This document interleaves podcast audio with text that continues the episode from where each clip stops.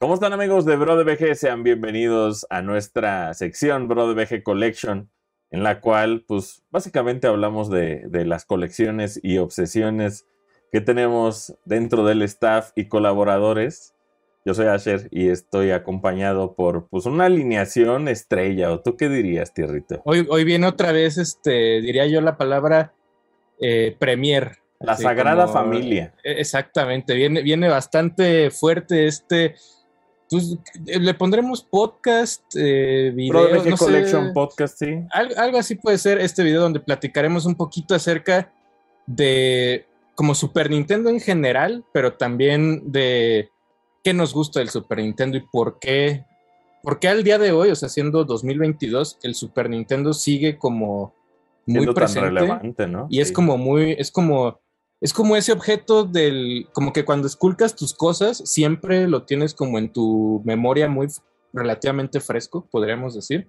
Entonces vamos a ir platicando de qué onda con el super, ¿no? Eso es básicamente. Sí, también está con nosotros, por supuesto, mi amigo Lex. ¿Qué tal? Un placer estar aquí con ustedes. Pues vamos a ver si podemos aportar algo sobre este mundillo del coleccionismo, como le llaman. Exacto. O sea, ¿tú te declaras coleccionista, Lex? No, desafortunadamente ya no. No se nota, no se pierde uno nota. el piso. Oye, también por supuesto está con nosotros Artemio Urbina. Hola, ¿qué tal? Yo sí no soy coleccionista, tendré unos 5 o 6 jueguitos de Super NES, pero les tengo mucho cariño.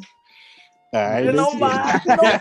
Qué mentiras, pero unos, unos 5, 600. de Génesis, de Génesis sí tengo un chingo. Ahí- pero- Ahí sí, ahí sí. Nada, pero Ah, de hecho, sí, de Genesis sí tengo más que de Super. No muchos más, pero sí tengo bastantes. O sea, como Sí. 750. Y también no podía faltar si hablábamos del Super Nintendo, pues nuestro buen amigo Rolando, que ¿Cómo pues, están todos? sabemos todos desde hace un chingo de Scores, que era un programa mítico y legendario, este que En paz descanse. que hemos hablado muchísimo de acerca de, de esta consola y pues Mm. si gustan vamos empezando digo a medida que, que vamos entrando al tema seguramente vamos a hablar de cosas más personales respecto a las colecciones propias pero pues para empezar pues tenemos que hablar de, del hardware no y digo podemos abordarlo eh, con un poco de contexto o me puedo ir directo al tema con, con la consola, así como existió 1990, noviembre, pero creo que lo, lo más adecuado sería hablar de tal vez de Masayuki Uemura, creo que es la persona más importante que está detrás del, del desarrollo de esta consola de cuarta generación, en la cual este, pues, fue mostrada Famitsu, el mismo Uemura es quien, quien muestra a, a Famitsu como por primera vez el Super Famicom, que es el nombre original de esta consola. Y cuando lo hace, eh, hab- había como varias ideas puestas en las que Nintendo quería como reutilizar o que fuera retrocompatible como todo lo que tenía que ver con el, con el Super Famicom y el Famicom. Entonces, eh, a través de varios modelos que se mostraron, eh, habían mostrado uno que era independiente, después eh, intentaron mostrar como un relanzamiento del Famicom que también tenía como una conexión con este otro este, Super Famicom y por lo cual con una sola salida de video podías tener ambas conectadas y podías utilizar los cartuchos de Famicom en su parte, es en su módulo y en el otro módulo podías usar este el, el Super Famicom, pero también eso dio como resultado pues muchas de las decisiones que tal vez se quedaron hasta de lanzamiento, como es el, el- el procesador. O sea, yo creo que hay muchas de las, de las cosas que eh, el CPU este rico, el 5A222, es el, es el que podríamos decir que es tal cual como un resultado de otros hardwares, incluyendo pues hardware mismo de Nintendo como puede ser el Famicom o también pues lo que estaba incluido en el Apple II. Eh, Masayuki Uemura, pues como todos los talentos que tenía Nintendo en la época, fue un talento robado. Ellos, este, er- Masayuki Uemura trabajaba en Sharp y como Nintendo eh, pareciera que su, que su labor era robarle a Sharp todo el talento que podía, Mm. este, de repente lo iban a obligar a mudarse y Uemura como que dijo no a la chingada y su compa Gunpei Yokoi pues le dijo ya jálate para acá de una vez, ¿no? Porque estaban trabajando en por ejemplo, como en estos dog hunts que estaban, que eran como de proyección en pared. Entonces, desde ahí Uemura entra, ya tenía mucho tiempo trabajando con Nintendo, trabajó el, el Famicom D-System y posteriormente pues ya se encargó él del diseño, eh, que, o más bien de la arquitectura que tiene el, Super Famicom y también pues tomó decisiones como importantes en, qué cosas iban a incluirse, ¿no? Y sobre todo ahí hubo una participación de Ken Kutaragi eh, de Sony, que pues mentoreado ahí por, por la persona que básicamente pues inventó el formato de CD, este, pues trabajaron ahí como en, en, paralelo, casi casi como escondidas en trabajar este chip. Realmente no escondidas, pero no es como que Sony tuviera como todo el interés de hacerlo. Y pues eso dio como resultado este hardware que, conocemos hoy como Super Famicom, ¿no? Sale 90 en, noviembre eh, en Japón y acá pues tardaríamos un añito más, bueno menos. En agosto de 1991 nosotros estaríamos teniendo el Super Nintendo con un diseño este, diferente. El diseño pues no, no era el mismo que tenía Japón. Y cuando sale acá, eh, de lanzamiento tuvo tres juegos, en Japón tenía dos. O sea, en Japón solo podías comprar en el 90, en esa Navidad podías comprar F0 y, Super Mario World.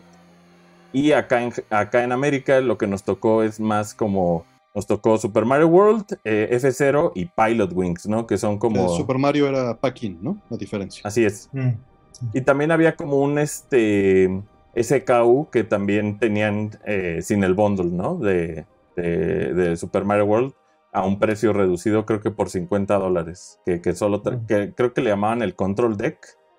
que mm. también te lo vendían. O sea, había esta versión como familiar con dos controles y había este esta versión es algo que le quería preguntar a Alex, si tiene el Super Mario World en caja. Sí, sí, sí lo tiene. El americano. El americano, correcto.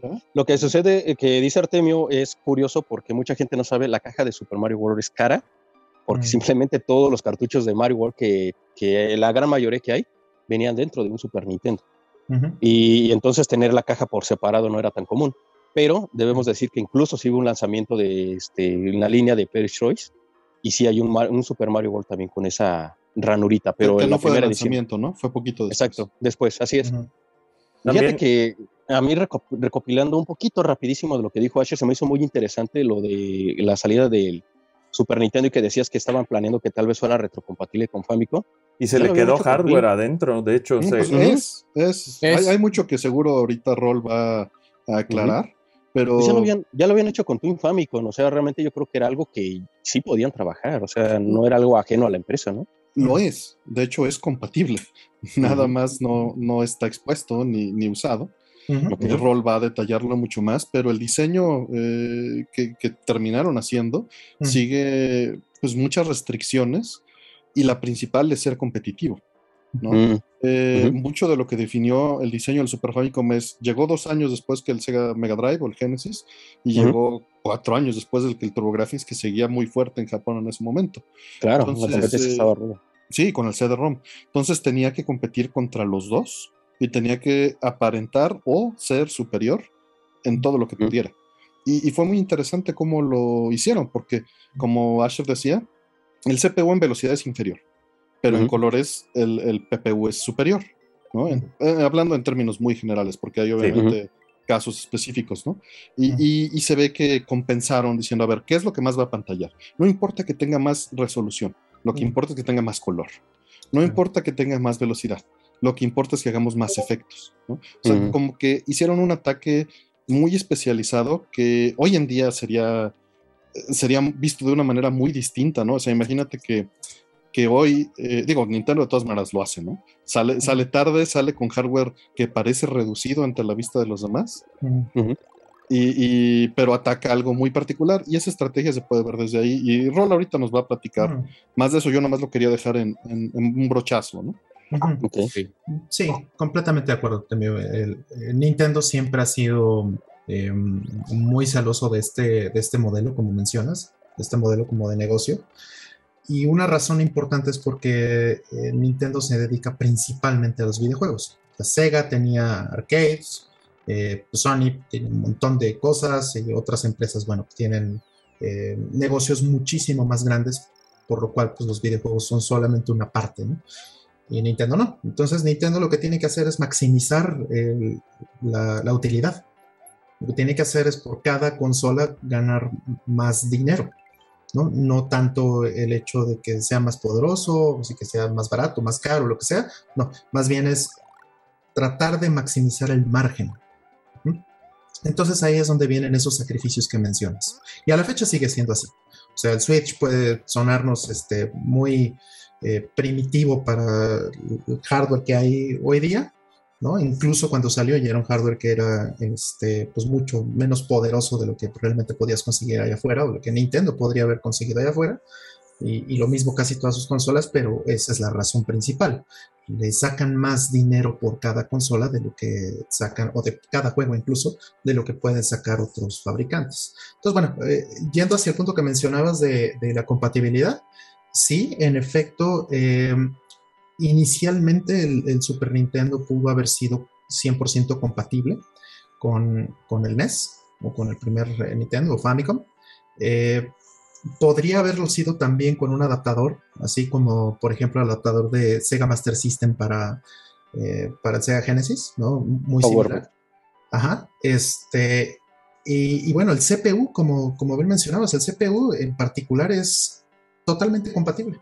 De hecho, eh, mucho del código, muchos de los juegos que, están hechos para NES, toda la parte de código del juego puede correr directamente sobre el procesador del Super Nintendo. O sea, tiene una instrucción que eh, este procesador de, 16 bits del Super Nintendo tiene una instrucción que en el momento en que tú la ejecutas, el procesador se convierte en un procesador de 8 bits.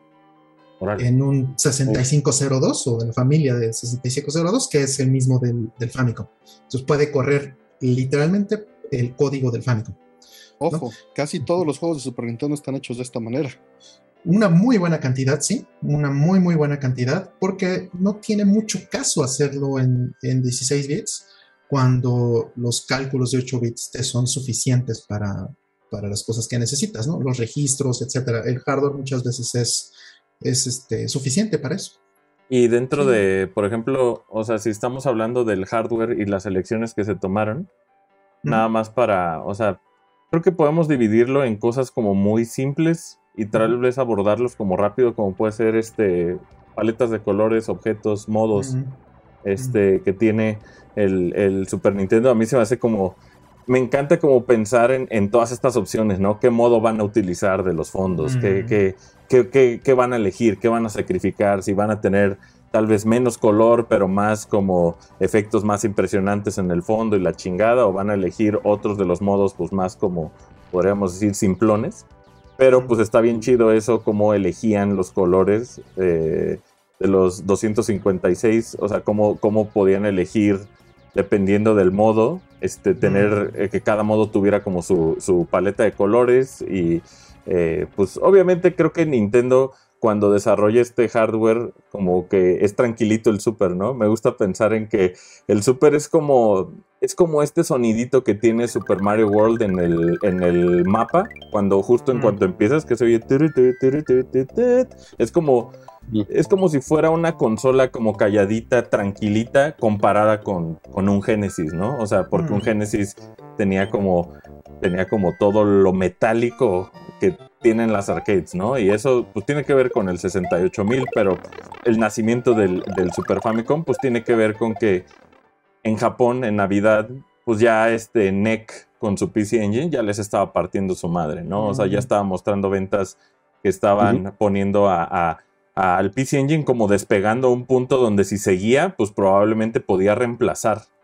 Mm. Entonces, eh, Desgraciadamente aquí en América pues esa historia no se repite y también pues Sega que ya había como establecido, algo bien importante de Sega que me encanta mencionar es cómo estableció también como este pedo de incrementos del CG 1000 eh, al, Master System eh, y de ahí al Genesis, o sea, como si bien Atari también lo estaba haciendo de esa manera, con estos incrementos, con estos nuevos hardwares, creo que algo bien importante que Sega como que definió bien cabrón es que el, el Master System es compatible con el SG-1000, el Genesis es compatible con el Master System, eh, o sea, o el Mark, Mark eh, III.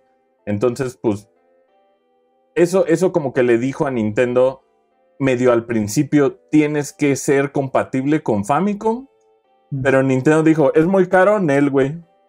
Y ya. De hecho, eso que acabas de mencionar es muy importante porque hay, ciertos factores técnicos, evidentemente. Eh, el CPU del Genesis es de 32 y 16 bits internamente en aritmética y multiplicación división, y el de Super es de 8 y 16, ¿no? Y el de Super trabaja normalmente en 8 bits y el de Genesis trabaja normalmente en 16 porque no se puede bajar a 8. Y, esto es evidentemente costoso, o sea, ese poder es costoso en almacenamiento de cartucho porque cada instrucción va a ocupar 16 bits en el cartucho. Entonces te ocupa el código el doble de espacio en el cartucho del que te ocupa en el Super Nintendo. y, obviamente tú no lo vas a mercadear así siendo Nintendo. Tú no vas a decir, corremos todo en modo de 8 bits, ¿no? Claro, no te conviene. No. Cuando la competencia está así, ¿no? Pero sí pueden decir, mi juego rinde más en, ROM, ¿no? en ROM, exacto. Te va a salir más barato porque usamos ROMs más lentas. ¿no? El Super Nintendo también eh, tiene este detalle. Como el CPU es más lento y el acceso todavía es más lento de ROM, tenían la posibilidad, como decía Roll, de optimizar y venderte un juego en una, en una ROM mucho más lenta que la que necesitaba para un Genesis. En un Genesis necesitabas el acceso a 7 MHz y no había opción. Y en el Super Nintendo te bajabas hasta un MHz. así es. Y así ahorraban un friego de varo y le decían al third party, mira, allá nos va a salir acá y acá nos repartimos más dinero. Y esos movimientos de mercado son, son muy inteligentes. Obviamente suenan muy mal vistos desde nuestra perspectiva actual, pero en mercado ganaron todo. Nintendo siempre le ha, sido eh, centavero en el, en el tema de almacenamiento, ¿no? Y el otro detalle es que el, vamos a decirle PPU, pero es el BDP del Genesis, o sea, la tarjeta gráfica del Sega Genesis, trae adentro la del Master System, porque el Genesis trae adentro un Master System completo. Trae un Z80 que utiliza para el audio y trae el PSG que utiliza para el, audio del, del, Master System y trae la tarjeta de video completita del Master System allá adentro. Y eso, por eso no tiene más colores, porque ese espacio en el, en el, silicio, pues te está costando en espacio y en dinero. Y en el Super Nintendo dijeron, Nel, y el Super Nintendo sí no tiene la tarjeta de video del, Super, del NES. Así es, lo tendrían que haber puesto externo en un adaptador. Y con eso podrían haber. Está el diseño, güey, de ese, de ese pedo. Está el diseño del Famicom Super Famicom modular, güey. Que ah, tiene por el pinout, pues le permitía pues tal vez lo que hace el Power, ¿cómo se llama esta madre de lo que hacen todos los la Power Base. Power Base. O sea, el, Super Pero, eso es lo que hace.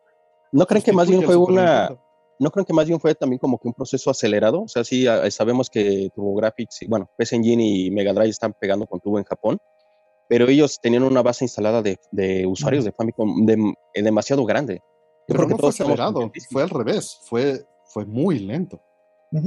No, pero yo siento que más bien fue un producto que salió por la presión.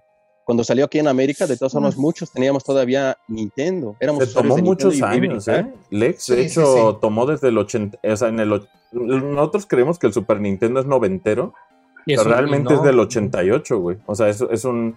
Y de hecho, se, pues. se trabajó durante años el, el tema de, de, su desarrollo. De hecho, en su momento fue, fue criticado por retrasos, güey. O sea, fue criticado por, por no ser sale ya, güey, ¿no? Esta madre que existe y sale la ya. Estrategia, La estrategia es que los demás ya tenían consola y Nintendo decía, sí, nosotros vamos a tener una y va a estar más padre, ¿no? Y, solamente decían, y va a estar más chida, y va a estar más chida hasta que salió después, ¿no? Y mm. ya, ya lo dijeron, aprovechando estos tecnicismos, logró entrar al mercado sin problemas, ¿no? O sea, no, no es este fue, fue muy calculado el lanzamiento del Super Nintendo. ¿no? claro, porque les claro, mal. También. y, y, también otra cosa importante es que eso no significa que hayan dejado de producir Famicom. O sea, el Famicom AB, por ejemplo, ¿no? el, modelo que, el último modelo que hicieron en Japón del, del primer Famicom. También en eh, América salió el top loader, que es conocido. Sí, el top loader tiene el conector, la especificación del conector multi-out del Super Nintendo.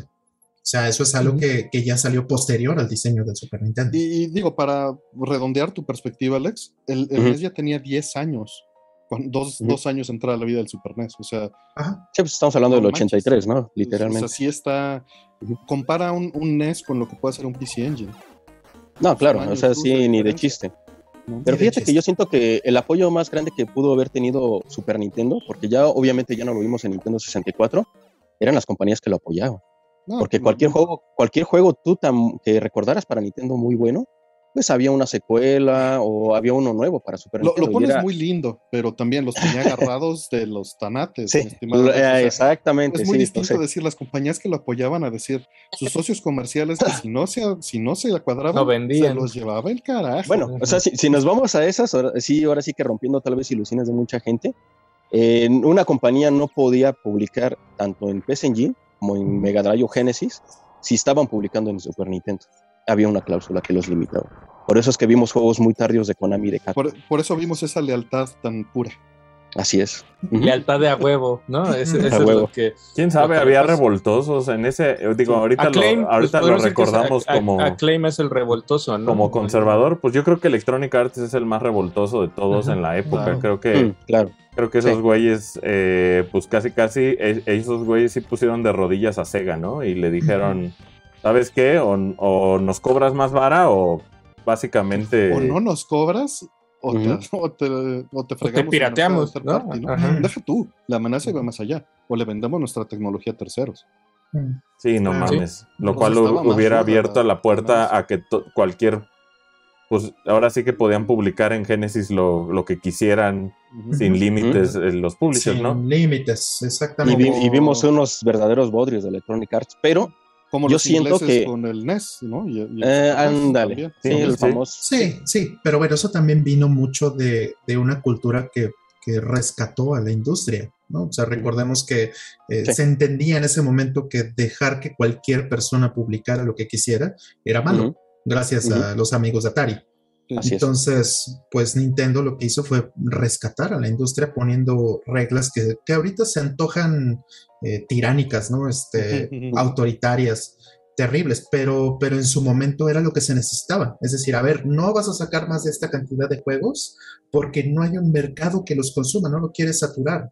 Lo que tú quieres es tener, y bueno, hoy, hoy vemos una, una realidad que, que deriva de eso, ¿no? Que cada martes o cada semana se están sacando una cantidad específica de juegos y tienes un slot, ¿no? Si no sacas el juego para tal slot, entonces tienes que buscar un slot que esté disponible y así funcionan todos los publishers. Eso se siente más como una decisión de, de Noah de Minoru Arakawa, ¿no? O sea, siento que Fue totalmente el, sí, así es. Fue siento, que en Japón no era como tan estricto ni conservador eh, con lo que Pero- hacía Nintendo, ¿no? No, pero acá Pero sí tenían que, o sea, ve a Konami lo que tuvo que hacer con Ultra, ¿no? Ve, ve cómo tenían que publicar por otros lados los mismos juegos que ellos traían. Tenían que sacar compañías alternas, venderle a un tercero, Capcom venderle a Sega las, las IPs, las IPs y que Sega las publicara, Y US Gold, US Gold. US Eso Gold. claro. Buenísimo. Sí, y, y- y bueno, básicamente eso que mencionas, Sasher, es muy importante. O sea, esa política nació de Arakawa en América y eso se reimportó de regreso a Japón. Tal es el caso que el Famicom no tiene un chip de un lockout chip, ¿no? Un 6C. No lo tiene en un inicio, eso después salió en el, en el NES y finalmente regresó a Japón y, y el Super Nintendo pues ya lo tenía, el Super Famicom ya lo Claro. tenía en fábrica. Y dentro de ese, o sea, por ejemplo, algo que es curioso de las diferencias entre NES y, y Famicom, tienen que ver, digo, está la obvia, que es el diseño de Lance Barr, este, esta persona diseñador industrial que trabaja, eh, aún trabaja en Nintendo de América, y que fue el responsable en que el NES tuviera este look cuadrado, ochentero, perrísimo, y también rediseñó muy feo el Super Nintendo, este, con... Pero tuvo una buena... encima. Es- pues es muy feo el Super Nintendo, es la verdad. es- es mu- es muy serio, güey. O más bien, muy- está mucho más bonito el, el Super Famicom ya que lo Eh, claro. Sí. ¿Qué claro. opinan de la faldita aquí del, del Super Pues es Nintendo? que, es que, te- o sea, no sé si era como, como que se tenía que ver en tu mueble, eso era como, o como que Pues sí, de hecho esa era la como idea. Raro, el. Mira, yo, yo agradezco el diseño del Super Nintendo porque los puedo apilar. Sí, pues sí, eso Es sí. que al, al- al americano siempre le ha gustado que las cosas son ostentosas. O sea, vimos el rediseño, por ejemplo, de TurboGrafx, es una consola gigante contra lo pequeñito que es un PC Engine. Vimos el Famicom cuando era algo tan pequeño y lo que fue el NES que parecía básicamente una Así VHS. No, y Nintendo Al- aprendió de, de sus errores a un punto donde, por ejemplo, también es top loader esto, ¿no? O sea, el, el, por ejemplo, el, el NES originalmente pues era un tema como videocasetera Correcto. y lo que Con Nintendo se dio cuenta, la razón por la cual esto no es, no tiene ese diseño, pues tiene que ver con que muchos de los super, digo, de los NES que NES. mandaban a arreglar, pues estaban refresqueados ahí de, porque pues al ser una superficie plana, la gente dejaba las bebidas sobre el Sí, NES, güey. Sobra. Ujú. Entonces uno lo puede ver como, como no mames, Asher, pero realmente cuando ellos tienen la cantidad exacta del chingo de NES que le llegan a arreglar, a reparar, por pedos de Por que alguien dejó la pinche coca aquí arriba del, del, Mm. del NES, Del, del NES. pues obviamente los, los hace rediseñar algo top loader que también no tuviera como super- superficies tan planas, ¿no? Y creo que, digo, no, no quiero decir que es feísimo, más bien creo que el Super Famicom es más bonito, pero pues también la elección de poner este morado con gris a mí también se me hace bonita, pero como que pierde mucho también de la, del branding que tenía. Super Famicom, que era pues tener, por ejemplo, como estos, este, este brand, este icono que son los colores que tiene. ¿no? O sea, los botones del control, ¿no? Pero Sí, es que sí, yo creo que- que yo creo que iban sobre el hecho de no que no pareciera un juguete. Yo creo que por eso también las restricciones de quitarle los colores y lo bonito que, eh, que es Claro. un Super Famicom, porque acá era algo más serio. Claro, y otra cosa muy importante que dijo Asher, qué bueno que lo puso en la mesa, es el tema de las garantías, lo que, lo que llaman los RMA, ¿no? O Return uh. Mer- Merchandise Authoriza- Authorizations, si no me equivoco. Esto es lo que es garantía, pues, básicamente cuando se te rompen las consolas. Y Nintendo lo que trataba de hacer y lo que trató de hacer hasta el GameCube, hasta que finalmente tuvo una consola lo suficientemente este, compleja como para no tener que respetar eso, era eh, como política tratar de mantener el RMA abajo del 1%. Mm, ¿no? Punto 5, punto 2% era algo eh, razonable en el, en el Super Nintendo. Y eso es un punto importantísimo en el diseño, porque las garantías, y eso es algo que Microsoft sabe muy bien, se comen derechito el, sí, eh, qué bárbaro. Sí, la claro. utilidad de, de tu el consola. fenómeno 360. Ujú. Ujú. Mm, Pues también Sí. ve cuántos Super Nintendo funcionando tienes y cuántas, lo que Claro. sea, nuevos. ¿No? Y no tienes es. que irte específicamente a, a GameCube, digo, a, este, a Xbox. Cualquier hardware que tenga menos de 20 años es más difícil que funcione que uno que tiene 40. El mismo Claro. Nintendo. La razón por la Sí, que sí, se sí. fueron a, a GameCube es porque tuvieron una presión del mercado para hacer una consola con lector óptico, pero, pero no es que Nintendo haya querido hacerlo así. No, la resistencia estuvo fuerte. Sí, sí, y, y GameCube, pues sí, es una consola bastante simple, bastante, bastante bien diseñada, pero pues jamás va a tener ese nivel de resistencia al tiempo como lo tuvo un Super Nintendo. Jamás. Ahora, dentro de las adiciones que tuvo el, el control, digo, estoy mostrando algo que es muy similar a un control original de, de Super. Fíjense que de las cosas más chidas que tiene, pues esta adición de, de botones, que no solo añade dos face buttons, que son el X y Y, sino que también L y R fueron estos shoulder buttons que eh, pues permitieron eh, dentro de una manera pues muy cómoda tener pues más rango, ¿no? En temas de ataques altos, patadas débiles, no sé, o sea, creo que podía, aunque L y yo siento que, que en, esta, en esta cuarta generación se abordó como muy, de manera muy superficial, hasta después veríamos como usos ya más adecuados para L y R, creo que también se sentía como un incremento considerable a A y B que teníamos en, en, en el NES o, o Ujú. ABC que teníamos en el Genesis, ¿no? Y digo, Eso, ya eh, Híjole, Sasher, ahí te voy a decir algo. El control de seis botones se me hace más cómodo. Me van a matar. Pero por ¿De ejemplo, en Genesis? jue- sí, el de Genesis de seis botones. Y sobre o el todo, de yo Hori de que- Super, ¿no? El Fighting, ¿cómo se llama? El Ah, ujú, Es sí, que tiene los seis también, face ¿no? buttons, ¿no? Ujú. exactamente Depende lo que acaba de decir. Depende Ujú. para qué. Y sobre Depende todo, para ¿para qué, ¿para qué más se utilizó un control que no fue para un juego de Street Fighter 2? Ujú. Literalmente. Sí, sí. Entonces, la comodidad de un control de seis botones en Genesis contra el de Super Nintendo en un juego de ese calibre, sí se siente. pero de ahí en fuera otros juegos. Sí, pero no, le vas a ganar a la costumbre de, millones de mexicanos. Eso. O sea, porque crecieron jugando con ese control, eh, con los shoulder buttons, ¿no? Correcto. Así es. Sí, y la manera en que se repartieron, pues la industria, pues fíjense que en este año 1, que sale en 1991, en agosto sale el, el Super Nintendo, es bien curioso ver eh, lo que intentó hacer Nintendo y lo que intentó hacer Sega. Obviamente Sega, pues con días de diferencia, con meses a lo mucho, sale Sonic the Hedgehog, que era un intento... Salió el mismo día. Entonces, pues realmente Sonic era como una respuesta a este lanzamiento del Super Nintendo. Y fíjense que dentro del primer año, que fue estos cuatro meses a partir de agosto, eh, Nintendo logra vender este 1.4 millones. Y Sega pues se regodea de que pues ellos en, durante ese mismo año, en 1991, pues vendieron más que Nintendo, ¿no? Y, claro. y creo que ese también te eh, puso a Nintendo como en una posición en la cual eh, pues sí tuvieron que meterle más gas a su, a su iniciativa, ¿no? O sea, creo que sí los puso en una posición Sega complicada en América porque los puso a... Miren, podemos dividir el, mercado en, en, que el 90% para ese momento del planeta, quienes jugaban, jugaban en consolas de Nintendo. Entonces, creo que también eso nos da como perspectiva de cómo creció la industria, crecieron los usuarios que, la usaban y aunque Nintendo se mantenía como relevante, pues cuando Sega estaba con el Sega Genesis, pues también eh, Nintendo empieza a perder mucha de la audiencia que tenía porque la gente se saltó del NES al Genesis. Entonces no necesariamente se estaban saltando del NES al Super NES. Y creo que ese, ese fue una, pues un foco rojo para Nintendo, el ver que que tal vez Sega estaba atacando como otro tipo de cosas.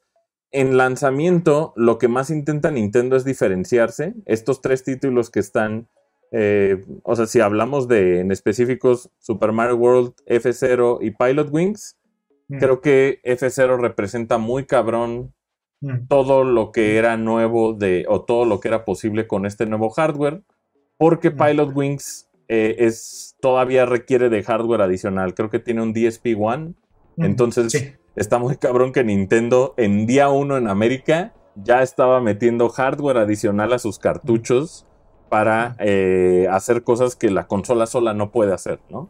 O sea, que era una escuela que ya habíamos visto desde el NES, Konami lo hizo mucho, Nintendo también lo hizo es mucho. mover los costos, ¿no? O sea, mover el costo de, base unitaria por persona a que lo pagues después en el cartucho. Exacto, justo como mencionabas del Sega Master System, Artemio. O sea, toda la gente que compró un Genesis estaba pagando un chip de video de, de, Sega Master de System sin lo usar o no, ¿no? En el momento en que compraban su Genesis. Y, y en el caso, pues, de, poner el, hardware en el cartucho, pues es solamente si compras el juego. El juego va a ser más caro, sin duda, pero pues eh, la consola eh, sigue siendo barata. ¿no? Yo creo que la mercadotecnia jugó un papel muy importante, sobre todo en ese momento. Hablamos hace un momento de Electronic Arts. Para el público americano en especial, los juegos de deportes eran lo máximo. Y allá se vendían cantidades astronómicas de un John Madden, de un NHL. Pero sobre todo aquí lo que nos hicieron querer más era que Genesis era para los jóvenes, para gente que ya era más madura, y Nintendo siempre fue para niños. Y yo siento que era uno de los eslogans que más pegó. Pues viendo, o sea, también podemos ver que yo creo que estos tres títulos eh, Super Mario World eh, F0 y Pilot Wings eh, son los títulos más importantes del Super Nintendo. Yo creo que esos tres juegos son los que dictan el sabor que tiene en los diferentes rangos, ¿no? O sea, estamos hablando de Super Mario World es un, es un seguimiento de un juego de dos años antes que se llama Super Mario Bros. 3. incluso se llama Super Mario Bros. 4, ¿no? En, la ROM, En, la ROM. F0 era como la mitad. F0 era como este juego edgy que, mostraba que tenía una sensación de velocidad pues pocas veces vista en los videojuegos hasta ese momento. Y Pilot Wings era un juego adulto, cabrón. Mm. Inclusive tenía eh, motivos bélicos.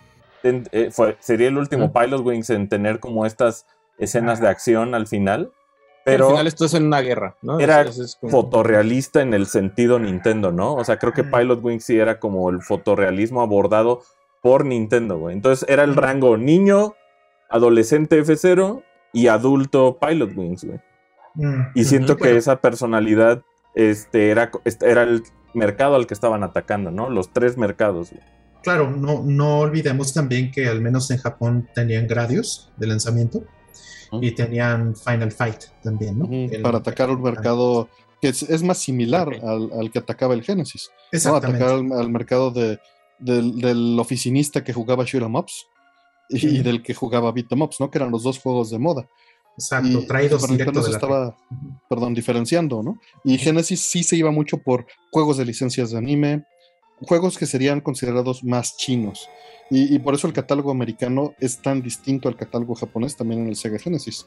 Porque trataban de ocultar esa parte anime japonesa que traía fuertísima el Mega Y Drive. la disfrazaban como con La cosas disfrazaban y ochenteras, la ¿no? ponían a, Pues acá, las a Joe portadas. Montana ya. Las portadas de, o sea, de- desde el NES lo hicieron, ¿no? O sea, los juegos de anime de supercampeones acá llegaron con monos gringos, ¿no? Claro. era, era, era como Mm, la me caricatura no me va a vender, ¿no? En este lanzamiento, o sea, si te fijas, Super Mm. Nintendo no, no, se, no tocó nada de eso. Nada. ¿no? Nada, Nada. que pareciera japonés y eran puros brands propios. Y. Sega los tenía ocultos a través de otra cosa. Y Nintendo ahí, por ejemplo, fíjense, agosto de 1991 es bien interesante porque ni acaba el mes y Nintendo lanza dos juegos más que son, o, o bueno, también Konami, pues que es Gradius 3, como decía Roll, y sale SimCity. SimCity. Ujú. Y después de SimCity, o sea, poco después ya empieza a llegar Final Fight, Ghost and Go- Super Ghost and Goblins. Super R-Type, Arc Racer, Que ya no Final- dan la cara, ¿no? Final Son Fantasy 2 catálogo. y Super Castlevania. Pero Ah, siento, fíjense, si juntamos ese, si hacemos, le damos un asiento a cada uno de esos Super Mario F0 Pilot Wings, este, Gradius 3, SimCity, vemos que SimCity también y Pilot Wings trataban de como vender Uno de extrañamente. esos no es como los demás. Ajá, como que Ajá, estaban es tratando de hacer juegos de compu, güey. Estaban Es tratando de hacer juegos de compu en, en, en, para consola, ¿no? También somos Sí. para ustedes, ¿no? Esa, esa es la. Sí, y padrísimo que para Bowser. todo, ¿no? Sí. Salga Bowser en, en SimCity. Y también esa relación que tuvieron con, con Will Wright, con Maxis, eh, eh, durante el desarrollo del Super Nintendo, te hablaba de que también pues, Super estaba apostando a algo high-end que eran los juegos de computadora y por eso SimCity tiene su versión, ¿no? También pues el tema de, de que también el Super Nintendo fuera capaz de, replicar arcades y contrarrestar pues eso que estaba vendiendo el Genesis o el Mega Drive. Creo que Final Fight y Ghost and Goblins eh, pues eran como ese pedo de mira, Capcom está publicando Final Fight y Ghost and Goblins también con ports que pues daban el gatazo de ser muy similares a los Sí, no, de las o sea, maquinitas, ¿no? Eh, Como, como Sí, avanzando, Con un avanzando, personaje, pero está bien. Ajá, Sí. Como avanzando el año, o sea, si te vas a- al siguiente año del Super, pues donde le ganan más es con Street Fighter, ¿no? Como decía Alex. Claro. Street Fighter Ah. 2 es. Ya, ya te estás adelantando. Me estoy adelantando un poco, pero es, es esa tirada donde le gana el exclusivo. O sea, empieza, empezamos a hablar de exclusivos, así como. Por eso se puso la gorra. ¿no? eh, A meter se- el- el- el- la pierna para que a, no- meter, a meter el- la lana, güey, y Street Fighter 2 es, es como el logro que presume Nintendo, ¿no? Dice, la, primer, Claro. la primera versión de consola de Street Fighter 2 la tiene el. Super Nintendo, ¿no? Sí, y sí. yo y, y creo que no hay persona en este mundo, güey, que no haya tenido Street Fighter 2 en su Super, güey. O sea, creo que era el... Más que... Yo la tuve y- en Genesis, cabrón. y No, claro, la tuve seis meses después, ¿no? O Ajá. siete. pero más que Pilot Más. Wings y que F0, a lo mejor, o sea, si tenías, yo me acuerdo que de niño cuando, cuando empecé a jugar Super Nintendo era Super Mario World y Street Fighter, ¿no? Eran, eran los dos que te compraban. Era por- 91 y 92. Ujú, Sí. e- Eso era lo que te compraban. Entonces, creo que desde ahí, des- básicamente con Street Fighter, que es, es, el, es el juego de arcade que rompe las arcades del mundo, pues lo rompe con el Super, ¿no? O sea, el mismo año tienes Axelite. En México era como muy popular tener Axelite al principio del, del 91 porque era Mm, la novedad, ¿no? Pero después Mm. llega Street Fighter y lo rompe, ¿no? O sea, rompe. ¿Quién, quién, dónde- quién más quería jugar Street Fighter en su casa, güey? ¿No? O sea, mm. era, era como el boleto de entrada para, para sentirte igual que los que salían a la calle, ¿no? Ese era como el, el asunto. Mejor, porque lo tenías en tu casa. Y lo tenías en tu casa y además es un gran port, el de Street Fighter y, Muy todavía, difícil. y, Turbo todavía mejor port, ¿no? O sea, son, son excelentes juegos.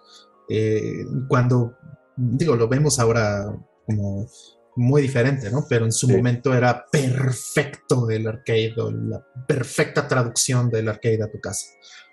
Y eso era como valioso, ¿no? Creo que, digo, antes de, antes de irnos a 92, nada más para cerrar con, con este tema que estamos hablando de esta realeza, es Final Fight, este Ghost and Goblins Super R-Type de Irem, ¿no? También ver a Irem ahí era, era, como algo eh, importante. porque estaban apostando por esta nueva generación. Square pues tenía ahí Final Fantasy 2, que era Final Fantasy 4, se habían saltado 2 y 3. Y eh, Konami pues ya tenía eh, tanto Gradius 3 como Super Castlevania, que también considero que son juegos fundamentales, como pilares muy fuertes del, tema que tiene que ver con el Super Nintendo, porque aunque no lo habíamos platicado mucho, lo que Ken Kutaragi hizo con el chip, eh, digo, con el chip de audio del, Super, creo, que, creo que la apuesta por, por este, tener como samples también este, tenía sus, ventajas y sus desventajas. Y creo que durante este año uno, él tenía como Nintendo muy planteada su librería de samples y lo puedes escuchar. F0 y Pilot Wings parece que los hicieron así uno al lado de otro, cabrón. Pero si ves cosas como Super Castlevania, se siente como el más avanzado de todos en en, lo, en las locuras que empezaban a, desarrollar con las posibilidades, ¿no? Entonces que Konami ya tenía mucha experiencia brincando entre muchos sintetizadores, ¿no? O sea, Konami sí tenía la ventaja en todos los 80s y principios de los 90s de que el sintetizador que les pudieran enfrente lo sabían utilizar. ¿no? Tenían un equipo maravilloso de músicos y no solo de músicos, de técnicos, de programadores técnicos que sabían entrarle al toro por los cuernos y sabían sacarle provecho al hardware.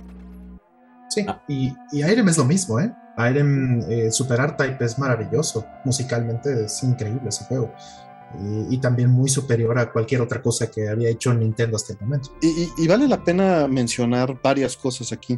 De entrada, este chip de, audio, el, SPC 700, mm. eh, o bueno, toda esta unidad, el SMP, mm. si lo quieres ver, tiene el convertidor. ¿Perdón? Son dos, ¿no? Sí. Sí, tiene el convertidor, el DAC, el que convierte el audio de digital analógico, pero tiene la parte que, tiene memoria y tiene un procesador. Un CPU. Tiene un procesador ahí dentro, ¿no? Y, ese procesador tiene 64K de RAM para trabajar. Nomás pónganse a pensar lo que es eso. Un cuadro de este video que están viendo mide más que eso. este, la memoria.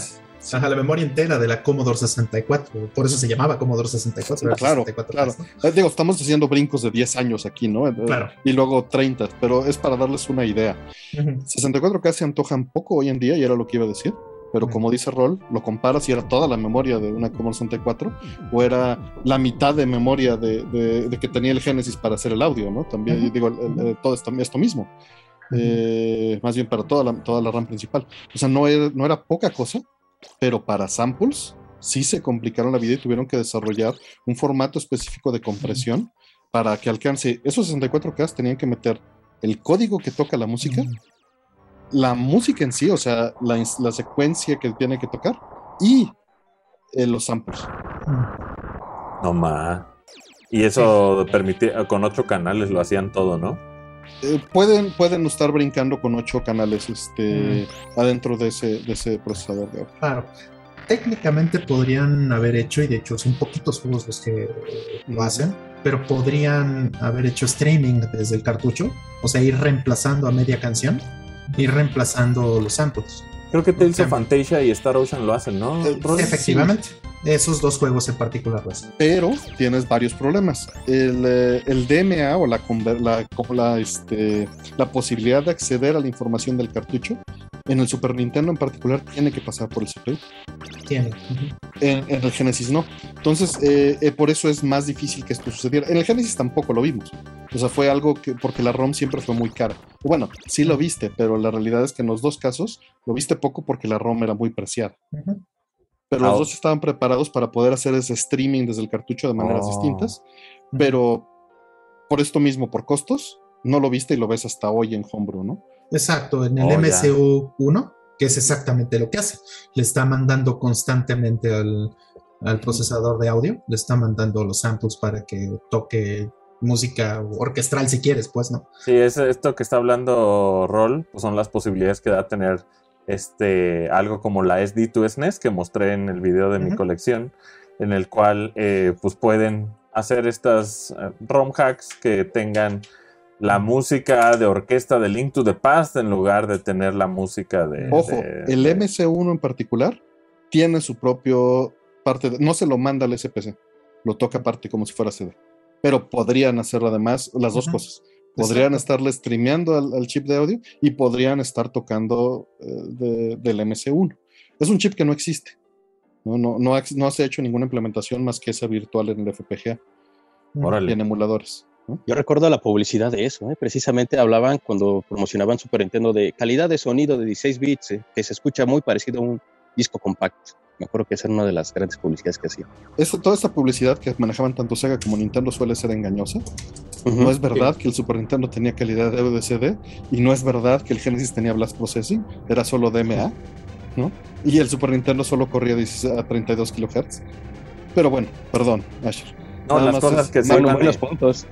nada más las Sí. cosas que se iban a incluir en el hardware final, pues estuvo muy cerca el, el Super Nintendo de tener, por ejemplo, el chip Super FX ya, ya Mm, dentro. De, de- de base. Mm. de base, pero pues ya había que rediseñar un montón de cosas que ya pues ya estaba pues el tren andando, güey. Entonces yo creo que Nintendo decidió mejor como todo eso apostar porque los cartuchos, aunque incrementaban de precio para los eh, desarrolladores y publishers, pues que la gente pues los, los pagara ahí, ¿no? Ahora, respecto a 1991, ¿quién de aquí tuvo el Super Nintendo en 1991?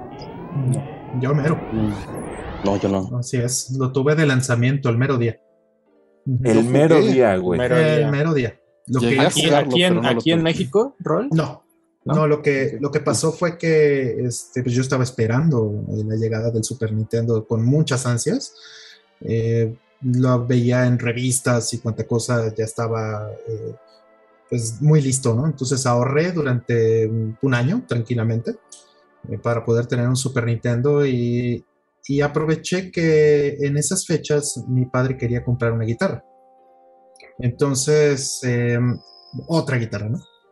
de de las que tenía, pues. Y, y, este, y fuimos a Laredo. Fuimos a Laredo por su guitarra y bueno, pues él ya tenía claro que, cuál era mi plan.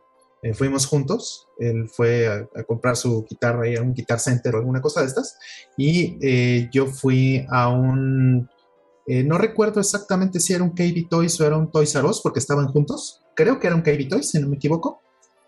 Eh, y estaba ahí en la mañana esperando que abrieran la cortina. Dice, en lugar de mi fiesta de 15 años, quiero Super Quiero Super. Un. Traen una pauta con Toys R Us de lanzamiento, o sea, Toys R Us estuvo muy a Qué bordo padre. de, de lo que tenía que ver con el Super Nintendo, porque yo creo que Toys R Us no quería quedarse fuera de, de la percepción de que los videojuegos iban a reemplazar los juguetes, ¿no? Siento que, siento que Toys R Us en- dio su brazo a torcer y dijo, güey, hay que vender Genesis, hay que vender este Super Nintendo. No, y les generaba una la nota también, ¿no? Claro. Sí.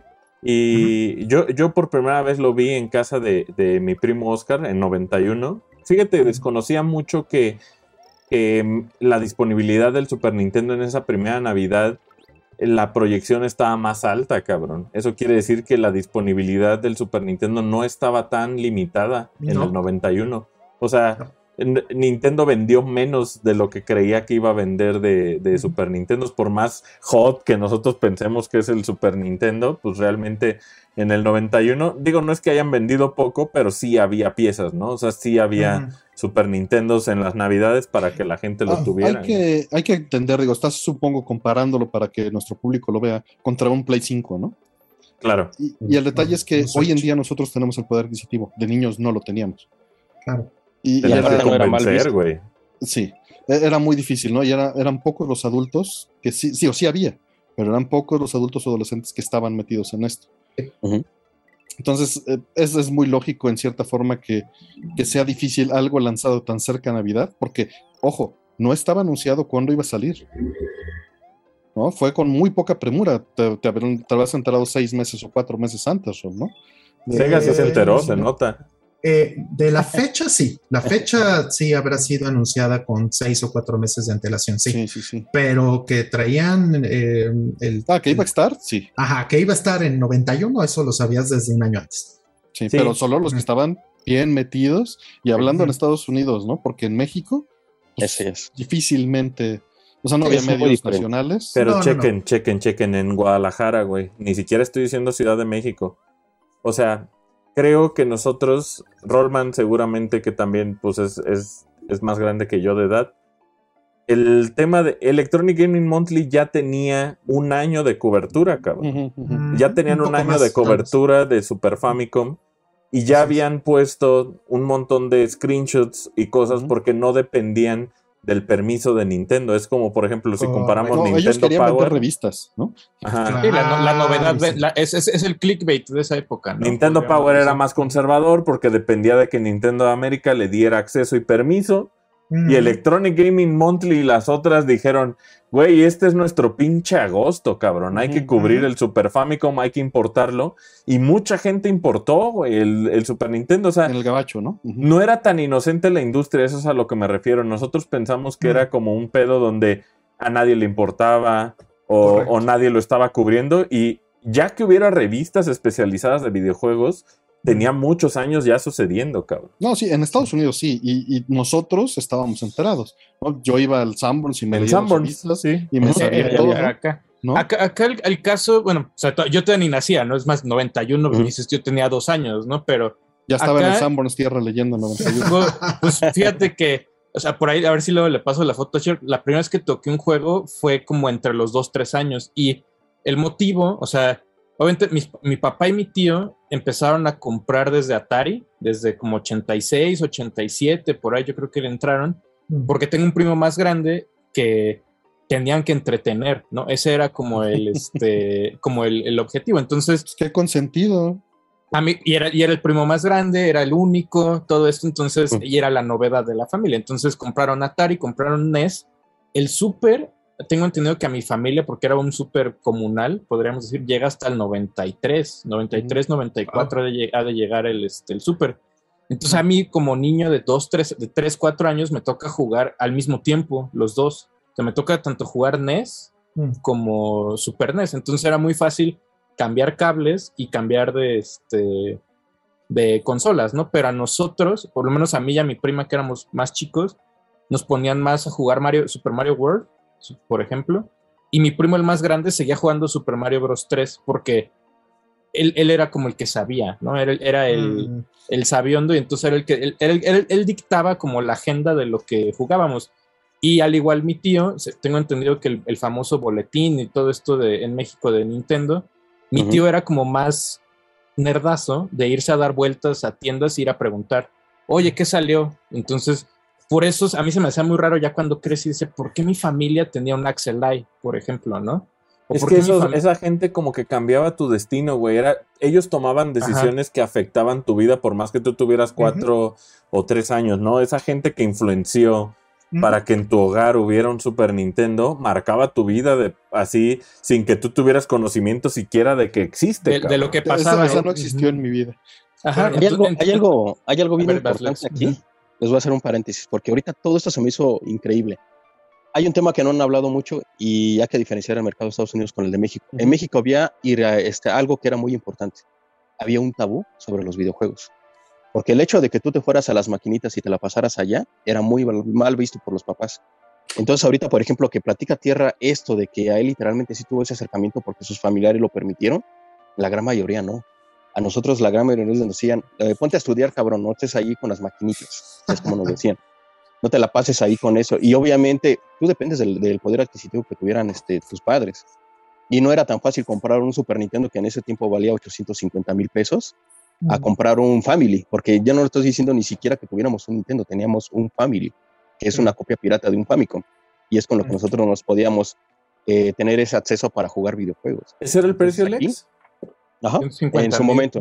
850 mil. Eso es lo que yo me acuerdo porque lo Me acuerdo de una hojita de Artemio que, que tenía sí, por ahí deja, deja, la, la busco la Es por eso que. Pero tiene que ver con la historia, ahorita la cuento. Es por eso que NES y Super NES en México como que al mismo tiempo convivían, güey. A mí, a mí se me hacía, o sea, obviamente como niño, a mí se me hacía muy común como switchar entre, entre consolas, pero no tenía yo el contexto de que ya lleva, o sea, ya para el 94, 93, el NES ya iba para Ah, para los 10 años. 10 años en, en sí, el Famicom es del 83, güey. O sea, desde el 83 al 93. O sea, tú estabas jugando un NES que ya tenía 10 años de. O sea, NES no realmente porque el NES es, es más joven.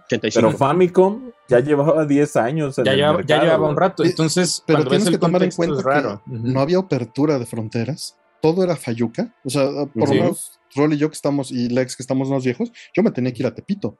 O sea, yo compraba en Tepito, compraba en Pericuapa, compraba en Pericentro. Igual. ¿no? No, no había otra opción. Y era ir a ver con el chavo que se había pasado la frontera y se había traído las cosas en la maleta de contrabando. No, nada de esto era legal. Nada era legal. ¿no? Eh, en, en Cuapa ya empezaba a ver cosas. La lista de precios esta que tengo es de Pericuapa del 91.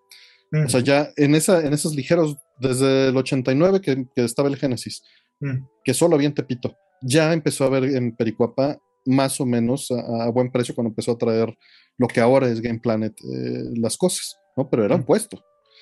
Y, aquí está el precio. El Nintendo de 8 bits costaba 330 mil pesos.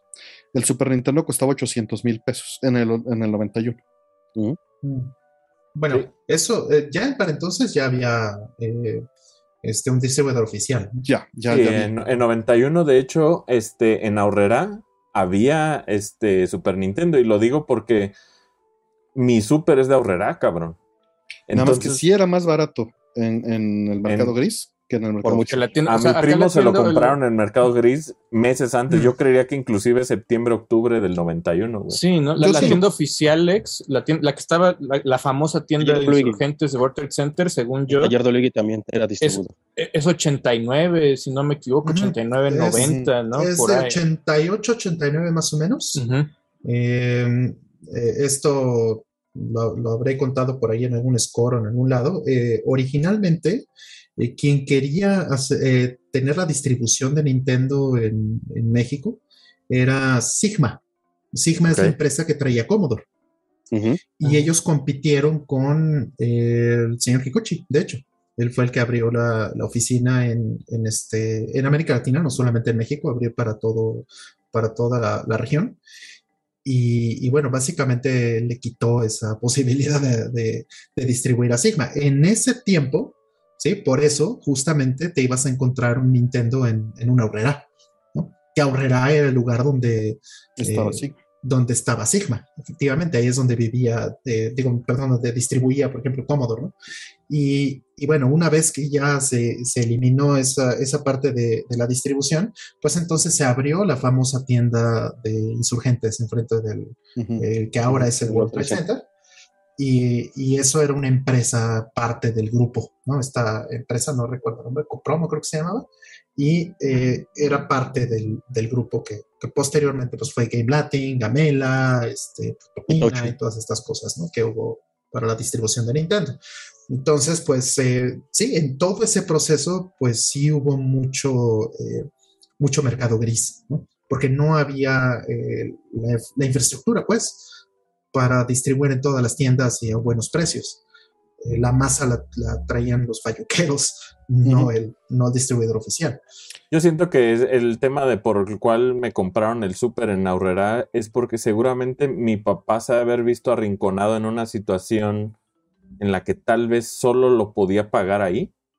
Mm. Eh, o tal vez le ganó el tiempo de Navidad de que llegaba, porque mis papás eran de comprar todo de último momento. Mm.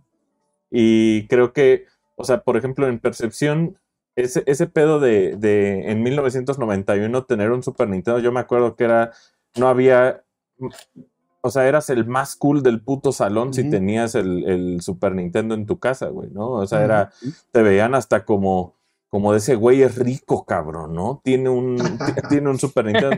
¿Tú cómo lo viviste, Rol, ese, ese, ese año uno? Ese año fue maravilloso, fue increíble, eh, justo porque eh, pues tenía yo mis amigos muy cercanos que teníamos muchos años eh, jugando juntos, eh, Nintendo. Y bueno, otras consolas también, ¿no? Atari, Intellivision, etcétera. Pero sobre todo lo que más nos había impactado en esos años eh, de, niñez fue el, el, Nintendo. Entonces, cuando llegó el Super Nintendo, pues bueno, nos volvimos locos. Esos primeros meses fueron, fueron muy, muy dulces, muy bonitos, pero pero con muy poquitos juegos, porque no solamente había pocos juegos de lanzamiento, sino que además pues había una distribución prácticamente nula de ellos, ¿no? O bien estaban carísimos. Entonces, ¿qué fue lo que pasó? Durante esos meses eh, ahorré dinero, incluso em, mis amigos ahorraron dinero y ese fin de año, en, en las fechas más o menos de Navidad, volví a ir al Laredo pero ahora ya no fui con nada más con mi padre, de hecho fui con mis dos padres, fui con mi hermana, con primos, tíos y algunas otras personas, como que hicimos un viaje todos, ¿no? Este, amortizando los costos y, demás. Y entonces lo que hice fue que traje cartuchos no solamente para mí, sino para mis amigos. Órale. Qué perro. Entonces yo llegué distribuyendo Castlevanias. Así, distribuyendo Castlevanias para mis cuates, ¿no? Se imagínate esa Navidad ¿no? Todos jugando Castlevania 4 en sus casas. Imagínate ah, No mames, cuando llegaste te levantaron en brazos, güey, así. Ah, sí, sí, así de. llegué, imagínate que llegué un, día, ¿qué te gusta? Llegué 11, 12 de la noche. Pues, vamos, éramos niños, entonces no es como que tuviéramos este, la libertad de, andar guiando en la calle, ¿no? A la hora que sea. Y pues le hablé a un amigo a mi buen amigo Richard, de, oye, mira, aquí tengo tu Castlevania, y me dijo, tráemelo de una vez, ¿no? Era una de la mañana, no sé qué hora era. Y ahí nos tienes yendo a escondidas a, entregarle. Pero digo, por fortuna era un camino cercano, caminando, pero, pero a la una de la mañana entregándole un Castlevania y el tipo no durmió esa noche. Obviamente. A mí me tocó estrenar juegos hasta el 92, güey. O sea, realmente el 91 pues fue a aventármelo con Mario World y ya, güey. No, no había como, no había como realmente más que, que eso. Y también tenía mucho que ver que, que, pues, cuando tienes hermanos más grandes, o sea, me imagino que Artemio justo no tiene esa, esa versión eh, de las cosas, pero también, pues, ellos son toda la influencia, ¿no? Ellos son todo el empuje, es, la palanca a conseguir cosas, güey. No es como, uno está bien pendejo de morro, es el más chico de la familia y tú nomás estás así como de venga, nosotros tu reino, cabrón, ¿no? Lo que, lo que caiga es bueno. Pero realmente tus hermanos mayores, bueno, en mi caso, mis hermanos mayores eran los que sí se tenían que mover para rentar, conseguir, comprar, güey. Y, pues toda su influencia, o sea, el que llegaran a mí las revistas, pues tenía que que ser un efecto que era de escalera, ¿no? Ellos compran, ellos la agarran en Sanborns y después está en mi cuarto, ¿no? O sea, creo que las influencias uno no puede subestimarlas. En tu caso, Artemio, ¿cómo está el tema de que, o sea, tú eras entonces el que diera la punta de lanza del ímpetu de comprar videojuegos, güey? Así es, para mí 90, 91 evidentemente fueron completamente Genesis. Fue Fantasy Star 2, Ghostbusters, Golden Axe, Revenge of Shinobi, Thunder Force 3, SWAT. O sea, yo estaba ahogado en, 16 bits, ¿no? Este, eh, Ghouls and Ghosts, Moonwalker, Strider, todo esto pues, antes de que saliera el Super Nintendo. Batman, Castle of Illusion, Fire Shark, Shadow Dancer.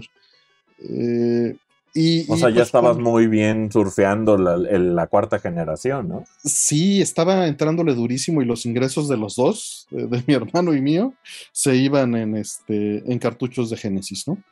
Eh, y, justo hay una historia que creo que no he contado en ningún lugar. Eh, adelantando un poquito el, reloj, fue cuando yo conseguí el Super NES. Yo lo conseguí en.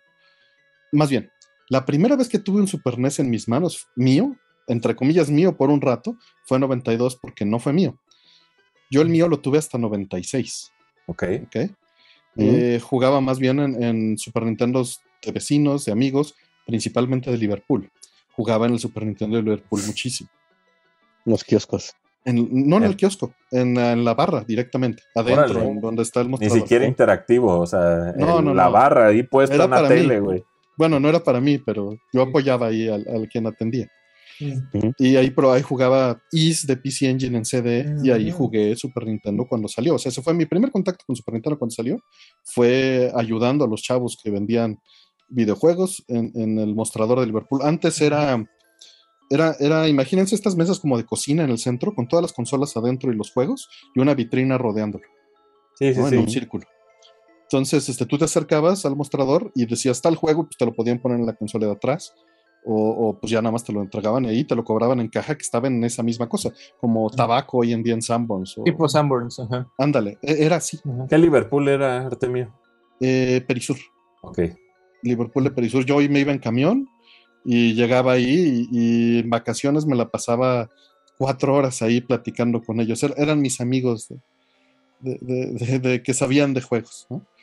Que eran eh, vendedores que lo hacían por chamba, no por, no por gusto, pero bueno, supongo que les gustaba más hacer eso que... Tenían que medio saberle, ¿no? O sea, Sí, sí, supongo. no, sí les sabían Sí. un poquito, pero pues yo era el niño nerdillo ahí que llegaba a hablarles del parallax scrolling y, y que el Super Nintendo y que lo que iba a salir y cómo iba a venir. y- eh, pero bueno, mi primer contacto fue ahí. Después fue en casas de vecinos, que, que eso fue un ir y venir, porque mis vecinos tenían NES, yo tenía Atari, y después yo tuve Genesis y yo fui al centro de atención durante dos años o tres, ¿no? Porque pues ellos venían de jugar en el, en el NES y pues sí era, sí era un mundo de diferencia, ¿no? Mm. Y, y después, pues ellos ya pudieron comprar el Super NES, pero tampoco en el 91. O sea, las cosas no estaban económicamente para que esa Navidad lo tuvieran. Quizá lo habrán tenido en el 92. Pero yo, justamente para...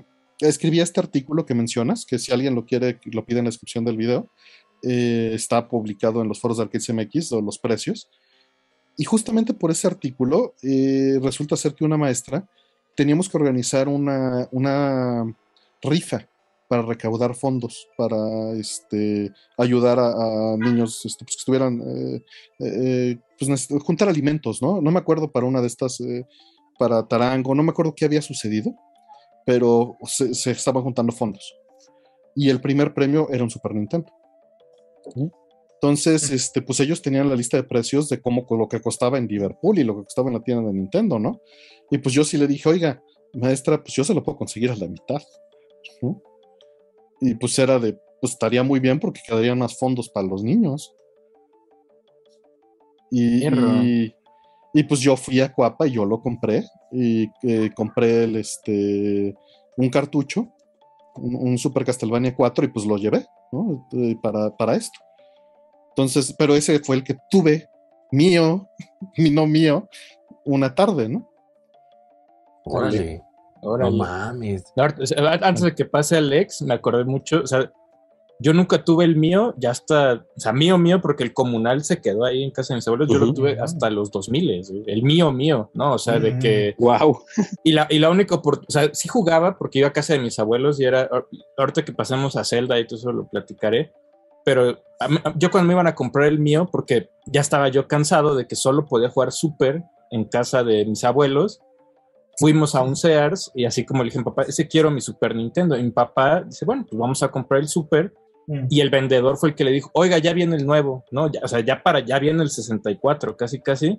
Mejor ya espérese. 95, 96. Mejor, ajá, me dijo, mejor espérese. Regrese al niño triste a su casa, güey. y me regresé triste y ya, o sea, yo pasé de, de tener un NES propio, probable, que era el de mi papá, hasta el 64 propio, ¿no? Ese fue como, como el salto. En el Inter hubo Lo, Game lo Boy siento Pocket. mucho, tierra. Uh, sí, o Eh. sea, me No, y, pasó. se- y seguramente vivió doble decepción porque seguramente cuando le compraron el 64 no traía el Está tu RF. Switch. y Pues mira, o sea, o sea, sí tuvo esa decepción, pero pues para un niño de 8 años, 7 No, no, no, años, no, a- a la hora no de ver el malo. sese- a la hora de ver el 64, pues sí, Era magia. ¿no? Pero sí hubo un salto, este, pues de que solo podía jugar en casa de, de los abuelos el Super y la obsesión fue por Zelda, ¿no? Eso fue como, pero si quieres ahorita que avancemos platicaré por qué, por qué para mí Super Nintendo es A Link to the Past, ¿no? O sea, ese es como Ujú. mi, mi juego, pero va con Lex, Mm. ¿no? O sea, Échale le- Gami Gami. No manches, ¿no? Es que yo, mi historia es muy diferente, literalmente, y sí depende mucho de, de incluso la zona geográfica eh, a lo que te se dedican tus padres y todo ese rollo. La verdad, mi primer acercamiento con el Super Nintendo pues fue en las maquinitas modificadas. Mm. Iba, tú ibas a la calle y literalmente en las farmacias ahí tenían una maquinita donde tenían un Super Nintendo, me imagino que con una modificación, este, no sé, bueno, ahí me Pulsador. exactamente un pulsador Ándale, un pulsador. donde, donde tú tenías que meter tu monedita y cada cierto tiempo te empezaba a sonar una chicharrita o se iba oscureciendo la pantalla y tenías que depositar otra moneda. Y lo Y esas pausaba o lo máquinas- reseteaba, ¿no? Exactamente. Y lo más mala onda de esas maquinitas es que ni siquiera botón de start tenías y cuando sí lo necesitabas para los juegos en sí. No, la moneda Pero- era start. ¿no? Exacto. Sí, pero dentro, dentro del juego tú no podías presionar start para pausar el juego, por ejemplo.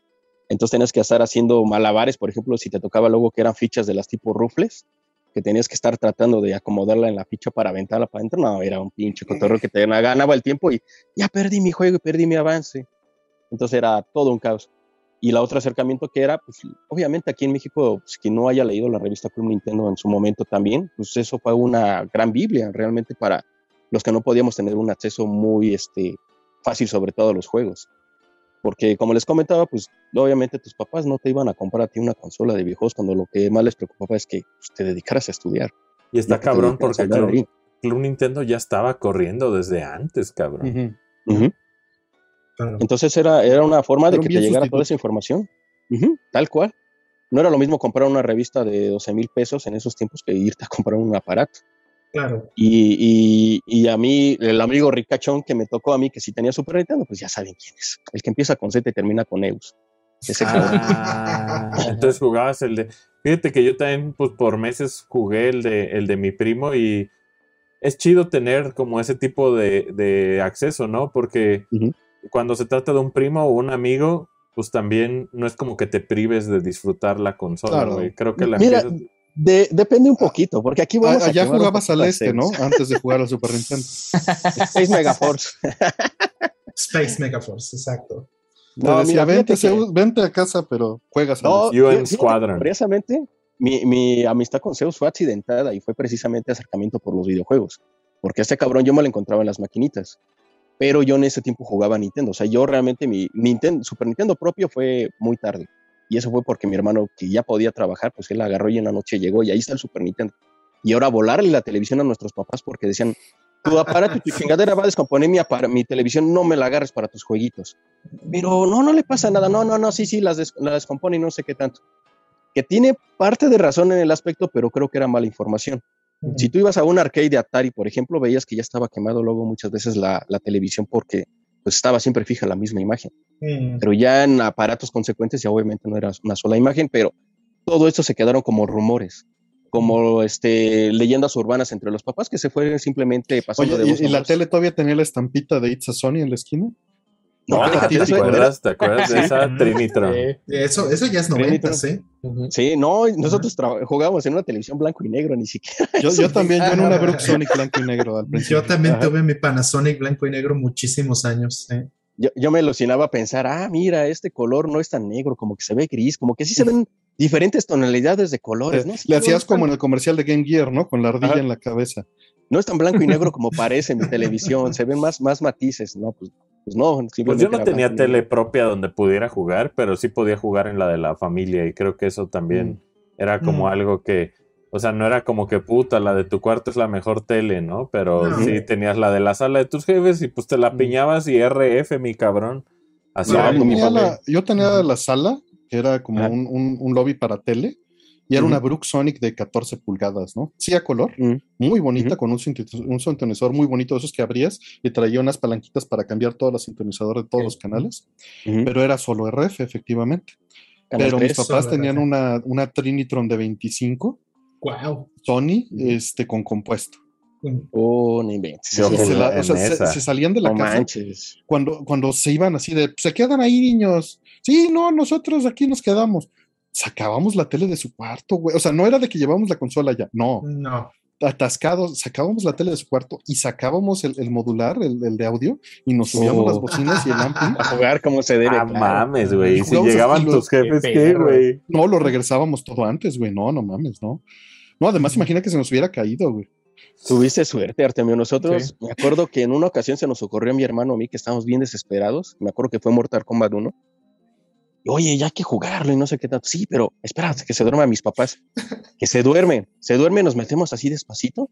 Y tú, tú tranquilo, asómate, que no vayan a abrir los ojos. Y el otro cargando la pinche televisión y eran CRTs pesadísimos. Y con el Pues cable no lo- desconectado.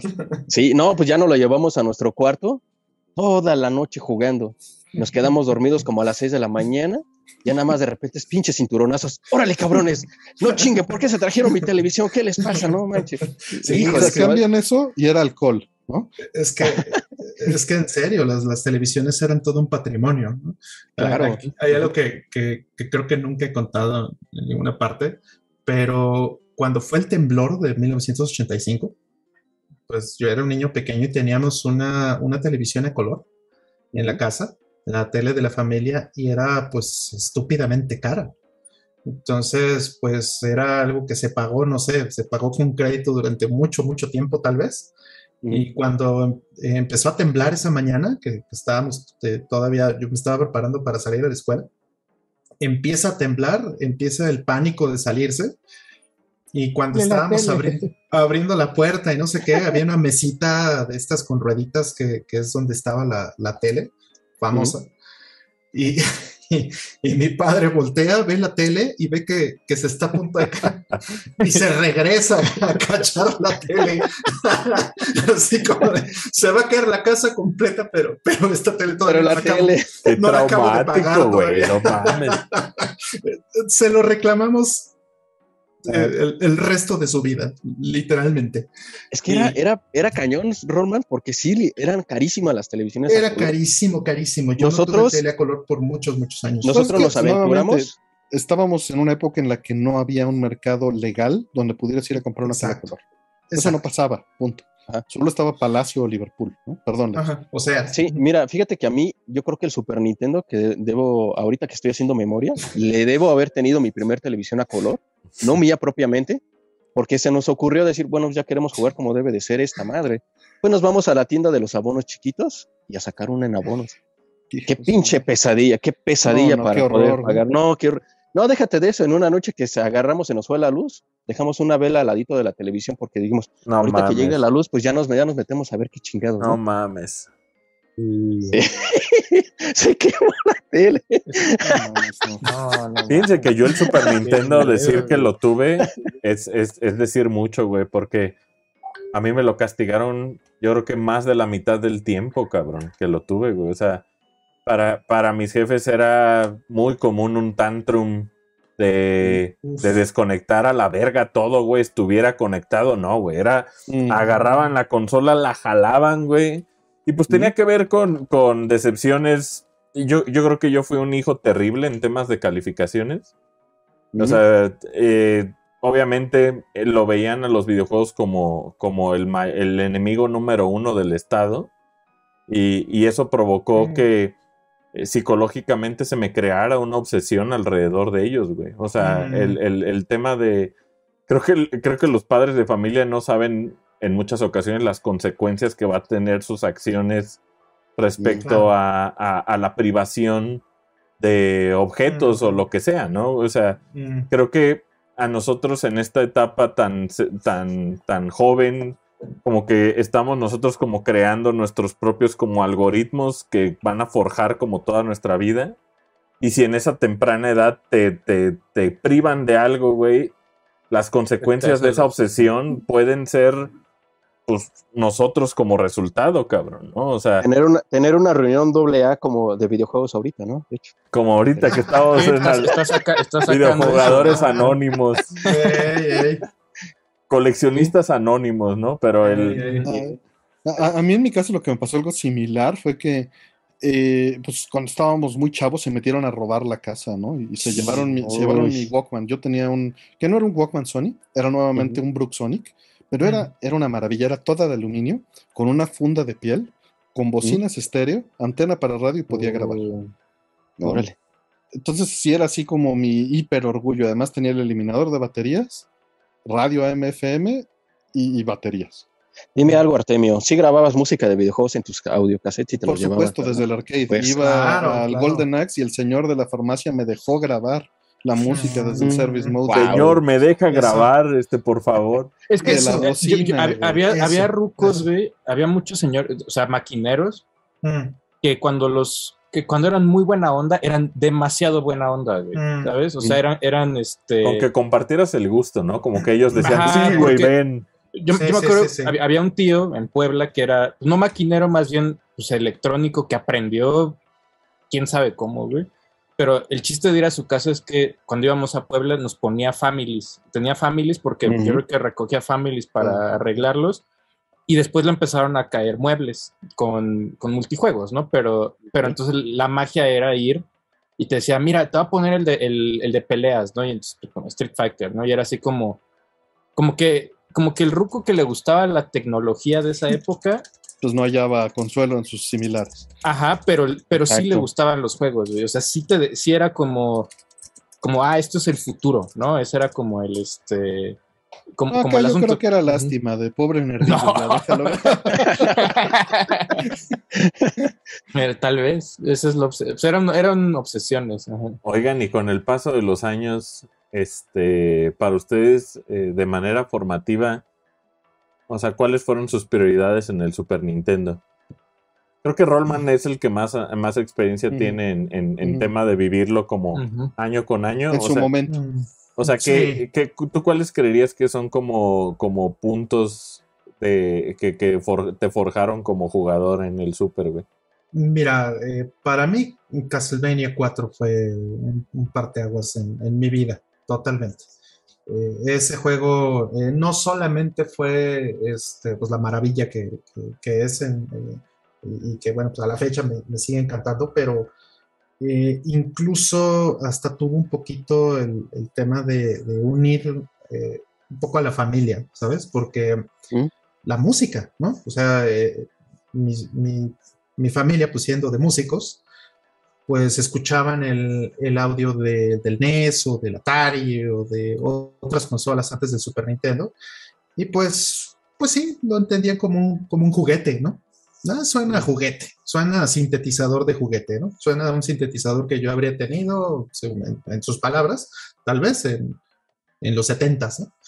Y, literalmente eh, eh, esos son esos sintes, Y el, momento en que llega el Super Nintendo eh, fue de voltear a ver y decir, ¿qué es eso que está sonando? y a ver, Castlevania, ¿qué onda? ¿no? Entonces, mi hermana, por ejemplo, ¿no? Mi hermana llegó incluso a, grabar este, la música de Castlevania 4. Por ejemplo, la usamos como fondo en, este, en una contestadora que teníamos.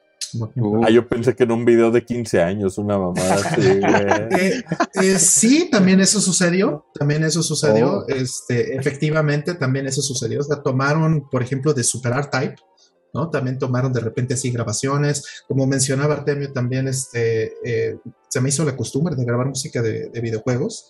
Em, un, buen amigo me dejó grabar también, por ejemplo, un, cartucho de, Neo Geo, ¿no? De Last Resort. Ese fue uno de los primeros cartuchos que, bueno, primero, eh, primeros cassettes que tuve de videojuegos de, de, música de arcade, por ejemplo, ¿no?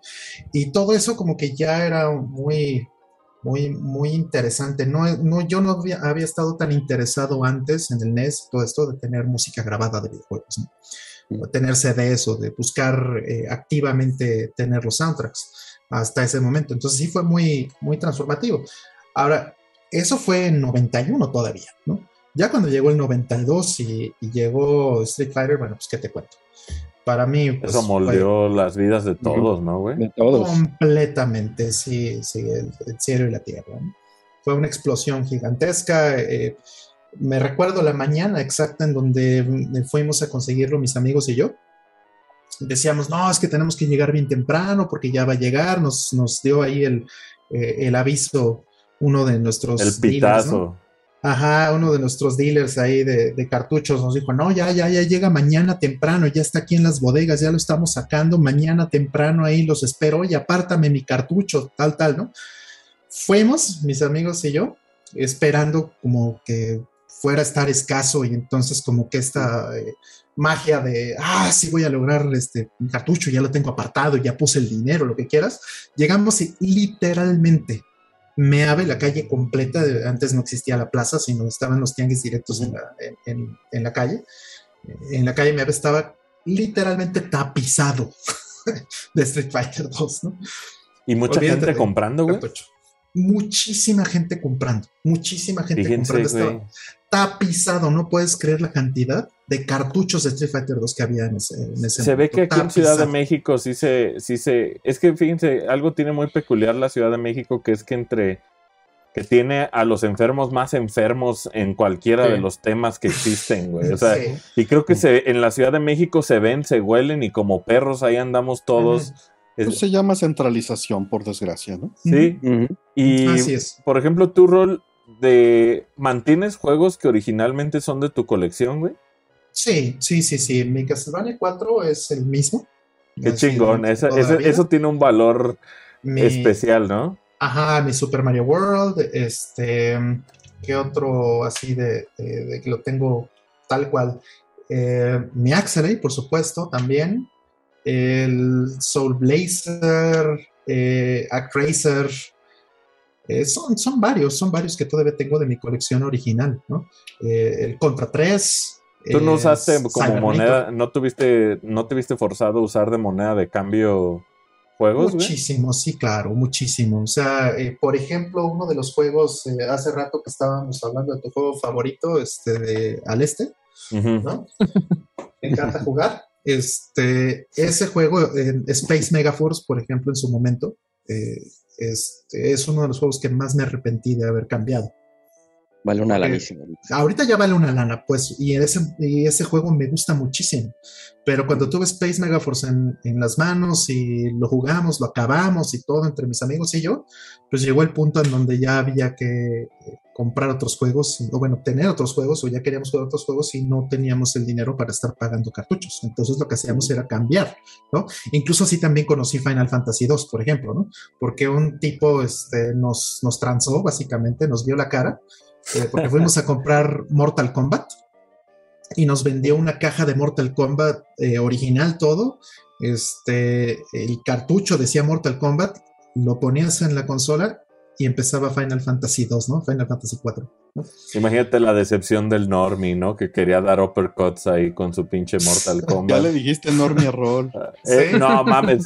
No, se ve que Roll, si estaba jugando a Racer, no tenía nada de Normie, ¿no? O sea, No, siento bueno. que. No, pero, Pero- quería Mortal Kombat. eso. Queríamos Mortal Kombat, queríamos retar en Mortal Kombat, este, y, y bueno, pues lo compramos, ya te imaginarás, ¿no? De niños así de "Eh, prohibido, es el juego prohibido, vamos a ir por el Mortal Kombat, uh", y ahí vamos, ¿no? Y nos transan. Pero no era Mortal Kombat, güey, era la competition. ¿Cómo se llama? Pero ya la no versión esa tan con. chavos, ¿no? Ya estabas en la carrera.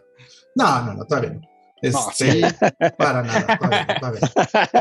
ya No, le están diciendo Para Mortal más Kombat. de la edad. no, Ah, no, para el 2. El 2 estaba ya. El carrera. 2, el 2 sí, ya, era otros No, tiempos. es, pero- un, es un año de diferencia. No, no, no. Igual el 2 todavía no, ¿eh? Pero bueno, eh, para no hacer el, para no ponerme a Mi buscar coche años, se sino- llevó la grúa cuando, cuando me estacioné en Cuapa afuera para comprar Mortal Kombat 2. No mames, ¿qué es esa anécdota, güey? Ah, luego la cuento, Ah, luego la cuento, cuando bueno. hay oportunidad. Ar- Artemio ya tenía carro, qué barbaridad. Bueno, No, hombre. este, De entonces, los jefes, dice.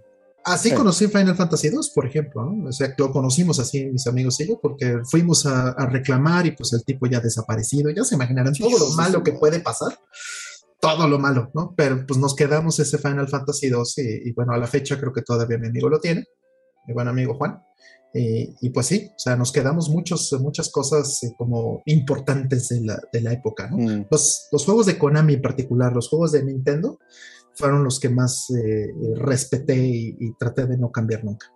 Sí, acá en, en, mi caso, digo, pasando a como anécdotas rápidas, el, o sea, me, mi jefa me compra en, en, San Diego, me compra Super Castlevania 4 y, y Zelda, como mostré en el video de mi colección, y hasta después, algo que recuerdo de día de lanzamiento, Star Fox eh, fue un juego que estuvimos a lo largo de tres días buscando, cabrón, con mi jefe y, y hasta que finalmente se, se pudo, Dando cabrón. vueltas, ¿no? En el tianguis y en todo. Pero estaba lugares. cabrón regresar, o sea, ir a comprar cosas, güey, que no hallaras, porque uno, uno cuenta y recuerda las veces que, que sí te compraron, pero uno como que niega o como que tienes un blackout de todas las veces que fueron a intentar comprar, güey, ¿no? Uh -huh. A intentar como hacerse de juegos y hoy en día que, que, la gente tiene acceso a estos 30 juegos en una Super Nintendo Classic Edition eh, de una manera tan rápida y tan, tan desechable, casi casi.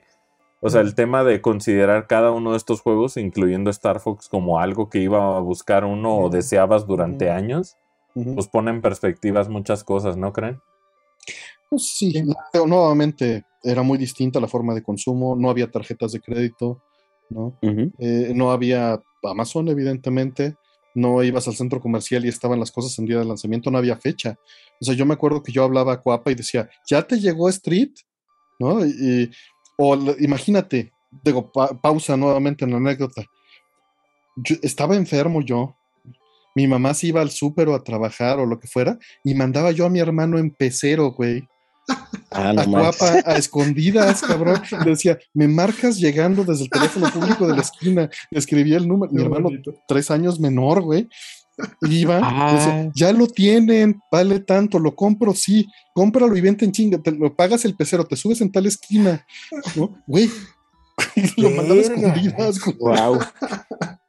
Me acuerdo también de esas, por ejemplo, yo verlo desde el lado de ser el hijo menor de que veías a tus jefes y decías, verga, mi jefa no sabe que mi hermano Carlos está en San Juan de Dios solo, güey, a, X edad, ¿no, güey?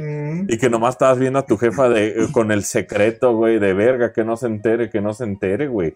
O sea, mi jefa pensando que mi hermano estaba con el vecino y el güey estaba a kilómetros de distancia, ¿no? O sea, solo ahí Solo, güey, entre malandro, no, no sé, güey. Y con tus ahorros de, seis meses ahí para ir a comprar un juego, güey.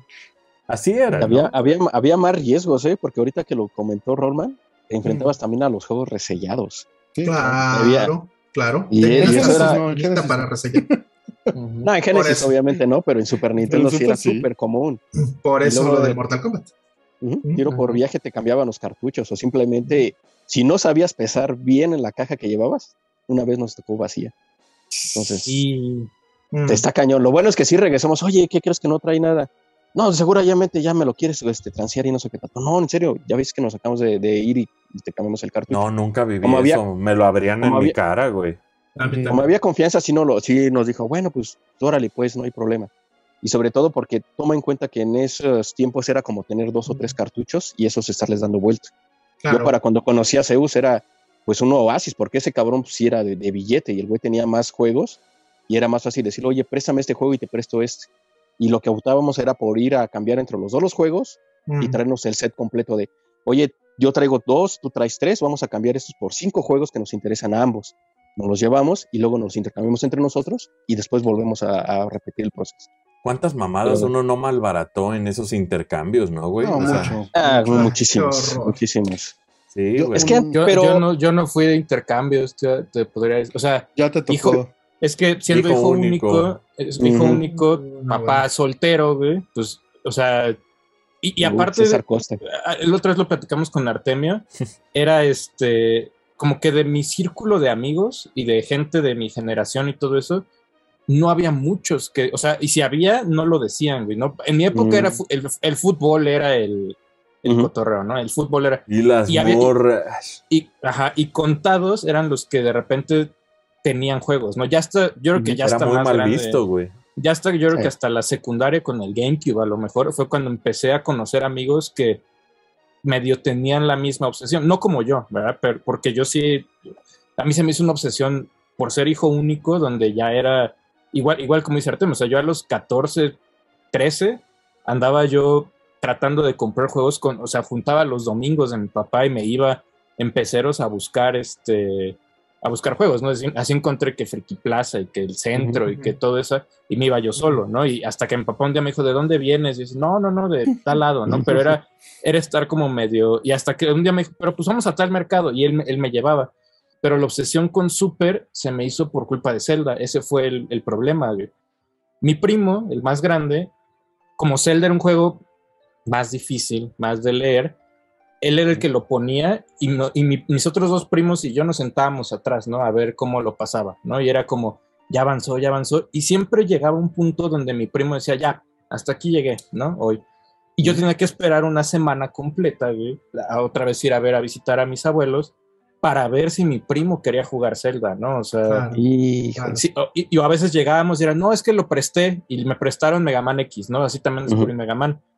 Entonces a mí se me hizo una obsesión de que un día dije, tengo que jugarlo yo solo, ¿no? Y empezaba yo el sábado a jugar en casa de mis abuelos, jugaba, jugaba, ya vámonos, y era como, puta. Entonces fue el primer juego que se me hizo como este círculo donde, pues hasta la siguiente semana avanzo, hasta la siguiente, tardé creo que como dos años en terminar Zelda, ¿no? O sea, fue, ah, fue una, porque era, solo juegas los sábados y a veces no jugaba porque un primo le había prestado o porque pasaban cosas, ¿no? Entonces tardé tanto en acabar Zelda que se me hizo la obsesión de que cuando tenga mi Super Nintendo. No se te quitó nunca, güey. No, No no se se me pidió, razón me pidió 10 cartuchos de Zelda. No, no, no, pero cuando, ya cuando por fin me compré mi Super, o sea, ya a los 15, 14 que conté mi dinero y me fui y me compré mi Super Nintendo, el primer juego que compré Mm. fue A Link to the Past. Ese fue mi... de- o sea, como ahí fue cuando empecé a armar mi colección. ¿Cuál ¿no? fue su año más cerdo, güey? En temas de, de la colección. O sea, ¿cuál fue el año que ustedes creen que más le entraron ya a. a- O sea- ¿de cuál año tenemos más? ¿O de- No, o sea, más, bien, ¿en qué, ¿En qué en año qué empezaron a, a ya atasca- a ya que fuera obsceno, güey? A- acumuladores ya. Obsceno. Acumuladores. Pues es que, güey, uno, uno, por ejemplo, yo me acuerdo que cuando estaba morro, pues tenías unos cinco juegos y ya tenías muchos, ¿no? O sea, pero ya, ya llegar a un punto en el cual tuvieras decenas, creo que no pasó hasta que tu- hasta que yo trabajé y tuve el, el poder adquisitivo Exacto. para poder comprarlos. Mira, de, de- de Atari tuve que vender muchos, ¿no? Para comprar mi Ujú. Genesis. Pero por lo mismo sentí ese vacío y los de Genesis ya difícil, solo si no me gustaban los cambiaba. Y, y hacía el esfuerzo y tal vez por eso no jugué tanto. Claro. Que ese es un error también, ¿no? Pero el, el Super NES, cuando compré mi Super NES fue en 96, que te digo, y yo ya estaba haciendo freelance, ¿no? Y del freelance sacaba para Genesis, Sega CD y Super NES en ese momento, y ya PlayStation. Entonces Mm. estaba muy difícil, no, Sí, ¿a cuál, no? eh, no, no ¿Cuál? podías alimentar todo. De hecho, ya se- Genesis, Sega CD ya era poco. Mm. Ya era más bien como Super Nintendo y PlayStation, los jugué pues, a, la- a la par, básicamente. Y, Super Nintendo era más barato. Mm. ¿no? Entonces yo, de hecho, compraba mucho Sega Master System y mucho Super Nintendo suelto porque era lo que estaba más accesible, más barato. Mm. Eh, y pues sí, sí compré bastante en 96, pero el atasque, si te vas a eso, es 99 con eBay. Mm. Órale. Mucho antes, o sea, en esos años de 96 a 99, sí fue mucho de andar en mercados consiguiendo lo que pudiera, pero se fue en Saturn, en Nintendo 64, en, en reconstruir cosas de de Atari 2600. Pero cuando conocí eBay en 1999 Mm. y ya estaba trabajando, ahí es cuando todo valió madre. Sí. Fíjate, ese, ese, o sea, la manera en que varía un chingo el tema de.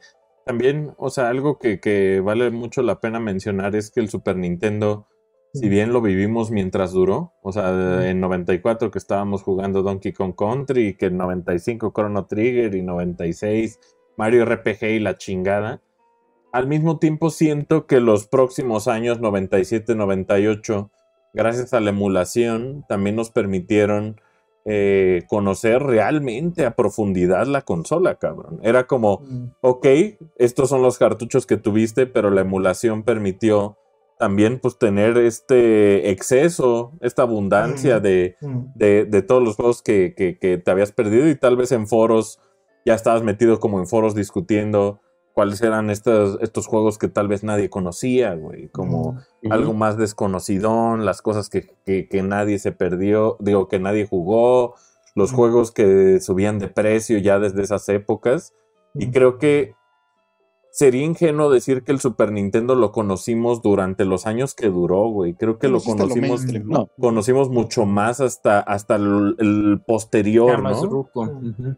Claro. Tal vez También sí. la ida a Japón, o sea, Roll ahí Sí. tuvo una oportunidad muy distinta, pero cuando en 2004 fue a Japón, que, que es un poquito desprendido de ese 99, también fue un atasque de Super Famicom. Sí, Es que era baratísimo. Pero Increíble. baratísimo. Lo regalaban así, güey. Así ¿no? en Super Famicom y Mega Drive eran baratísimos.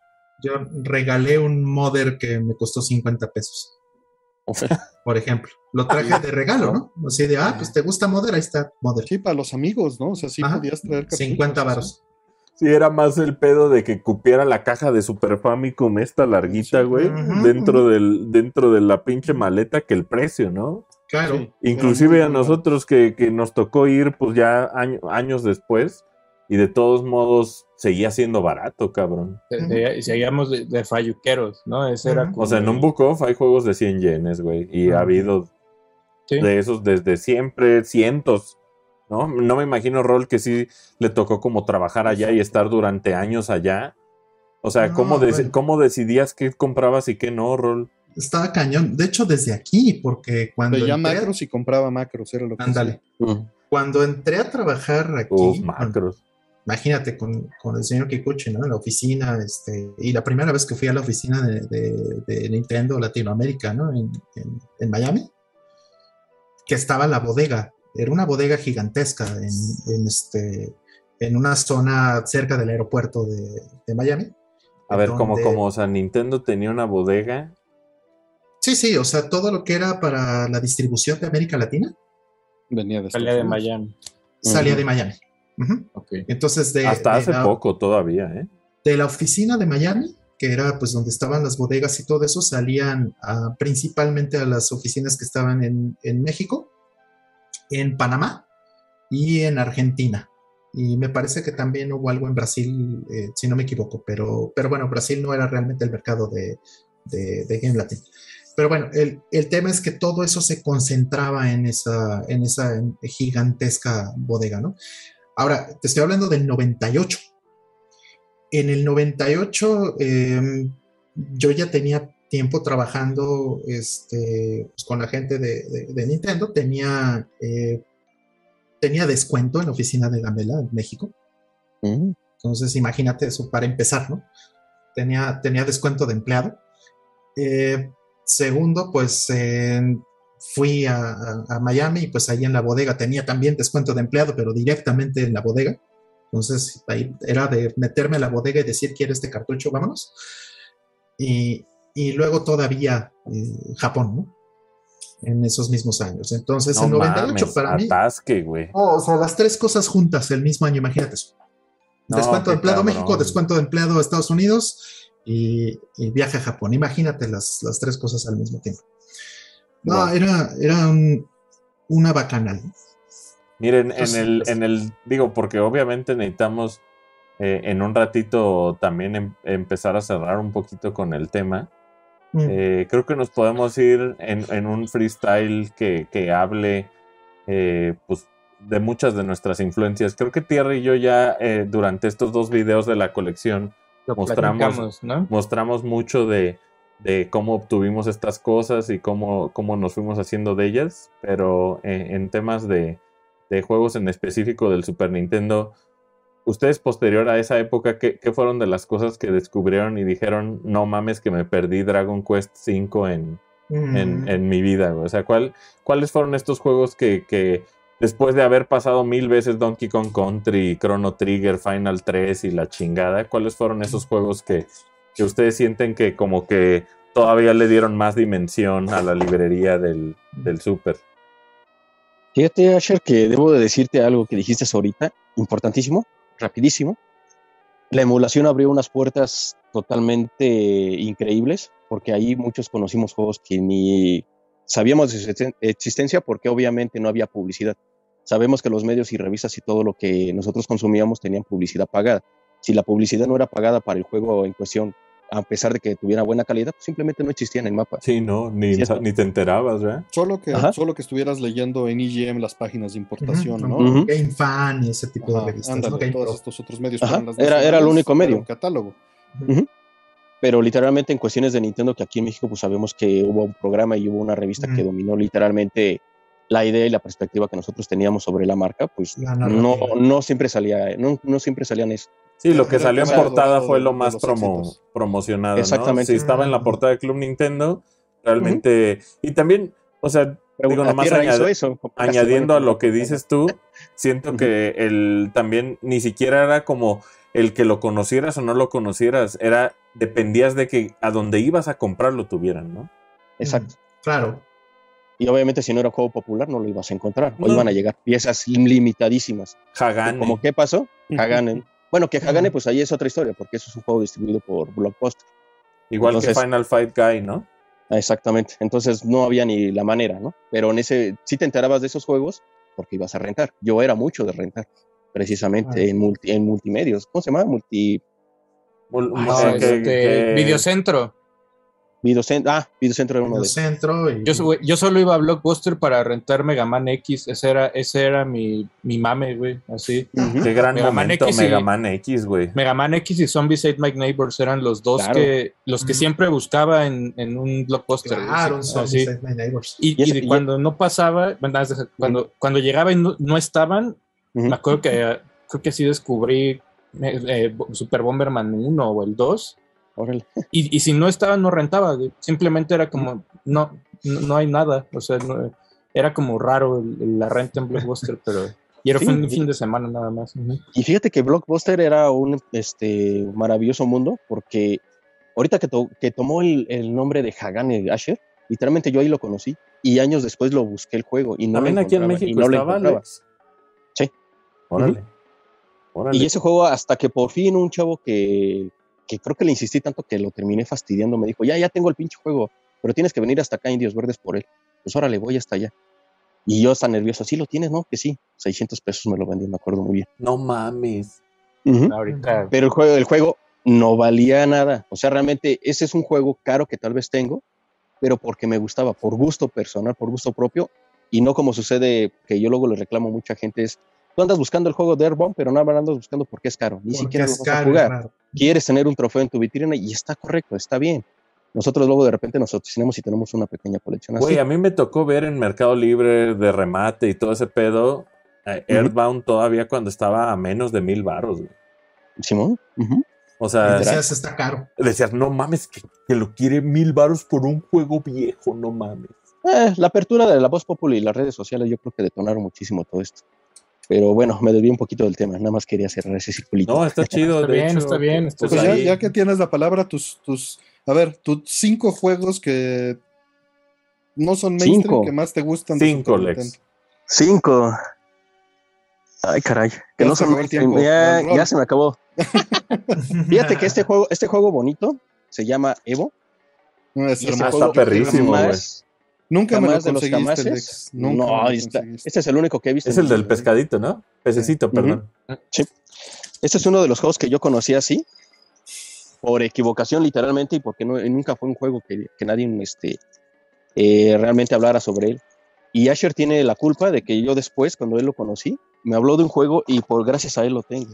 ¿Cuál? Y este no le, hemos- y no le hemos hecho gameplay. Ah, ese o ese a huevo, güey, de Human ese. Entertainment, güey, de los creadores de, de Fireman. Perrísima esa ¿Cuál es? madre, Porque la banda no, no alcanzó a ver. SOS SOS, se llama. Perdón, SOS. Ujú.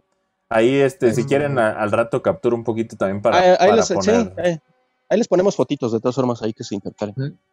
Pero sí, o sea, eso ha sido increíble porque nos damos cuenta que a pesar de que teníamos juegos populares que todo el mundo te hablaba, un Mario, un Donkey, lo que tú quieras, tenemos amigos que tuvieron la oportunidad de jugar un juego desconocido y que te pasaron la voz, te dijeron, oye, intenta este juego, está muy padre y te va a gustar. Y sí, pues ahí es donde le entrábamos. ¿Y tus favoritos, Lex? Mi favorito, pues sí, no es porque sea caro, como les mencioné, Hagane, Mm, creo que este es de mis ultra favoritos. Me acuerdo que... Ah, no, no tanto. Bueno, este, Para ti, dice, para ti. Me acuerdo Pues- mucho que una ocasión tuve una platiquilla con Artemio que le digo, estoy escuchando la rola del primer nivel de Hagane y literalmente me estoy sintiendo mal. Y Artemio me dice, ¿por qué? Dice, es que me remueve sentimientos y, y evoca una, a un momento de mi vida que, que es donde te encuentras complicaciones. Y yo creo que a veces la música, Te o a veces simplemente sí. te triggerea. O hace lo Ajá, contrario, ¿no? A veces. Así es. Entonces, eso yo creo que es una de las cuestiones muy bonitas. Ah, Mira, ahí Rolman japonesito muy bonito Qué también. preciosa la portada de. Qué curioso que, que Hagane. Un juego tan raro, sea tu favorito del, del sistema, güey. Ujú. Y desafortunadamente, sí, ya ahorita es inconseguible. Ya es- ya es- realmente. eh, la versión, bueno, japonesa ha empezado a subir también bastante. raro. No es barata, no es barata. No es barato, pero ese es el platico, ese, ese yo lo encontré, no sé, no sé qué pasó, güey, así de...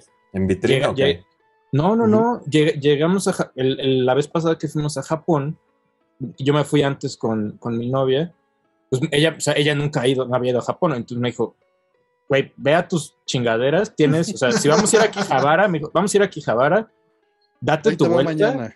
date tu vuelta y después de eso es mi tiempo, ¿no? El dije, primer día Ah, con no. novia es bien fácil porque la novia, como Eh, todavía no pues se ese mueve en la llamanote, güey, te o sea- sigue a donde vayas, güey. Justo el primer día que llegamos a Tokio, ese día fue, güey. Así le dije, vamos, pasé, a- pasé a Potato, pasé al, al, este al trader y la chingada, pasé a todas, y cuando entré a una, no me acuerdo cómo se llama la tienda, pues andaba yo ahí bobeando y de repente vi un Hagane, así, ni siquiera vitrina, güey, Hagane así, y lo vi y dije, ¿y qué hace esa madre ahí, no? Entonces fui y había otro, no sé si era un europeo o algo así, que también andaba dando vueltas y dije, hijo de su madre. Entonces llegué, lo agarré, güey, y dije, a ver, dije, Y el "Primero voy a europeo nomás precio, ¿no?". siguiéndote, ¿no, güey? Sí, Sí. no, güey, nada más andábamos oliéndonos como perros, güey, y dije, no lo voy a soltar, güey, ¿no? Vi precio y dije, eran, ya, ya en, en pesos eran como 1800 pesos mexicanos. Muy vara, güey.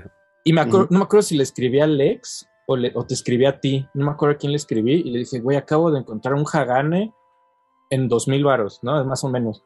Llévatelo, llévatelo. Y yo así como, puta, güey, es el primer día en Tokio, ya estoy gastando 2000 varos en un juego, güey. Sí, sí, eso, sí se siente uno culpable y Dije, bueno, güey, pues llegué, tienes que mermar a tu presupuesto de todo Tra- el demás. traía, ¿no? traían un montoncito, traía algunos juegos de Game Boy y traía cosas y dije, güey, pues dejo todo y me llevo el, el Hagane, ¿no? Y salí, me acuerdo que mi novia me esperó en- afuera de la tienda y salí yo así como, güey, Lo celebrando. Güey, de Champions me llevé un Hagane, güey, y, y jamás he visto otra vez uno, güey, así. ¿no? O sea, creo que fue un buen, este, Mm. Una buena compra, ¿no? O sea, fue el... Me acuerdo que Sí. Rol me dijo, ¿lo encontraste en caja? Le dije, güey, en caja, si hay, está en vitrina. Ya ¿no? le despertaron la curiosidad a un chingo de gente que nos está viendo. Ah, claro. También Sí. hay que hay, hay que considerar, es básicamente un Revenge of Shinobi en Super Nintendo. Ujú. Exacto. Sí, dale. Con robotcitos. Yo Con fíjate que yo tengo, yo tengo nada más una espinita de ese, ju- de ese juego en específico, porque yo era mucho de guardar mis juegos cartuchos en una caja, manuales en una caja y cajas en otra caja. Y no sé dónde está la caja de mi Hagane. Tengo el Y- manual y el cartucho, pero No, mi caja no. Que ha de ser más rara Sí, la no. caja por ser de Blockbuster, ¿no? Bastante, bastante rara. Pues es que no sé si esté bien decirlo, pero es de los top de los juegos más este, costosos actualmente. Órale. Entonces sí, sí, por eso este se lo voy a regalar a tierra. Dice, por cierto, tengo unos en mi tienda. Ah, bueno, Imagínate, ¿no? Nunca, nunca, yo te voy a decir, de 10 años, Nunca ha habido. 11, 11 años que voy así como dando vueltas a Ujú. lugares y que No. voy a Mm. buscar, no. Tierra ni Ojalá. ver. O sea, era Ojalá. una broma de broma Ah, de sí. broma. Sí, ojalá, no. ojalá a alguien se le ocurra hacer un Reeditarlo. Como, ya pasó con algunos con otros. algunos juegos. Ajá. Que justo ahorita hablamos de las reediciones, que ha habido algunas reediciones, ¿no? Por ejemplo, este Ujú. Mayo, que también es un juego rarísimo, pero Oh. esta es una versión reeditada. Ajá. las reeditaron con licencia original y todo en, en Amazon Japan por 40, 30, 50 dólares, una cosa así. King of Así es. Demons. Sea, Así es. Y Ese yo lo pagué, lo pagué 1500, pero al menos ya lo tengo. Y sí, es Sí, un sí, juegazo. sí. Y qué bueno, ojalá Hagane lo reediten así, porque tampoco tiene chips especiales. Eh, Shubin Man. Ujú. O que te Shubin lo Man es- vendan en, en una ROM, en, en un paquete, ¿no? Enséñales tu puerqués, pinche Rollman. Tiene un Satellaview este cabrón hablando de, Uf. Justo, Venga. justo. de justo- Shibibin Man, ¿o cómo se llama su...? Chubi Biman, Shu- ¿no? Shubin Man Zero. Este, eh, justamente por eso lo iba a mencionar, porque este Shubin Man Zero es un juego que originalmente salió para el Satellaview. ¿No? Regálamelo, pues, es este- regálamelo. Sí, ¿no quieres, ¿no quieres dos de una vez? Oye, Este- Satellaview, nomás mencionándolo este, rápidamente, pues era, era un hardware que iba abajo, un periférico del Super Famicom, que eh, a través de, de como, o sea, uno podía descargar juegos eh, a Mm. través de un servicio por un satélite, ¿no? Mm, así es. Y Shubibin Man Zero, que es el cartucho que tenía, que tenía Artemio en la mano hace un minuto, es un juego que originalmente salió para eh, Satellaview, o sea, te llegaba este, directo por vía satélite a tu, a tu consola y, y lo guardabas dentro del cartucho de, de, de Flashon que tenía, o el EEPROM que tenía la... el- el, este, la- Y luego la tuvo la reedición esta que enseñó este Ajá. Artemio, ¿no? Lo interesante de esa reedición, que justo era el punto que quería mencionar, es que todavía tiene el header, o sea, no le tocaron absolutamente nada, Ah, todavía tiene el header. Y entonces, si pones ese cartucho con el Satellaview puesto, prende el Satellaview y entra el BIOS del Satellaview. Ujú. Como ¿Neta? si, como si fuera el cartucho original bajado de, del satélite. Órale. Órale. Y, y otro detalle, Shubiman viene de PC Engine. Hay tres juegos de. Bitman, claro. Y otro Este es detalle, el- acá, te- acá teníamos Sega Net. ¿eh? no, no es Eh, cierto. hoy- para- pero hoy ya tienes Game Pass. ¿Qué, Eh. te preocupa? Leo? Sí, bueno, teníamos sí. X-Band, también teníamos X-Band. También tenemos Ujú. Expand. Oh, sí, claro. Así es. Pero tus ¿Se dan? juegos, Rol, ¿Tu ¿Se dan, rol? se dan cuenta que, Uy, nada pues. más para redondear, cómo ha madurado el mercado? Eh, O sea, de algo que Eh. para nosotros era extraordinario, ahorita es algo tan común para la gente. Ah, yo creí que te refieras ya echado a perder. Ah, maduró y se echó a perder, güey. Exacto, o sea, está demasiado madurito, ya no es, ya no es para hoy, esto ya se. Pues tal vez los que estamos aquí sí estamos un poquito echados a Ya- perder ya por el vicio, pero bueno. eh, ya, Chichi está, se dice. ya está podrido. náhuatl, ¿no? sí. Exacto, pues mis juegos, eh, digo, eh, antes de eso, ahorita que estaban mencionando sobre las, eh, las anécdotas, este juego que es Magical Pokémon, Ujú. Este qué juego- curiosamente este juego lo, lo compré en el 98 o 99 cuando mucho. Lo compré en algún, en algún Que seguía vivo el super, de hecho. en algún viaje a, a Japón, lo compré. Entonces, lo traje, lo guardé y se queda en el backlog veintitantos años. Y lo acabo de jugar apenas hace un año, gracias eh, a Artemio y al programa de No Context Synth, porque están eh, buscando juegos para, para ponerles este, con sound test en el No Context Synth. Pues me lo encontré y dije, ah, mira, Magical Pokémon, qué raro, no recuerdo haberlo puesto, no recuerdo haberlo jugado. Lo puse, lo empecé a jugar y pues, Nuevo. primera- nuevecito. Fue la Lo primera vez. que- rompió así. dice. básicamente. Este, fue la primera vez que lo jugué. Y, y estuvo ahí guardado muchos Qué años. bonito Pero bueno, arte tiene ese, ese mugrero. sí. Y, y bueno, este. Es, es sí, súper interesante. Además, hay una historia que bueno, no, no vamos a contar aquí, pero eh, sobre. Pueden checar, pueden checar. el- nosotros le hicimos un gameplay ahí con el alacrán, ya tiene un rato, y platicamos de todas las curiosidades que tiene el, También este, Chibibin Man. el juego. Chibi Man ahí También ya, este, Zeus, lo pueden Zeus se lo checar. Mm, sí, ahora de mis juegos, eh, obvio, tengo que mencionar Gradius 3, en casi Ujú. 4, o sea, imposible hablar de, del- del Super Nintendo, no hablar de, no hablar de esos juegos. Super R-Type también fue para mí un juego muy trascendental en el Super Nintendo. Eh, Street Fighter 2 Turbo, también ese juego. Siempre eh, mencionan Turbo, ¿no? O sea, no es Street Fighter 2, es el No, no, Turbo, güey. Es el, Es el Turbo, mejor. Hyper Turbo, Fighting. turbo. Sí, porque además de que es un, un port extraordinariamente bueno del arcade, es casi perfecto en, en gameplay. La velocidad es la adecuada. La velocidad, todo es adecuado, todos los combos, todo es, todo es casi perfecto. Y, y bueno, pues además me abrió muchas puertas en el, en el mundo de, los juegos de pelea, ¿no? Ese juego fue muy, muy importante en mi vida. Y, y bueno, eh, ya dije cuatro. Eh, me faltaría uno, tal vez. Tal vez pondría eh, Mega Man X. También es un juego que, que me, gustó muchísimo y que lo- a la fecha lo sigo, lo sigo jugando regularmente. Muy Me especial. ¿no? Cómo se escucha, cómo se ve Mega Man. X. Sí, se me, hace, Ajá, se me hace una pieza clave del Super, la neta. Así los, es. los guiños, ¿no? A otros juegos. así Sí. es, así es, así es. No, y hay, bueno, hay muchísimos juegos más, es imposible decir todos, o sea, aunque me pusieras un top 50 lo lleno de inmediato, pero Sí. Y si tuviéramos que hablar del Super este, 10 horas, 10 horas hablamos. güey, ¿no? Ajá. O, sea, sí. o sea, yo creo que hay tantas cosas que podemos decir de él, pero eh, tú, eh, Artemio, ¿qué, qué, de juegos que, sientes que sean como los juegos que consideras más eh, hechos a tu medida en el Super? Más importantes para mí, digamos que están este los Kiki Kai Kai. Oh, Fucky Rocky, güey. No, este, me gusta mucho este estilo de juego y creo que funciona muy bien en la resolución, en el tipo de música y en el tipo de control. Mm, Entonces, este, me, me gustan particularmente. mm. Evidentemente están eh, algunos, digo, está Link to the Past, ¿no? Of the Gods. ahí. Claro, claro. Para caer ahí en el, en el, este, en el de siempre.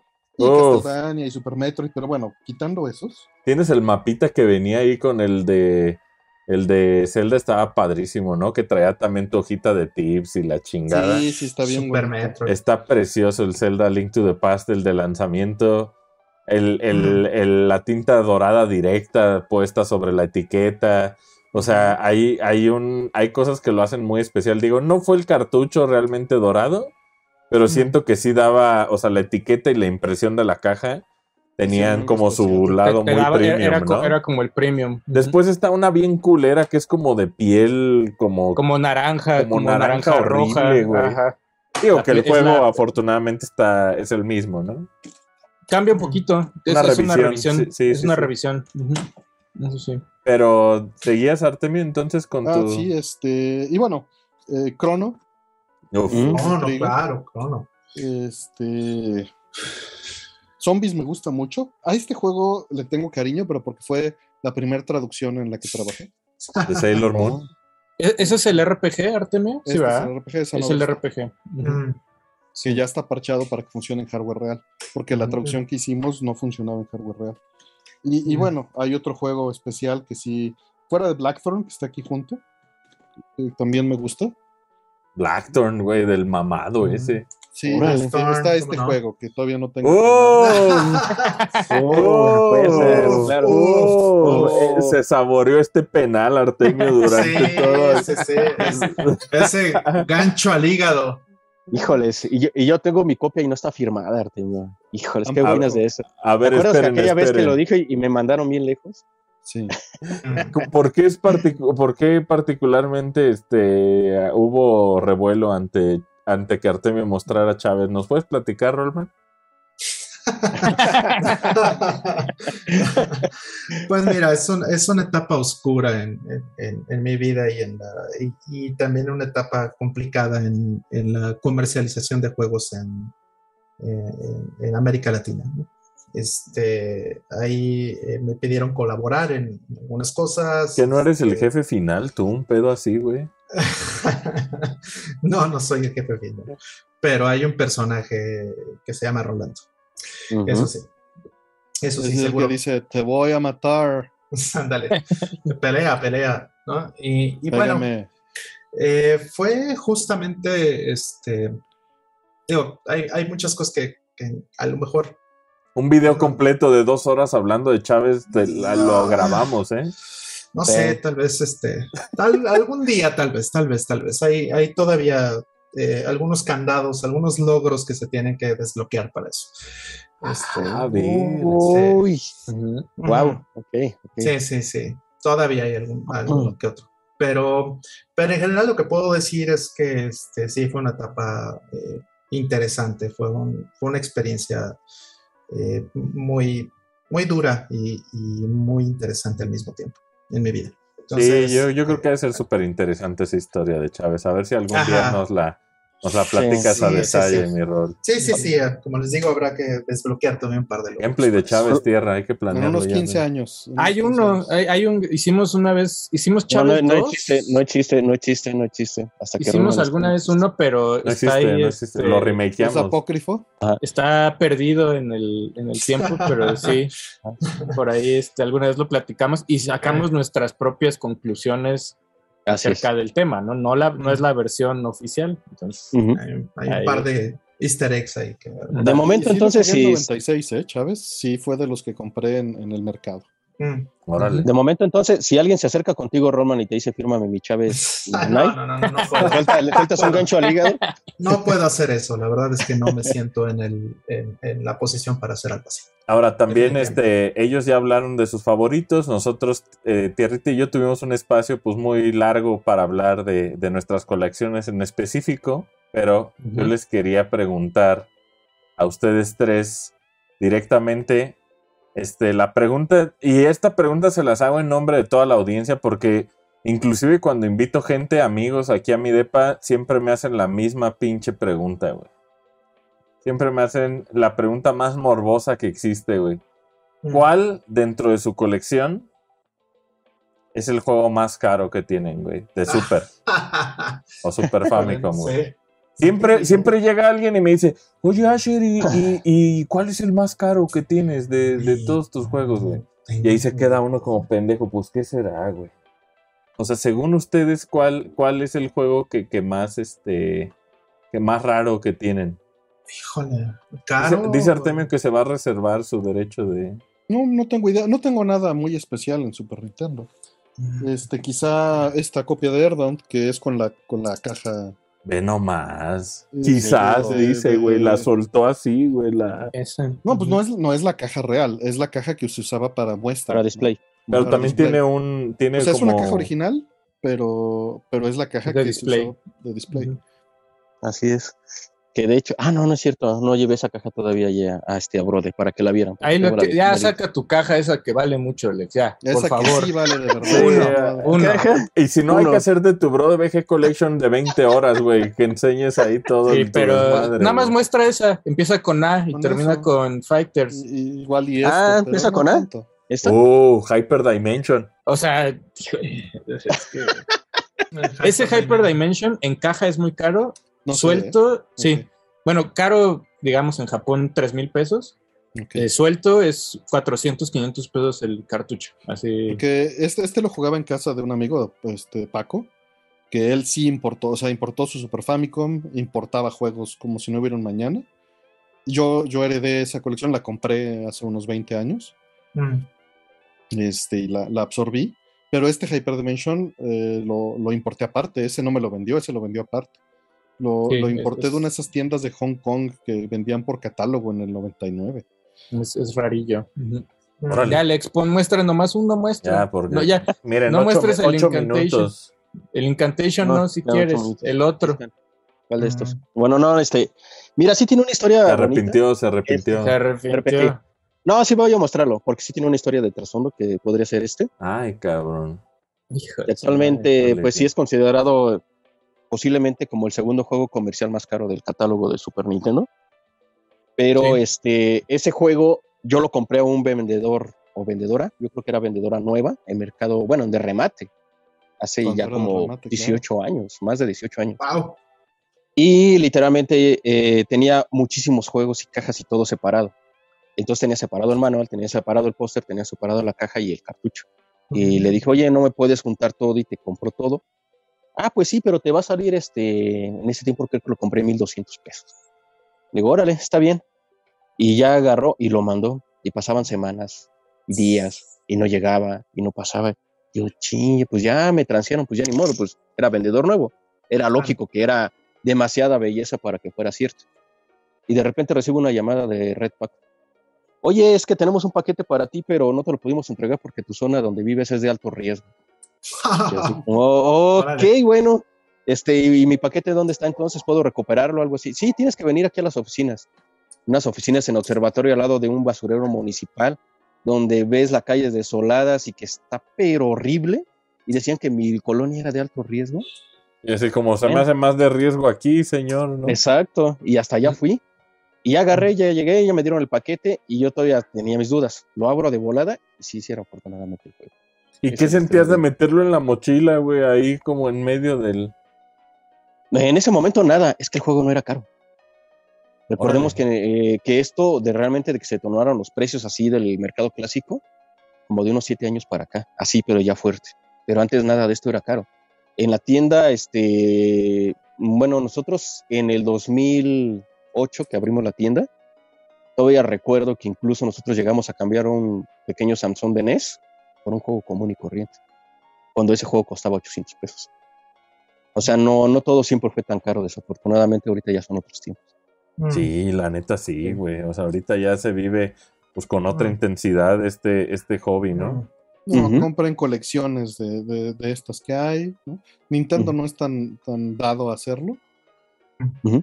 ¿No? Eh, Pero- Pues tiene sus, tiene de vez en cuando su. Tiene sus días a veces. Pues sí, sacó pero no, vas a encontrar una colección de 40 No. ROMs de Sega Genesis en Play 4. güey. Claro. Claro. Sí, claro. Sí. Ujú. Entonces Sí, tu bueno. rol. Bueno, ya yo diría que uno de los más eh, preciados que tengo en, en términos de, de rareza y eso es justamente Magical Pokémon. Ujú. ¿no? Ya conté Ujú. la historia ahorita, pero posiblemente digo, es un juego que, que tuve en su momento y, y lo dejé ahí guardado haciendo polvo.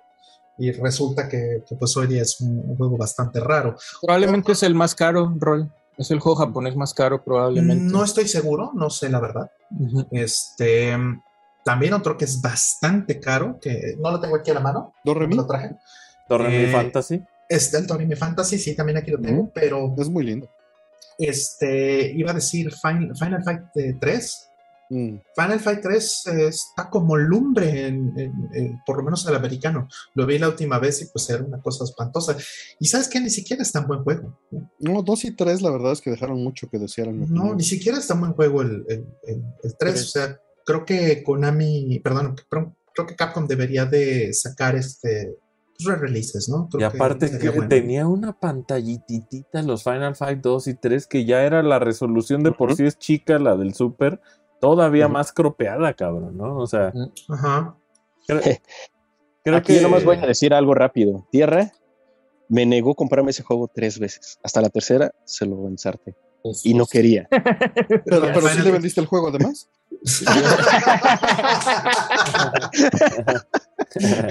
te he llevado. después de eso se lo regalé, dice. Después de eso ya eh, bajó el, bajó el precio, bajó el precio después de ese. Después del descontón, Ya, ahí se lo pasó. regalé.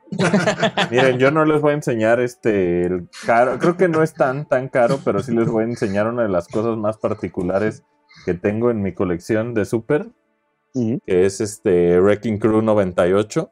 Uh, Eh, eh, eh, la neta es que este, este título, en mi, en mi entender, y lo dije en la colección que mostré, es el único juego de Super Nintendo que incluye un juego de NES, cabrón.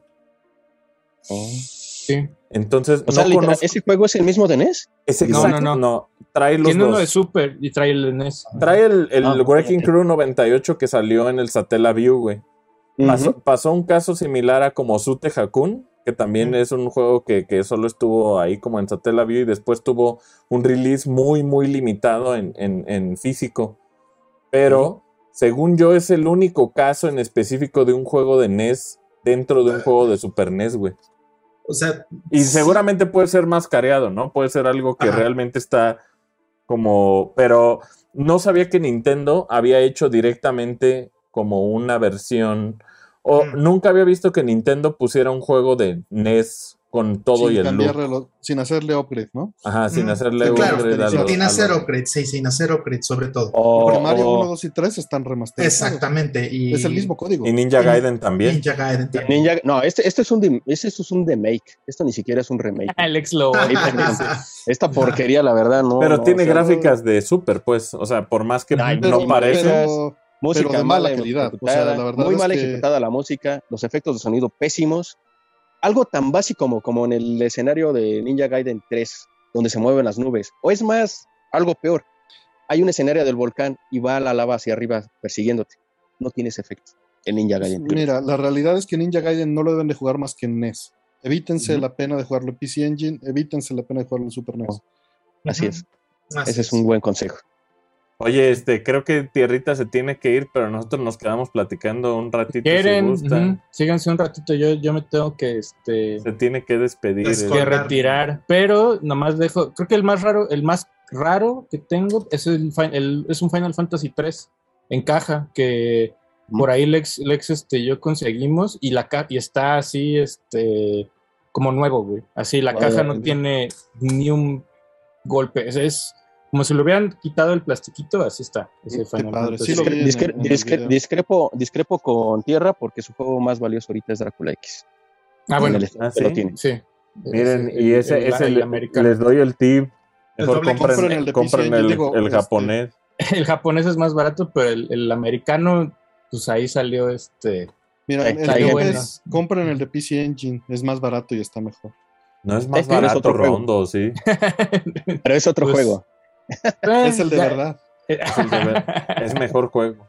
Es el de- pero Ah, sí, claro si quieres, sí. este, síganse un ratito más. Yo ya, este, Gracias, Tierrito. yo, yo me despido. Cuídense, cuídense, muchachos. Abrazos, abrazos. Bye, bye, bye. Y ahora que ya se fue tierra, pues vamos a aprovechar para hablar en serio. No, no es cierto. Este, va- vamos a hablar un poquito más acerca de, de el Super Nintendo. Vamos yéndonos cronológicamente. Fíjense que probablemente mi juego favorito, pues es el mismo que Roll. Super Castlevania 4 a mí se me hace uno de mis juegos más maravillosos que existen eh, más atmósfera tienen. Eh, no, no hemos ni siquiera mencionado este, otros también igual de, de, importantes, pero año con año vamos a irlos viendo. A mí uno de mis favoritos, o sea, yéndonos fuera de los Super Mario Worlds y del A Link to the Past eh, de 1992, creo que es Super Mario Kart. Para mí ese es uno de los juegos que más eh, me han unido con, con, mi primo Manolo y que han sido como un icono de retas, ¿no? De, creo que es un juego muy difícil de dominar, creo que es un juego que, que te permite eh, también como, al igual que F0, como tener mucho eh, fineza para la hora de, de como dar las curvas, o sea, es un juego que mecánicamente me parece muy interesante porque más allá de sentirse como un juego de carreras donde se sentía como un progreso muy artificial, creo que Mario Kart sí se siente como un algo como una pieza mecánica que realmente estás compitiendo. O sea, se me hace como un juego que te permite lucirte, te permite aventarte unas cosas que la super cagas o te resbalas o la chingada. Pero pues gran juego. También por ahí Konami contra 3 de Alien Wars, yo creo que es un, un clásico ahí del Super, ¿no? Mm. Es esencial el juego. Claro, sí. Digo, Final, Final Fantasy VI también es de esos juegos que igual marcaron mi vida. Sí. Este, son, salió como el 3 acá, ¿no? Digo, para. Exacto. Final Fantasy 3 aquí. Roma, te voy a aventar la pregunta rapidísimo. Chrono Trigger o Final Fantasy 3. Siempre me la miento cuando yo hago esa pregunta. Eh, mira, o sea, eh, es, complicado porque... Es incómoda la pregunta. sí, sí, sí, o sea, sabemos que técnicamente Chrono Trigger, pues sí, es, como una, una maravilla, es una genialidad ese juego. Eh, los personajes, todo, todo lo que es Chrono Trigger es increíble y, vamos, no, hay, es un juego que no tiene fallas, pues, ¿no? No te las he visto, tal vez lo veo con, con mucho amor, pero personalmente fue mucho más trascendental este Final Fantasy VI en, en mi vida personal.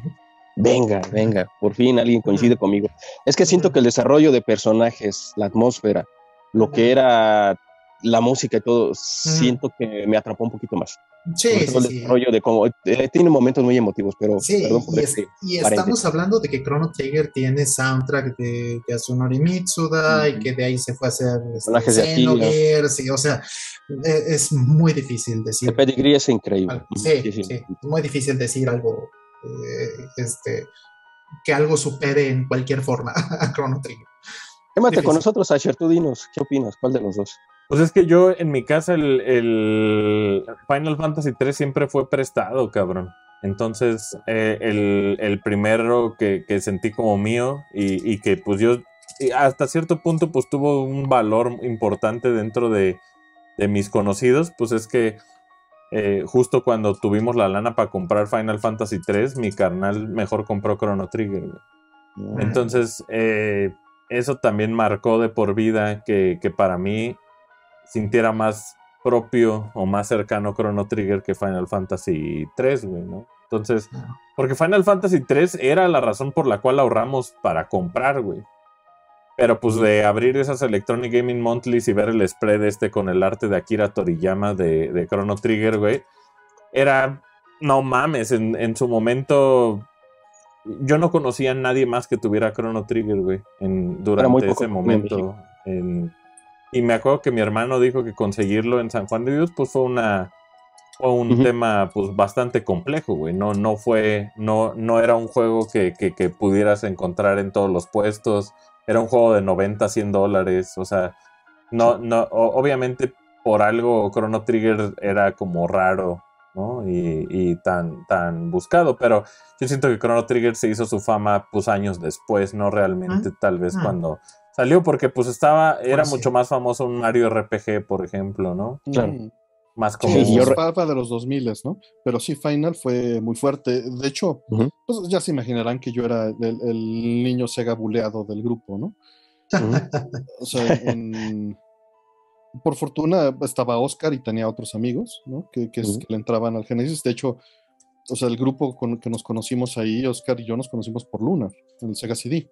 Órale. Y este, y como nos conocimos por Lunar, había los amigos que estaban a, nuestro alrededor, eran Super Nintenderos por completo. Y, y, pues ellos este, pues, no, no, no, dejaban de hablar de, de Final Fantasy. Y, uh -huh. y, justo por eso nació esa amistad, porque era de, no mames, ¿conoces Lunar también? Porque muy poca gente conoce eso. Pero uh -huh. de ver ese impacto, el impacto que tuvo Final Fantasy eh, 6, pues fue mucho más profundo, ¿no? Y, y, ya tenías Final Fantasy 7 cuando estaba con Trigger. Entonces, eh, ya estaba ese, ese feeling, ¿no? Ya estaba sintiéndose ese camino. Claro. No, y, y, qué interesante también haber visto tu perspectiva desde el lado de Lunar, ¿no? Que de hecho, pues lo más cercano que tuvimos en una consola de Nintendo, pues es el cuando salió en Advance un juego ahí de, de ah, Lunar, sí, pero, no, pero, pero no era para, para nada para lo que no. vivieron la, los que tuvieron Play 1 o los que tuvieron Sega CD. ¿no? Claro que es, es, un corte de juego, digo, no estoy, no, no era la intención compararlo tanto, sino por relatar mi experiencia, pero es un corte de juego mucho más inocente. Sí tiene sus tonos oscuros, pero uh -huh. Final es, eh, es, es, más oscuro. Y justamente también Final yo le tengo más cariño, porque en, en unas inscripciones me fui a, o sea, Oscar me dijo, vámonos, vente, te quedas a dormir en la casa y nos fuimos y, y, Anuar se fue a dormir a cama de sus papás para que yo me pudiera quedar en su casa. ¿eh? Saludos Anuar si, si, nos escucha. Y, y, jugamos Final 6 toda la noche. Bueno, Final 3. Uh -huh. Qué toda chido, ¿no? Eso, esos, esos momentos nos marcan de por vida, ¿no? Claro, claro, ¿no? Y, y era compartir algo de, de, explorar, como nosotros eh, teníamos esa otra parte de la historia, habíamos jugado Genesis y Sega CD muchos años, probar Super Nintendo era como el cambio a lo, a lo que estaba saliendo en ese momento, mm. ¿no? Y, y, y, ver esos, esos cambios y a ver qué había hecho este Square en, en el Super, ¿no? Hablando también, o sea, siguiendo en el hilo con lo que está diciendo Artemio, pues creo que Square, tanto en Final Fantasy 2 o 4, como realmente es su nombre original, también con Final Fantasy Mystic Quest, no podríamos decir que no lo intentó en la región, ¿no? O sea, intentó uh -huh. introducirnos eh, los RPGs a un punto en que hicieron un RPG a prueba de pendejos con Mystic Quest, ¿no? O sea, era como, era como a ver, güey, estos güeyes, a ver. Y, y, posteriormente, pues tendría mejores resultados Mario RPG para, para introducir. Pero eso es básicamente, género, ¿no? es un Dragon Quest disfrazado aparte, ¿no? Es mercadotecnia también. Uh -huh. con, con Dale, Qué lástima, Quest. ¿no? Que Dragon Quest precisamente no estuvo en, que hacer eso. En, en, y uh -huh. tiene que ver con que Enix eh, en ese momento pues intentó con ActRaiser y con otros juegos, pero realmente eh, pues dejó la región, dejó América. Eh, dijeron, ¿saben qué? Ya no más, no, ya no hay lana y hasta mucho tiempo después pues eh, inclusive se uniría con Square Enix para pues tener estos títulos disponibles, incluyendo una relanzamiento de ActRaiser, ¿no? Que también ActRaiser creo que es un es un, es un juego que vale mucho la pena Yo mencionar. Mucho cariño, ActRaiser. Por el, eh, que, además de que está involucrado Yuzo Koshiro, el género, eh, lo, uh, lo, que intenta como abarcar es muy ambicioso, con, ¿no? -huh. Hermosa portada meriste. Yuzo Koshiro en Super se escuchaba precioso también. Sí, es, un, sí, sí. es un milagro, Asher, que existan los Dragon Warrior, los cuatro, en NES. Claro, yo también, que... yo también lo creo. Ahí se acabó la lana Enix. Hinchelex, uh -huh. ahí yo creo estar que... intentando, ¿no? En estar diciendo, hay que romper ese mercado, hay que romper ese mercado, y, y pues claro. estaba, estaba, muy difícil. Es que Nintendo Imagínate. publicó el primero, y los demás, los otros tres le dijo, a ver, Enix, si tú quieres aventarte la, la bronca de publicarlos, pues uh -huh. órale, güey, ahí vas, güey. Pero pues es que seguro la perdidera de lana en, en localizar claro. y luego en, en, lo que se quedó en stock, pues está difícil, uh -huh. ¿no? Y cartuchos caros porque eran de batería. O sea, todo se juntaba. Sí, también ahí de 1992, muy formativo para mí. Mario Paint, pues me, me profesionalmente, pues es lo que más me, me, formó, ¿no? O sea, yo creo que Mario Paint me es, es, lo que me llevó a, a, tomar este, la decisión de qué carrera iba a cursar. También ahí de 92 tenemos a Hibernator, que, que pues Masaya. también hermosísimo de Masaya eh, Axelai, o sea, creo que Konami estaba en fuego, inclusive publicando juegos que no eran de ellos, ¿no? Cybernator llega, llega publicado por Konami, ¿no? Aquí a, sí. a América, por más Valken. que ahí, ahí está Valken. Este, uh -huh. yo siempre he querido jugar Soul Blazer. Soul -huh. Blazer se me hace un juego que, que, que, nunca, nunca me he sentado así chingona. Ese se lo debo a Alex, que, que ese me lo, me lo Soul, una vez. Soul Blazer. Es Soul Blazer el japonés. Soul Blazer, sí. Que también es de la línea de la gente que hizo Is, vale, vale mm. mencionar. Uh -huh. es, es, es, literalmente el grupo que creó Is. Es Quintet, ¿no? Y después se fue a hacer Actracer, justamente ahora que lo mencionaste, Mm. y luego hicieron esta trilogía de juegos, ¿no? Mm. Terminando con el buen. Terranigma. Ahí Roll va a enseñar todos, porque él sí los Aquí tiene está. Oh, ahí Illusion está. of Gaia. gringos. Yo. La- tuve la edición- un, la edición- la momento edición- Illusion of Gaia en mi vida, sí lo La tuve. La edición americana de Illusion of Gaia, lo que estaba muy bonito, y Sí, creo que era algo que hablaba mucho de, cómo se comportaba el mercado americano, cuando sobre todo estábamos hablando de que los juegos de leer no eran populares. Mm. Dentro, De del juego- leer. ajá, ajá, dentro de la caja del juego de Illusion of Gaia viene una guía que prácticamente está completa. Como diciéndote, a ver, para que no te me pierdas y no te me desesperes, aquí está paso por paso. Velo todo en YouTube, que aquí está el URL. Ándale, aquí, eso YouTube. básicamente, en ese momento, era el YouTube. También de- imperdible, uno de los mejores juegos de 1992, Captain Novolin. No me va a dejar mentir este Ah, claro. Excelente, sobre todo para saber manejar este, eh, tu, ¿cómo se le llama? La diabetes, la La glucosa, diabetes. ¿no? ¿sí? Porque obviamente el juego te enseñaba que comerte un pastelito o algo dulce te hacía daño y el juego te lo enseñaba, no lo sabíamos en la realidad. O Claro. sea, eran tan populares los videojuegos que las medicinas intentaron también penetrar el mercado de, que los niños se las chingaran, pues con Captain Novolin. Eh. También una de las cosas que yo hasta 2021 pude jugar y que disfruté muchísimo, me hice de una Super Scope, aunque no Mm, crean, no oh. había tenido una propia y jugar. Battle Clash me, me hizo... Battle Clash es... Y Metal Combat, ambos son los mejores juegos que hay en la, Se ve muy lindo ese. En la- Nunca lo he jugado, pero se ve muy lindo. en la Super Los dos son muy buenos. de Intelligent Systems. También, por ejemplo, cómo abordaban las licencias juegos como Alien 3 eh, y, que, y tenían sus versiones de Super, de Game Boy, de Genesis. Estaba bien interesante ver qué, qué se les ocurría en cada plataforma, ¿no? Mm. Me gusta está, mucho el de Genesis también. Pero curiosamente no lo tengo ya en Genesis, nada más lo tengo en Super NES. Sí, a mí se me hace mejor juego, pero tal vez algo ignoramos, ¿no? Tal vez ahí algo este, eh, se nos está pasando. También una de las cosas que me acuerdo que me marcaron, una vez me llevaron a dormir a casa de mi abuelo y, me, y como que en el camino, como diciéndome de consuelo, porque me iban a dejar mis papás y ellos iban a ir a, a una fiesta con mis hermanos, unos 15 años. Me dijeron, pues de consuelo, a ver, morro pendejo, vamos a ir a rentarte unos juegos ahí nomás para que, para que no estés tan miserable. Y me no rentaron, lata. me rentaron de los Vikings, güey. Wow. No, pero es buenísimo, el juego es buenísimo. Wow. Genesis Sí. está mejor, Genesis. Blizzard, claro. Sí está mejor el- la versión de Genesis de los No, Vikings. Híjoles, la música no me gusta tanto en Genesis, Artemio. Bien. Perdón.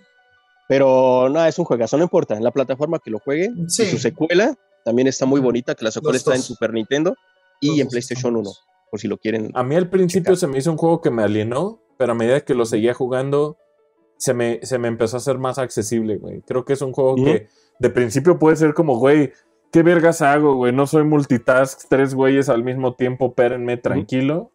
Pero creo que es un juego que también Blizzard eh, como que tuvo lo suficiente como para hacerlo accesible.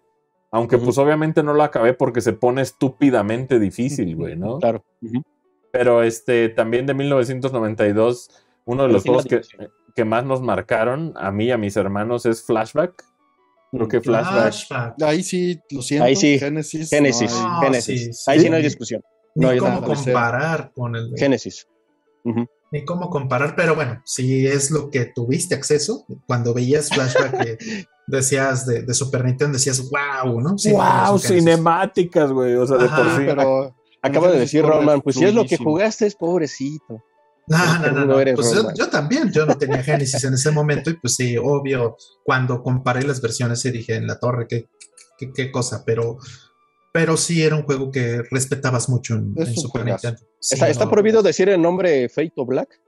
¿Sí está Sí. prohibido? Ah, el, el, de, el 2 de Play 1. Mira, Lex, ahorré junto con Joselo como seis meses y cuando Ajá. tuvimos el PlayStation fui a Coapa y lo compré con mis ahorros. Ok. Flashback 2 y lo siento mucho. Lo puse, lo jugué una vez, Ajá. no lo he vuelto a tocar. Qué triste. Yo sí lo jugué, lo, y lo jugué y lo terminé, gusto culpable. Y tengo la caja larga, que era el primer modelo, y la gordita. Yo con ese dije, ¿qué. ¿qué le pasó a Delphine Triste, Software, qué no? ¿Qué, qué, pasó, güey? No, ¿Qué- no, qué? qué porquería. No, la versión No, de sí es un bajón de, calidad. es original de Genesis y el de. Amiga y el de y el de Super Nintendo son ports. Eh, hay una historia fuerte, ¿no? Detrás de eso. O sea, ¿por qué es. ¿Por qué, ¿Por qué tuvieron que hacerlo así? Ajá. Sí, hay una historia ahí. Fíjense que también eh, este año 1992 hay dos juegos que, que vinculo mucho a. Tres juegos realmente que vinculo a ese momento donde dices, verga, tengo un Super Nintendo y esta madre es lo más avanzado y colorido que he visto en mi vida. Y tres juegos en específico me rentaron eh, Roadrunner Dead Valley Rally de Sunsoft. Me rentaron también The Magical Quest de Mickey Mouse y Krusty Super Phone House. Y, y la neta, el, el, tema de ver eh, las gráficas de esos tres juegos te hacía sentir estoy viendo una caricatura en mi súper, ¿no? O claro, sea, Correcaminos en sprites gigantes. El Correcaminos, digo, es terrible videojuego, güey, pero el, eh, o sea, visualmente es precioso. Creo que visualmente es muy bonito. Sunsoft, no sé qué pasó, que se pudrió en el súper, güey. O sea, como que... No, le atinaba la fórmula, Asher, porque Sunsoft, eh, todos los juegos de Looney Tunes, desde Tasmania, desde Box Bunny, desde eh, Marvin, el Pato Lucas, todos tuvieron su juego por Sunsoft pero como que a la movilidad no le daba, no le pegaba este, exactamente. Yo siento que era lo que más dolía a sus, a sus juegos. Sí, también, también este Krusty Super House era un juego de amiga, de amiga originalmente. Que nomás le pusieron el skin del pinche Krusty ahí encima y ya lo sacaron, ¿no? Y salió también en Genesis, ¿no? Este, salió hasta en Game Boy Roll, salió en NES. En Genesis está feito ese juego. Sí, yo, ahí sí jugué y acabé ese juego, el Krusty Super House. Estaba chistoso estaba divertido. De hecho, de ese sí tenemos gameplay por si lo quieren ver, ese ya lo hicimos. Órale. Mención honorífica, hay un juego que, mi papá rentó y se obsesionó con él bien cabrón. De los pocos juegos que él se obsesionó, es un juego de Jaleco que se llama King's Arthur World. No sé si lo conocen. No. Sí, se utiliza un mouse para jugar. Es un juego como de real-time strategy nivel Lemmings. En el que usa soldaditos con la temática del rey Arturo, güey. Es yo, yo me acuerdo que cuando lo veía decía, no mames, qué porquería está jugando mi jefe, güey. Pero yo lo veía tan obsesionado a él que decía, güey, pues algo chido ha de tener, ¿no? Y digo, saltándome porque no, no nos podemos ir también a todos los juegos de 1992. Pasamos a, al que habíamos mencionado hace, hace rato, que es Star Fox. Creo que Star Fox, eh, el haber visto, aunque sea en una pantalla cropeadísima dentro de la resolución miada del Super Nintendo, lo frenético que era eh, tener esta nueva perspectiva de los videojuegos, pues era como una evolución de lo que habíamos empezado a jugar tal vez en Pilot Wings, ¿no? En, en temas de como videojugadores empezar a entender el espacio más no como una línea 2D, sino empezar a sentir como volumen, distancia. Eh, creo que lo que Star Fox añadió a los videojuegos, aunque no es el primer juego en 3D, pues también permitía a los usuarios del Super Nintendo pues tener un, un primer approach a, un juego en tres dimensiones, ¿no? Y eso creo que tiene muchísimo valor, además de, todo lo que pues, el juego hizo en temas de música, de los personajes padrísimos, furries.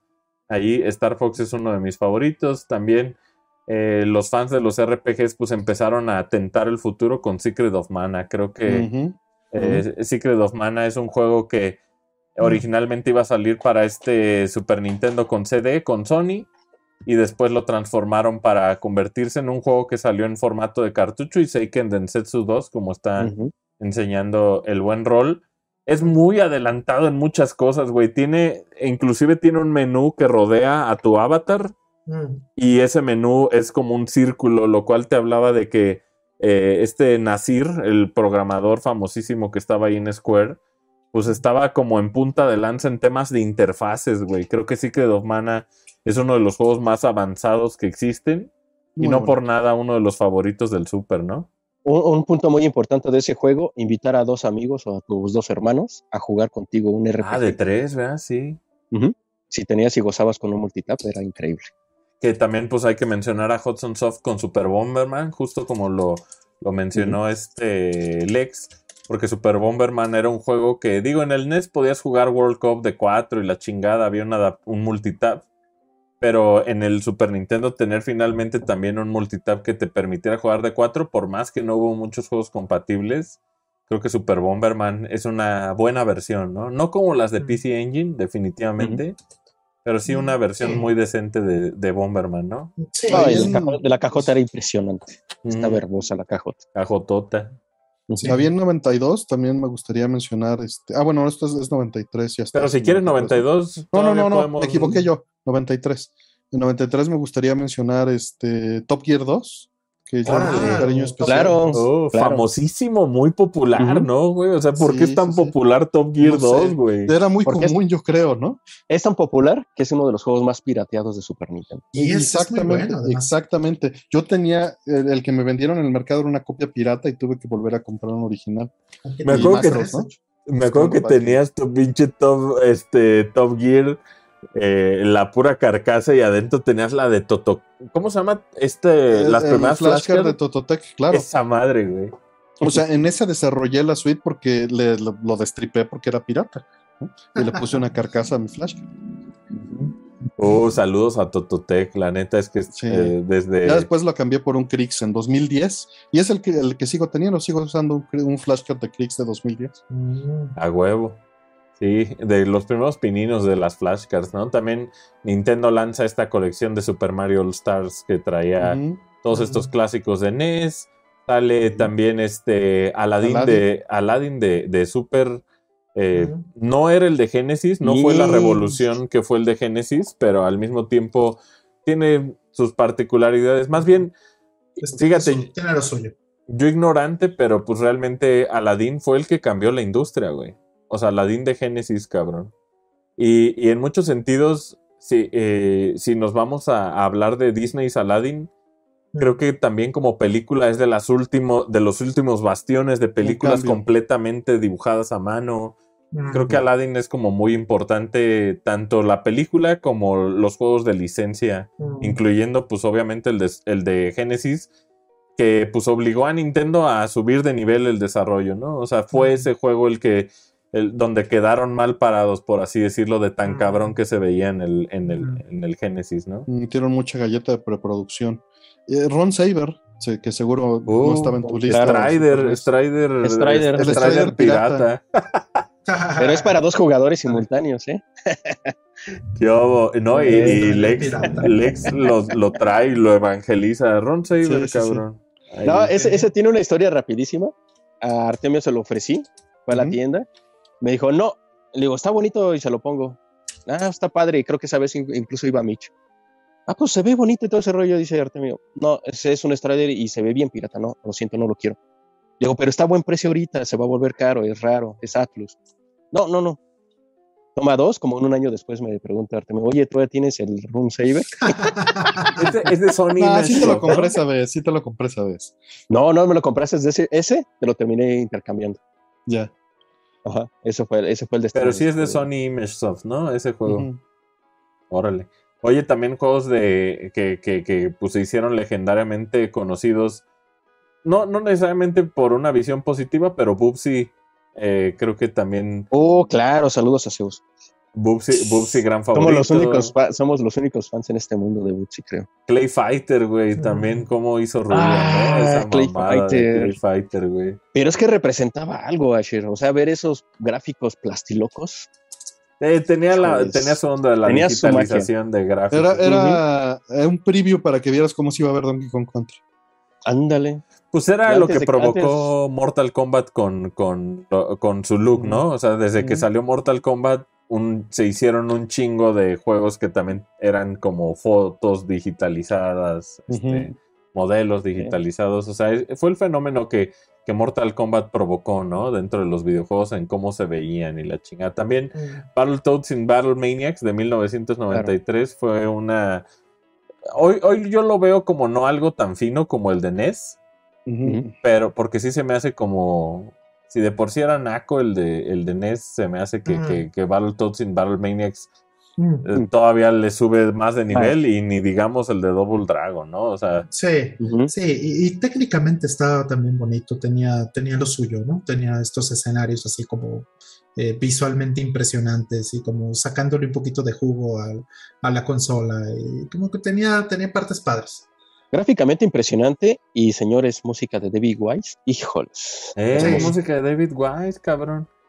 Fíjate Sí, que sí, también, este, hablando de estos juegos de licencia como Alien 3 que, que, que tenían como diferentes versiones, Jurassic Park creo que eh, en Sí, todas sus versiones. Nunca había visto el de Super NES. ¿Nunca lo has visto? Ah, a ese grado, Artemio, ¿en serio? Wow. Pues, pues no, digo, jugué los de, el de Genesis, de, el de Raptor, pero, pero era de esos juegos que tenías y sí lo cambiabas del fin de semana. Rampage Claro. Edition, ¿no? Y la chingada. Sí, lo esperé, lo compré emocionado, pero, pero no, lo pre- no lo conservé. Te lo tuve que comprar hace como 10 años, ¿no? Así es. Tiene música preciosa. el- de- muchos juegos de Ocean tienen, son terribles, pero gran soundtrack, ¿no? Ese es como su. Sí. Sí, Su pero, pero sí son particularidad. A pues. veces, a veces tienen lo suyo, sí. Sí, Sí. son, son malos juegos, pues. Sí, Ocean no era un gran developer, pero pues Gráficamente era- licencias, ¿no? Gráficamente lo que hacía Ocean era impresionante, porque tenemos tu rica, e incluso Flintstones, el de los picapiedras, la película, gráficamente es otro nivel. No mames, Pero sí, ya- ¿neta? Nada más ve la- el principio del, del nivel, cuando baja Pedro del dinosaurio, todos los layers y todos los gráficos que se compone el, el escenario 1. Ahí se acabó Pero- todo el presupuesto. Yo creo, posiblemente. Lo sí, apunto en la otras- lista en que tengo que capturar porque pues obviamente voy a ilustrar aquí todo. eh, la- Sí. Algunos... Ah, gracias por echarle más chamba, dice. No, Ah, está perdón. bien. La, la neta, yo feliz. eh, creerán que me hace muy feliz capturar Super con la RetroTink. Se me hace como muy, muy fácil, la neta. Eh, siguiendo con los juegos, fíjense que Artemio, si, digo, eh, Rollman, si ya había disfrutado de R-Type, sale Sí. R-Type 3 en, en- Sí. en- en- En diciembre del 93 ya. Ujú. Ujú. Y eh, nos habíamos saltado también otro título que era de las Tortugas Ninja, que era Turtles in Time, que fue definitivamente formativo para la, la consola, pero ese mismo año, en el 93, sale Tournament Fighters, que también es como qué una rareza ahí medio extraña que dices, verga, ¿cuándo pasó esto? ¿No? O sea, Porque Guacala. pero en su momento... A mí, sí me, ¿por a qué? mí sí me gusta un montón. y hay tres, hay, de hecho ese tiene eh, una historia curiosa porque iban a haber cuatro juegos de Tournament Fighters. El que conocemos de Super Nintendo, el de Genesis y el de NES. El otro que se quedó ya sin portada creo que fue Miguel Ángel, porque iba a, iba a haber un Tournament Fighters para Atari Jaguar. A final de cuentas no se hizo. hubiera sido ad hoc. Sí, el de, el de NES está, tiene el logro el de NES, que es de los pocos, sino que creo que es el único juego de peleas en Nintendo americano. Y el de Super Nintendo, la movilidad está muy bonito. Rollman, ¿te gustaría un día que echarnos un round? Y tal vez cambies de opinión. El de Genesis, la verdad, lamentablemente sí está Mira, mal. eh, todos esos juegos los considero como los de peleas de Sailor Moon y de Eh, está mejor que Sailor Moon, literal. El de Super. Pero, pues, la, la barra está muy baja y el- no hay mérito. No hay mérito en tener. Que de hecho, pueden juego. disfrutar un gameplay que ya se hizo aquí en Brother, incluso. Ahí, para que también nos dejen De su. Tournament Lex, sí. Lex, estás loco. Y eso nada más fue porque Zeus y yo íbamos y cada nada más estábamos chingue y chingue. El pinche día- tiburón ese miado, güey, ahí del... Un día que se desespera y dice, a ver, cabrón, ya dejen de estar jugando ese pinche juego, vamos a hacerle gameplay de una vez, órale, ya bien. Y se hizo ese, ese gameplay por eso. No, es que si no poníamos a grabar estos cabrones se seguían, güey. O sea, la neta es que había veces que ya, les decía, ya porquería", graben, dice. cabrón. Fíjense, así aven- aventando como balas rápidas eh, de 1993, ya para saltarnos al 94. Aero de Acrobat de Sunsoft es un, eh, es un juego que pues está chidito. Eh. Tropa Goofy está perrísimo de No, pero ese Capcom. ya es de, ya es de los 94, ¿no? ¿Qué, Tropa Goofy? Sí. Sí. Sí, Órale. sí Tal, vez, tal japonesa de ser 94. 93, quién Ajá, sabe. tal vez, tal vez Japón. Tal vez, sí. tal vez sí la cagué y ya me fui directo. No, pues esta es difícil saber, ¿no? Tienes que- Sí, las fechas no siempre, no siempre son exactas las que se tienen documentadas. Eso es lo que está diciendo Ujú. Artemio, ¿no? Exacto, exacto. También este Super Empire Strikes Back, pues es un juego que disfruté más que los otros dos. Están mal hechísimos a la verga los de Super Star Wars, pero al mismo tiempo tienen como su magia, güey. Tienen algo ahí Mm. como. Pero mira, Dificilísimos. eran taquilleros, pegaron justo en el año en el que estaban haciendo las reediciones. Mm, Digo, las películas. Se- todavía las masticaron porque salieron antes, pero todavía agarraron ese vuelito. A mí ahí me agarraron, fíjate. Yo creo que ahí es donde disfruté más de Star Wars o, o ya me, me hardcoreé, pues. O sea, ya las había visto, pero. Pero siento Pero que. te gustó el, el CGI nuevo. Mm. No, pues eran, era este relanzamiento en VHS de caja negra, no sé si No, te era acuerdas. verlas en cine, güey. Eso estuvo súper. Verlas en cine, claro. Eso fue un poquito después de la, del relanzamiento que le Sí, metieron sí, como un año CGI, después. Ajá. pero el, el antes de eso estaba este, este box set de los tres VHS de, que no estaban modificados. Bueno, sí eran, realmente no eran la versión theatrical. Pero no hizo las porquerías que hizo en cine. Ajá. Ujú. Luego, Eras para redondear ahí los Star Wars, es, fueron tan populares y tan queridos por el público que tuvieron un relanzamiento los tres juegos por Mayesco. Simón.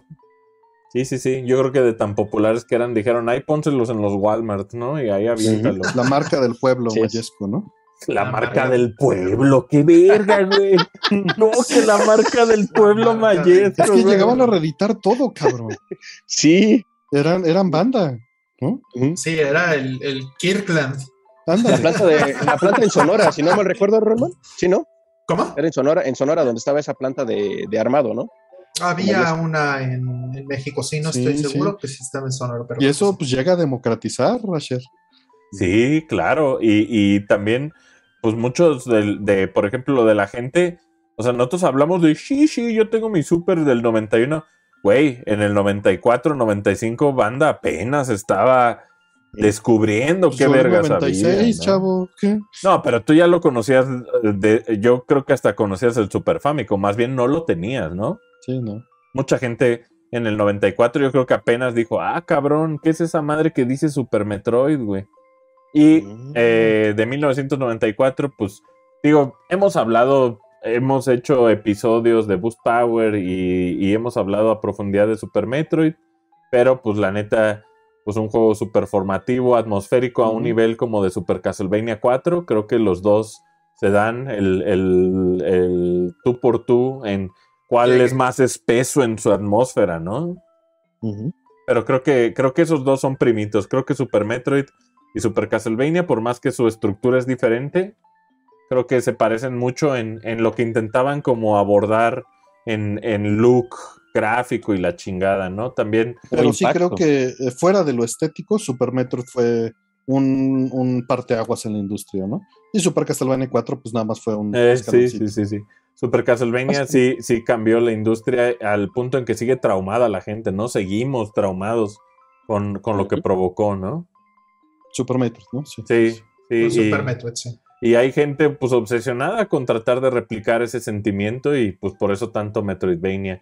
Eh, también de Ujú. 1994, el juego que finalmente eh, viró el, barco más hacia, hacia que Super Nintendo era el que destacaba en temas de ventas, fue sin lugar a dudas Donkey Kong Country. Donkey Ah, Kong Country. Final Fantasy oh. también. O sea, tú dirías que Final Fantasy eh, también provocó que la gente ya dijera, no, vámonos full Super Nintendo. Sí, porque, porque Final Fantasy fue antes, ¿no? Y Donkey Órale. Kong Country ya fue, fue un mes antes o dos meses antes. Pero es que yo siento que no era tan popular un juego de aventuras contra un RPG, Artemi.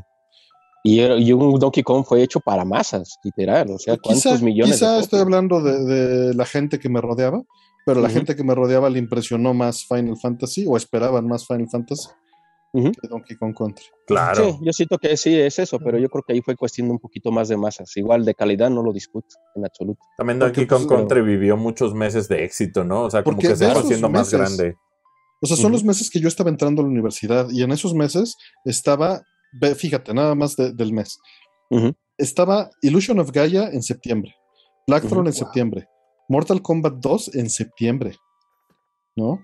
Eh, tenías Sparkster, Final Oh, Fantasy en, en octubre, este, tenías Demon's Crest en octubre. Ujú. No, pinche 94, güey. Eso es una, es una bomba, cabrón, ¿no? Y, Y, en y del otro lado, y del otro lado, también en, en Genesis, déjame decirte que había joyasas en Ah, no, no, Para mí es uno de-.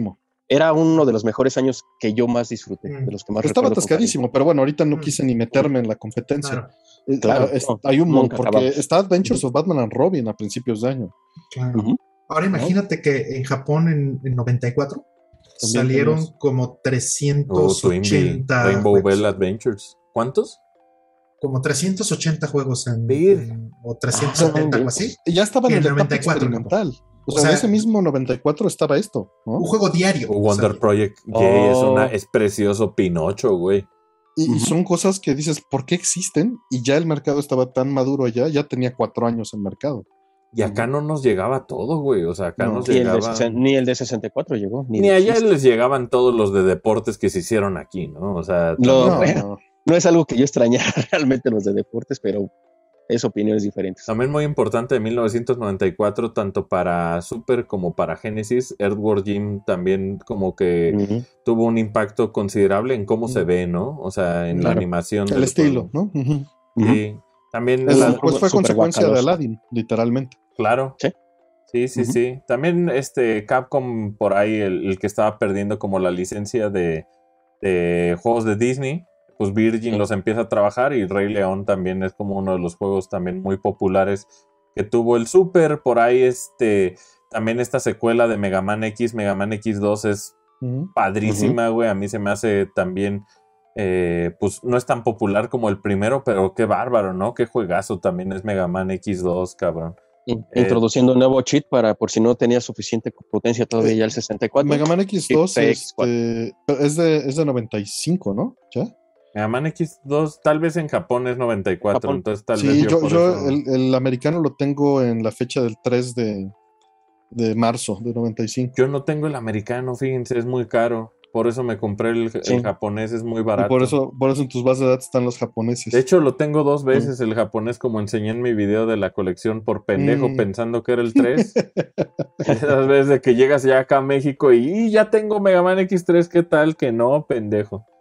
También 94 es un año importante porque Nintendo publica el último juego de, de NES, Wario Woods. Fue el último juego que, que- que publican acá en el NES, aunque en Japón pues se siguió dándole seguimiento al Famicom durante eh, muchos años más, ¿no? También Demon's Crest, como había dicho Artemio, juegazos. El Slayer. X-Men que ustedes mencionaron también. En Japón tenían también Fire Emblem, eh, Super Punch Out, cabrón. Super Punch Out. O sea, te habla, te habla de todo un, una, este, pues, una época, ¿no? También este Stone Race FX, yo mencioné en, en el video de mi colección que es uno de mis juegos favoritos de, de la consola. Este de Tiny Toons, este... No, Tiny Toons sí es 93, creo. Mm, hay dos de Tiny Toons. Ujú. El Wacky Sports y el, y el de Ventures. Ujú. Porque fíjense que cuando pasamos a 95 ya se empieza a sentir como late Super Nintendo, casi casi, güey. Porque empiezas a ver cosas como, o sea, para mí me marca mucho eh, pensar en tres juegos en específico, güey, que son Donkey Kong Country 2, Diddy Kong's Quest, eh, Mortal Kombat 3 y, ya su- lo sientes en declive, y dices. Super Mario World 2, Yoshi's Island, güey. Siento así como, güey, ya vamos de salida, ¿no? Ya, ya se va a cerrar este pedo. Pero está Earthbound ahí en 95. Ajá. O sea, o, o 94 en Japón Modern 2, ¿no? O sea, creo que Earthbound también eh, es, es uno de los juegos más, más peculiares que tiene el Super Nintendo. El marketing lo hicieron con las patas, pero también se, se prestó a muchas cosas como muy chidas porque había unas tarjetas rascahuele en las, en las publicidades y la chingada. Chrono Trigger, pues como ya mencionamos también, pues es un, es un título que, que, que, pues, sobre todo en temas de ritmo, creo que es uno de los más amigables. Creo que como, como RPG es uno de los que están hechos o desarrollados para conquistar a gente no necesariamente entusiasta del género, ¿no? Es como, es como, creo que Chrono Trigger es como una trampa para atrapar a los normies a que entren a jugar RPGs, es muy amigable, se pone perro, pero también al mismo tiempo creo que Chrono Trigger es muy tolerable en, o como que lo puedes jugar muy, muy suavecito, ¿no? Lavo se pone pendejo en, eh, y también la Mammon Machine y toda este, esta parte pues también ya es como más de, de ya entrar como en, en, en, algo más complejo, pero también son como opcionales.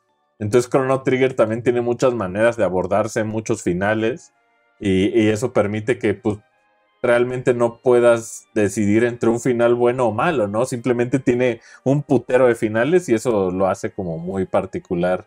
También creo que Vampire Kiss o Castlevania Drácula X, aunque lo vi con, con Lex y me gusta, pues siento que no le llega ni a los talones a, a Super No. Castlevania 4, pero tengo entendido que Super Castlevania 4 ni siquiera le gusta a tanta gente, güey. O sea, Qué curioso, ¿no? sí, Qué raro. o sea, tengo entendido que la gente pues eh, le tiene mucho cariño a Drácula's Curse. o, a, o al pinche este, Symphony of the Night, pero pues a Super Bueno, Castlevania Symphony. 4, dentro de los fans de Castlevania, como que no es tampoco así puta, lo máximo. ¿O será que el internet ya de repente se hace muy smart ass y te empiezan a decir, es que Bloodlines estuvo más verga, es que tal, o sea, creo que Mm, los fans de ser. Castlevania están como divididos en que haya estado este remake que ni siquiera está tan verga como el de X68000, ¿no? O sea, Mm. siento que como que sí lo ven como poca cosa a Super Castlevania 4 a veces. Mm. Y la música tan bella que es, caray. ¿no? También un juego que hicieron en tres meses o seis meses, no me acuerdo, creo que tres meses. Mega Man 7, cabrón, salió en el. Hermoso. en el a mí me gusta Super. mucho. A mí también. Que, es- güey. eh, que, que ese, me acuerdo, Asher, que tú estás así como que renuente de, no, pues es que es más de lo mismo, ¿no? Sí, de hecho sí, no, o sea, no vamos a negar, no lo vamos a negar, pero es como si fuera un Mega Man 5 o un Mega Man 6 de NES con esteroides. Y muy bonito, muy bien hecho, muy bien planteado. A mí me gusta muchísimo. Sí, en el güey. 95 también Tales of Fantasia me parece un, un punto muy importante. Por aquí Ah, está. pero ese, ese- pero ese sí no nos llegó americanito. Y está. creo que ¿Llegó? tuvimos que esperar hasta que saliera en Game Boy Advance para poderlo disfrutar en inglés. Sí, de hecho sí. Y está terrible esa traducción, güey. Ujú. En- Y la entonces- música, le partieron su hocico, pero Para sí le un programa completo a la música ahí. Sí, en, este, a ese le quitaron la, la rola de- del principio, le quitan también el, el sound test en la versión de, de Game en Boy. la versión americana. Sí, o sea, este, vamos a quitar la rola, pero además te vamos a quitar el acceso a la rola, porque pues sí está en el ROM, ¿no? Ojo, Lo está bien barato el cartucho todavía japonés. El de Tails, sí. Yo lo compré súper vara. Sí. Y es trae, como dije en el video de mi colección, trae lyrics.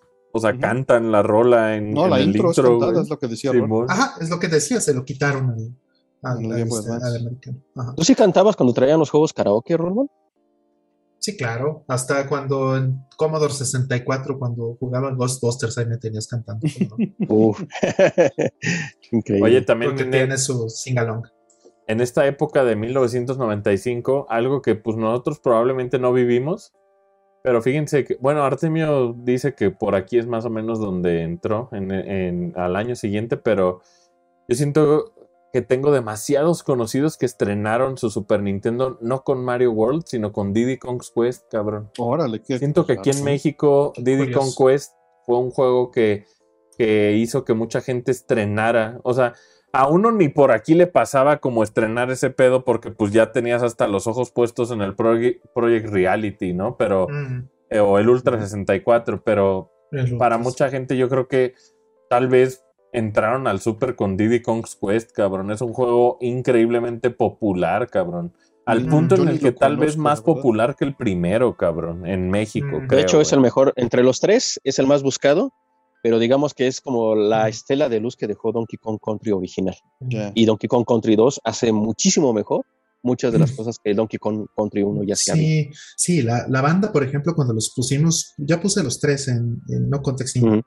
Y la banda se sabe todas las canciones, se sabe los nombres de todo, o sea, es, eh, hay un culto muy fuerte a esos tres juegos. En- Sí, en particular, sí, el 2. Al 2, güey. El 2 es Ajá. el que más la gente. No sé. Digo, a mí me mama el 1. Pero no sé por qué vergas les encanta el 2. A mí se, no se me hace tan bueno como el 1. Pero pues también la música tiene unas rolotas Ujú, cabroncísimas. ¿no? Sí, Y es sí, curioso sí. que es curioso que Donkey Kong Country tanto 2 como 3 es el juego que ya nada más de Donkey Kong quedó el puro nombre. Pero aún así es datos curiosos ahí. Pero sí la banda ama el 2, la verdad. Ahí no hay discusión. Oye, este, ya yéndonos a super, super late, este, ni- eh, Super Nintendo, en el 96, el año en el que Artemio finalmente se hizo de su... De- de- bueno, de 95 ah, había, estaba Terranigma también. Ujú. Sí, ahorita al final iba a dejar como un cachito nomás para hablar como de exclusivas de, Ah, de Super. Famicom, Ujú.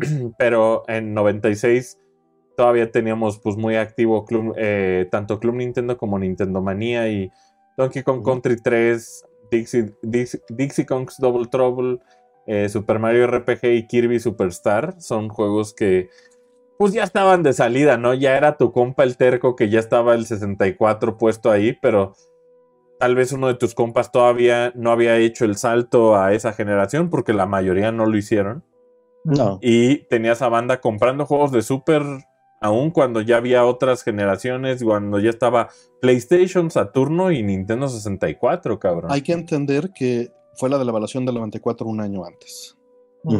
Y eso fue gravísimo para todo nuestro consumo. Para toda la generación. A todos Y un- como y- nos y privó, ¿no? Un Nintendo 64, honestamente, era muy, muy, muy caro brincarle y entrar. Extremadamente caro, sí. O sea, a todos creo que nos llegó a hacer un parteaguas ver gráficos poligonales en tercera dimensión a pas- a- después de Virtua Fighter, ver todo eso y ver a Mario en ese entorno, a todos nos voló la cabeza y era algo que todos queríamos tener en casa. Entonces, a pesar de que era caro, la disponibilidad también a veces eh, jugaba en contra. Mm. También Sí. un pinche milagro el port ese de Street Fighter Alpha 2, güey. ¿Cómo vergas pasó eso, Oh, güey? claro, que carga ese juego, ¿eh? De pedo, tan güey, mamado que está el juego, sí. ¿Qué Está pedo con eso, güey? Eh, Pues es Capcom ya haciendo maravillas al final, ¿eh? quedándose hasta que el barco se hundió literal. Pues Sí, todos ¿no has mencionado los los que tres? vamos a hablar tienen chips de expansión, Claro. básicamente. Ujú. Y Sí. es para eso, ¿no? Para... Ya, lo, ya lo, lo han parchado, lo han mejorado este, Street Fighter Alpha 2 en, en, en el Super. ¿En Hay Super? un, hay un parche para, para mejorar esos tiempos de carga. Básicamente trae las gráficas sipeadas, este Asha, y las tiene que desipear en tiempo real. Igual que. Tales of Fantasia y Star Ocean, ¿no? También hacen, como- Ajá, también traen su chip. también este, hacen su descompresión en tiempo al vuelo, ¿no? Trae su, su on-zip en hardware. ajá. Su UNRAR, su WinRAR. o, o como el PlayStation 5 también que trae Kraken Exacto. en hardware. Uno de, Ajá. uno de esos juegos que ya no alcancé a tener, pero que lo veía y decía, no mames, me caga el béisbol, pero este sí lo quiero. Ken Griffey Winning Run era de los Mm. juegos más impresionantes que había en el Super. Y, y habla mucho de Rare, por ejemplo, el tema de que estos culeros no tenían, o sea, un Donkey Kong Country no tiene un chip adicional, cabrón. No. Pues, O no sea- necesita, nada más son gráficas de Silicon Graphics. Exacto, pero en su momento la manera en que ellos burlaron o, o- o- o impresionaron a través de sus técnicas que tienen que ver con primero trabajar estos modelos en una estación de Silicon Graphics, eh, rasterizarlo y luego eso pasarlo a una paleta de colores, este, o pasarlo a Super Nintendo, sacrificando pues mucho de la textura y de todo, este, Mm. la resolución. Mm. Súper impresionante lo que Rare y los hermanos este, Stamper hicieron en el. en- Mm. no solo en el NES, sino en el Super NES, ¿no? Creo que es Sí. donde más brillaron. Así es, sí, no solamente es este, la técnica para, para desarrollar, este, bueno, para generar estas gráficas, sino el, el engine mismo. Eh, aprovecha mucho eh, el hardware de- del Super Nintendo porque tienes un límite de la cantidad de colores, un límite que no es duro, pero, pero es un límite de cualquier manera. Es un límite que, de, de colores que puedes tener en la pantalla. Eso lo puedes expandir haciendo trucos con paletas y lo puedes expandir haciendo trucos con planos y un montón de cosas. Y pues así es como eh, finalmente le, le dieron la vuelta a ese límite de 256 colores. ¿no? Entonces son, son juegos que, que técnicamente se ven muy, muy bonitos. ¿no? Ah, y, y no son tampoco este, juegos que, que, que- se, que se vean lentos o que sufran ¿no? Este, en el gameplay por, por estos trucos o por estas cosas que están haciendo. Entonces son logros técnicos por sí mismos. No soy el más fan, tengo que decirlo, no soy el más fan de, de esas gráficas en particular. No me gusta tanto el estilo. Eh, los juegos me parecen que están bien, pero la música para mí sí, sí fue un, Su principal valor también para un- mí es un valor, un valor muy alto, sí. Sí, la neta es que también, o sea, ya, ya lo que veíamos como de resultado también eh, en el 97 de juegos, pues ya veíamos muy, ya casi casi Nintendo había tirado la toalla en América y veíamos este Kirby's Dream Land 3, Que justo acabamos de grabar hace poco. Eh, Gunman's Proof también es un juego que, que, pues muy chido. Digo, también ya me estaba saltando casi casi a temas de, de, de Super Famicom.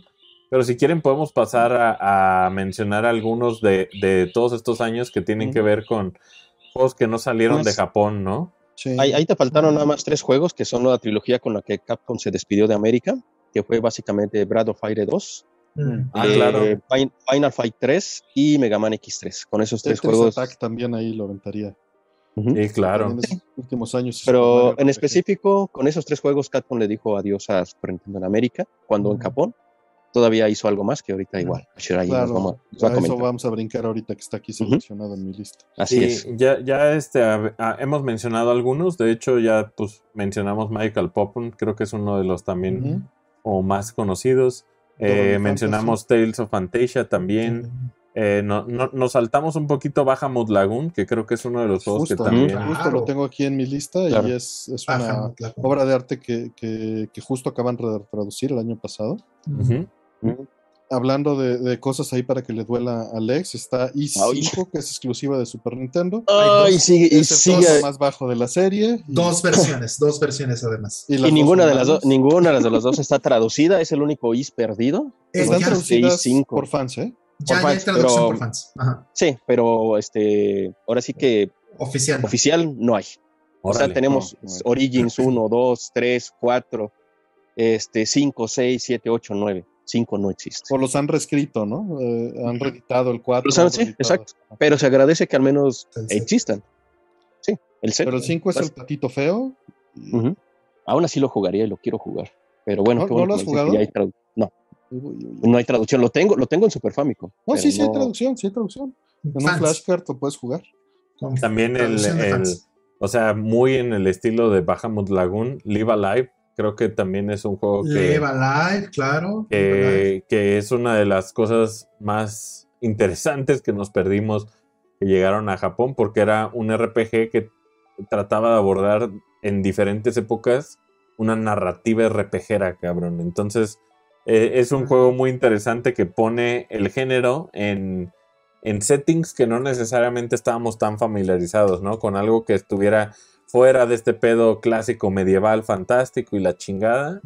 Eh, creo, que son, creo que son juegos que, que- que nos perdimos. Pues todo Fire Emblem desde el Famicom nos lo llevábamos perdiendo. Sí. Este, este juego que Smash Brothers pondría en el mapa americano y que pues es una serie que Intelligent Systems llevaba trabajando desde, desde el Famicom, en el Game Boy, en el Super. Famicom y que aquí pues hasta, hasta GameCube y Game Boy Advance creo que fue las, las primeras entregas que tuvimos de, de, de eso. También hablando de, de juegos de Square, Front Mission Series, está el Gone Hazard.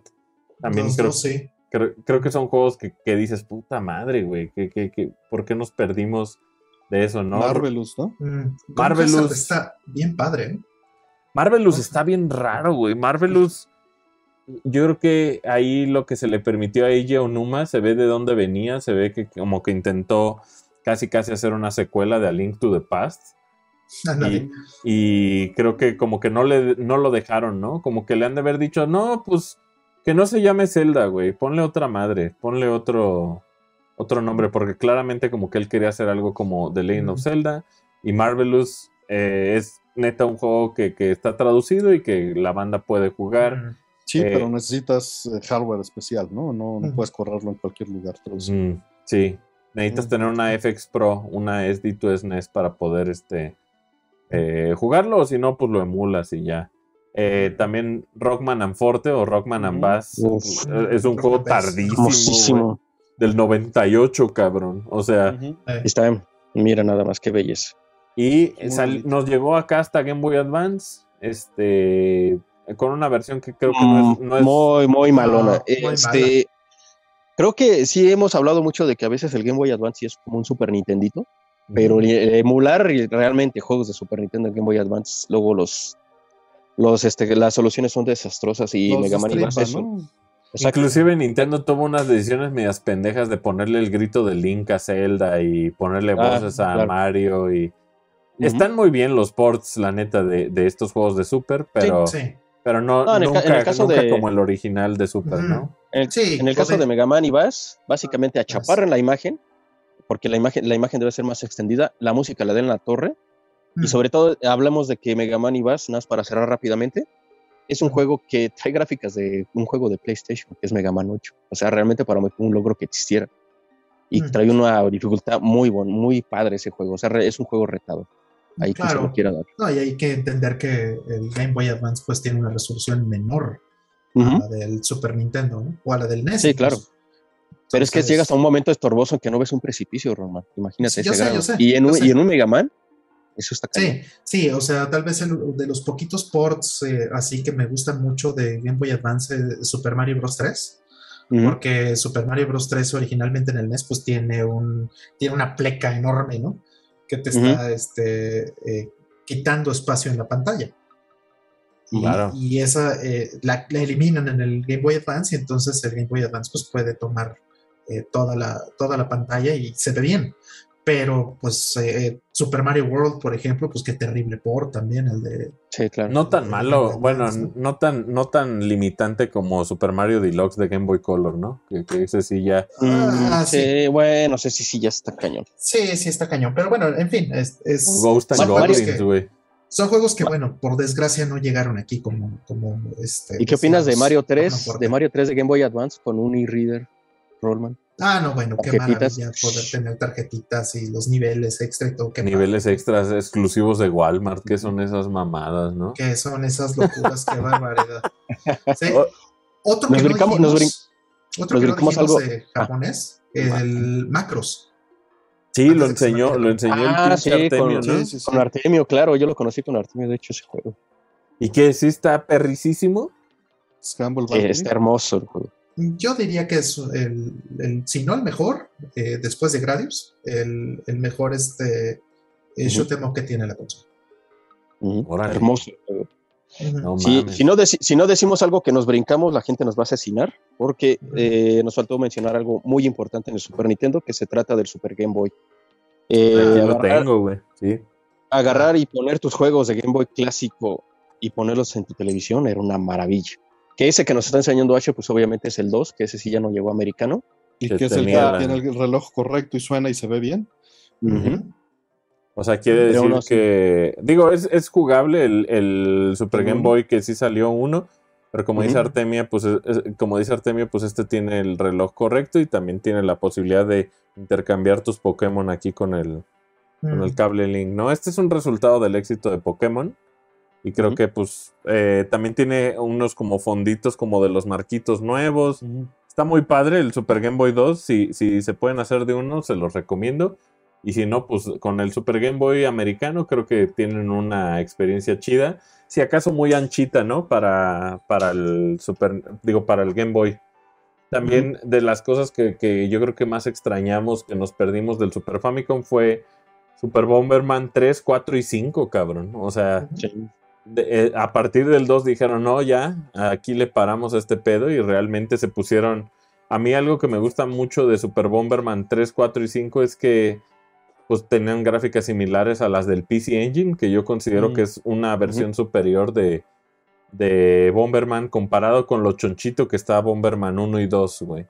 O sea, siento que es como muy chonchito Super Bomberman 1 y creo que me gusta más el Bomberman como, como caricaturesco que tenía el PC Engine, que tenía el Saturno. y que ahí, no más de ese pinche. No mames, no lo. ahí están todos. no, y como Rollman este, vive aquí cerca, se lo voy a ir a robar ahorita. No, y como Rollman ya los acaba de mostrar, pues le vamos a hacer gameplay a cada uno de esos, claro que sí. Pues sí, ¿por qué no? ¿Por qué no? También eh, probablemente que, que, por ahí lo tengo y lo, lo enseñé en mi colección una de las pérdidas más cabronas es Seiken Densetsu 3 o Trials of Mana, como lo conocemos ahora. Que es este, pues esta, e, este juego que, era tan ambicioso que partieron en dos y lo partieron en Secret of Mana y Trials of Mana, que son juegos eh, preciosísimos para el Super Nintendo. Y el soundtrack de Seiken Densetsu 3 a mí se me hace insuperable, cabrón. Es, es neta pecado que nos hayamos perdido de ese juegazo aquí, pero afortunadamente pueden jugarlo en Switch y en, y en PlayStation 4. Lo sacaron, sí, la colección traduciendo el de Super Nintendo. El sacrificio más grande, sin lugar a dudas, del pinche Super Nintendo americano, en mi opinión, Dragon Quest. 5, eh, 6, este, 3, 1 y 2, o sea, todas las versiones que salieron de... Sí, solo falta el 4, ¿no? En el Super Nintendo. Simón. Y la neta es que Dragon Quest 6 eh, es como ya del, de late Super Nintendo, late Super Famicom. Y es preciosísimo, es un juego post Chrono Trigger que Enix dijo, ¿cómo puede ser que Squaresoft se esté quedando con todo el pinche pastel? Mm. Y la neta es que el esfuerzo que hicieron con Dragon Quest 6 pues también es un mm. juego muy bonito, ¿no? Sí, sí, habíamos dicho este, de juegos que tienen upgrades, ¿no? En, en este, en el Super Nintendo. Y pues Ujú. esos tres, por ejemplo, ¿no? Este Dragon Warrior o, o Dragon Quest 1, 2 y 3 están en el, Super con sus upgradecitos. Y 4 no y- Anda, anda, rol- anda rolando una colección para Switch, ¿no, este Asher? De los de- Dragon Quest. De Dragon Del uno, Quest dos y tres. uno de- está- están terribles, güey. Va a salir un, Ah. un Dragon Quest 3 nuevo que está hecho como con, con este engine de Octopath Traveler. Entonces ese, ese lo recomiendo más como esperar un poquito a, que salga esa versión de, Dragon. Quest 3. Pero también están traducidas todas, güey. O sea, este, este cartucho que trae, que enseñé en mi colección que trae Dragon Quest 1 y 2, está Mm. traducido. Dragon Quest 3 está traducido. 5, que es precioso, es súper épico. pues. Es eh, a lo largo de varias generaciones del héroe, pues vas en un viaje perrísimo. Y 6, Ujú. pues también es, es, es muy bonito, ¿no? También de los, de los juegos que más dolió perderse, hay una madre que se llama Gunpul Gun, Gunman's Proof de 1997, que es un juego que se parece a Link to the Past. Se, se parece groseramente a Link to the Past y, y pues es un juego de esos también que nos perdimos. Y pues digo, nos podemos seguir hablando de Super Famicom, yo creo que otras tres horas, pero no sé si ustedes quieran agregar alguno o algo que nos hayamos No. perdido del, de americano. Wow. Yo Iron ya Man. cubrí todos los Fireman, claro, Fireman The de Fireman, claro.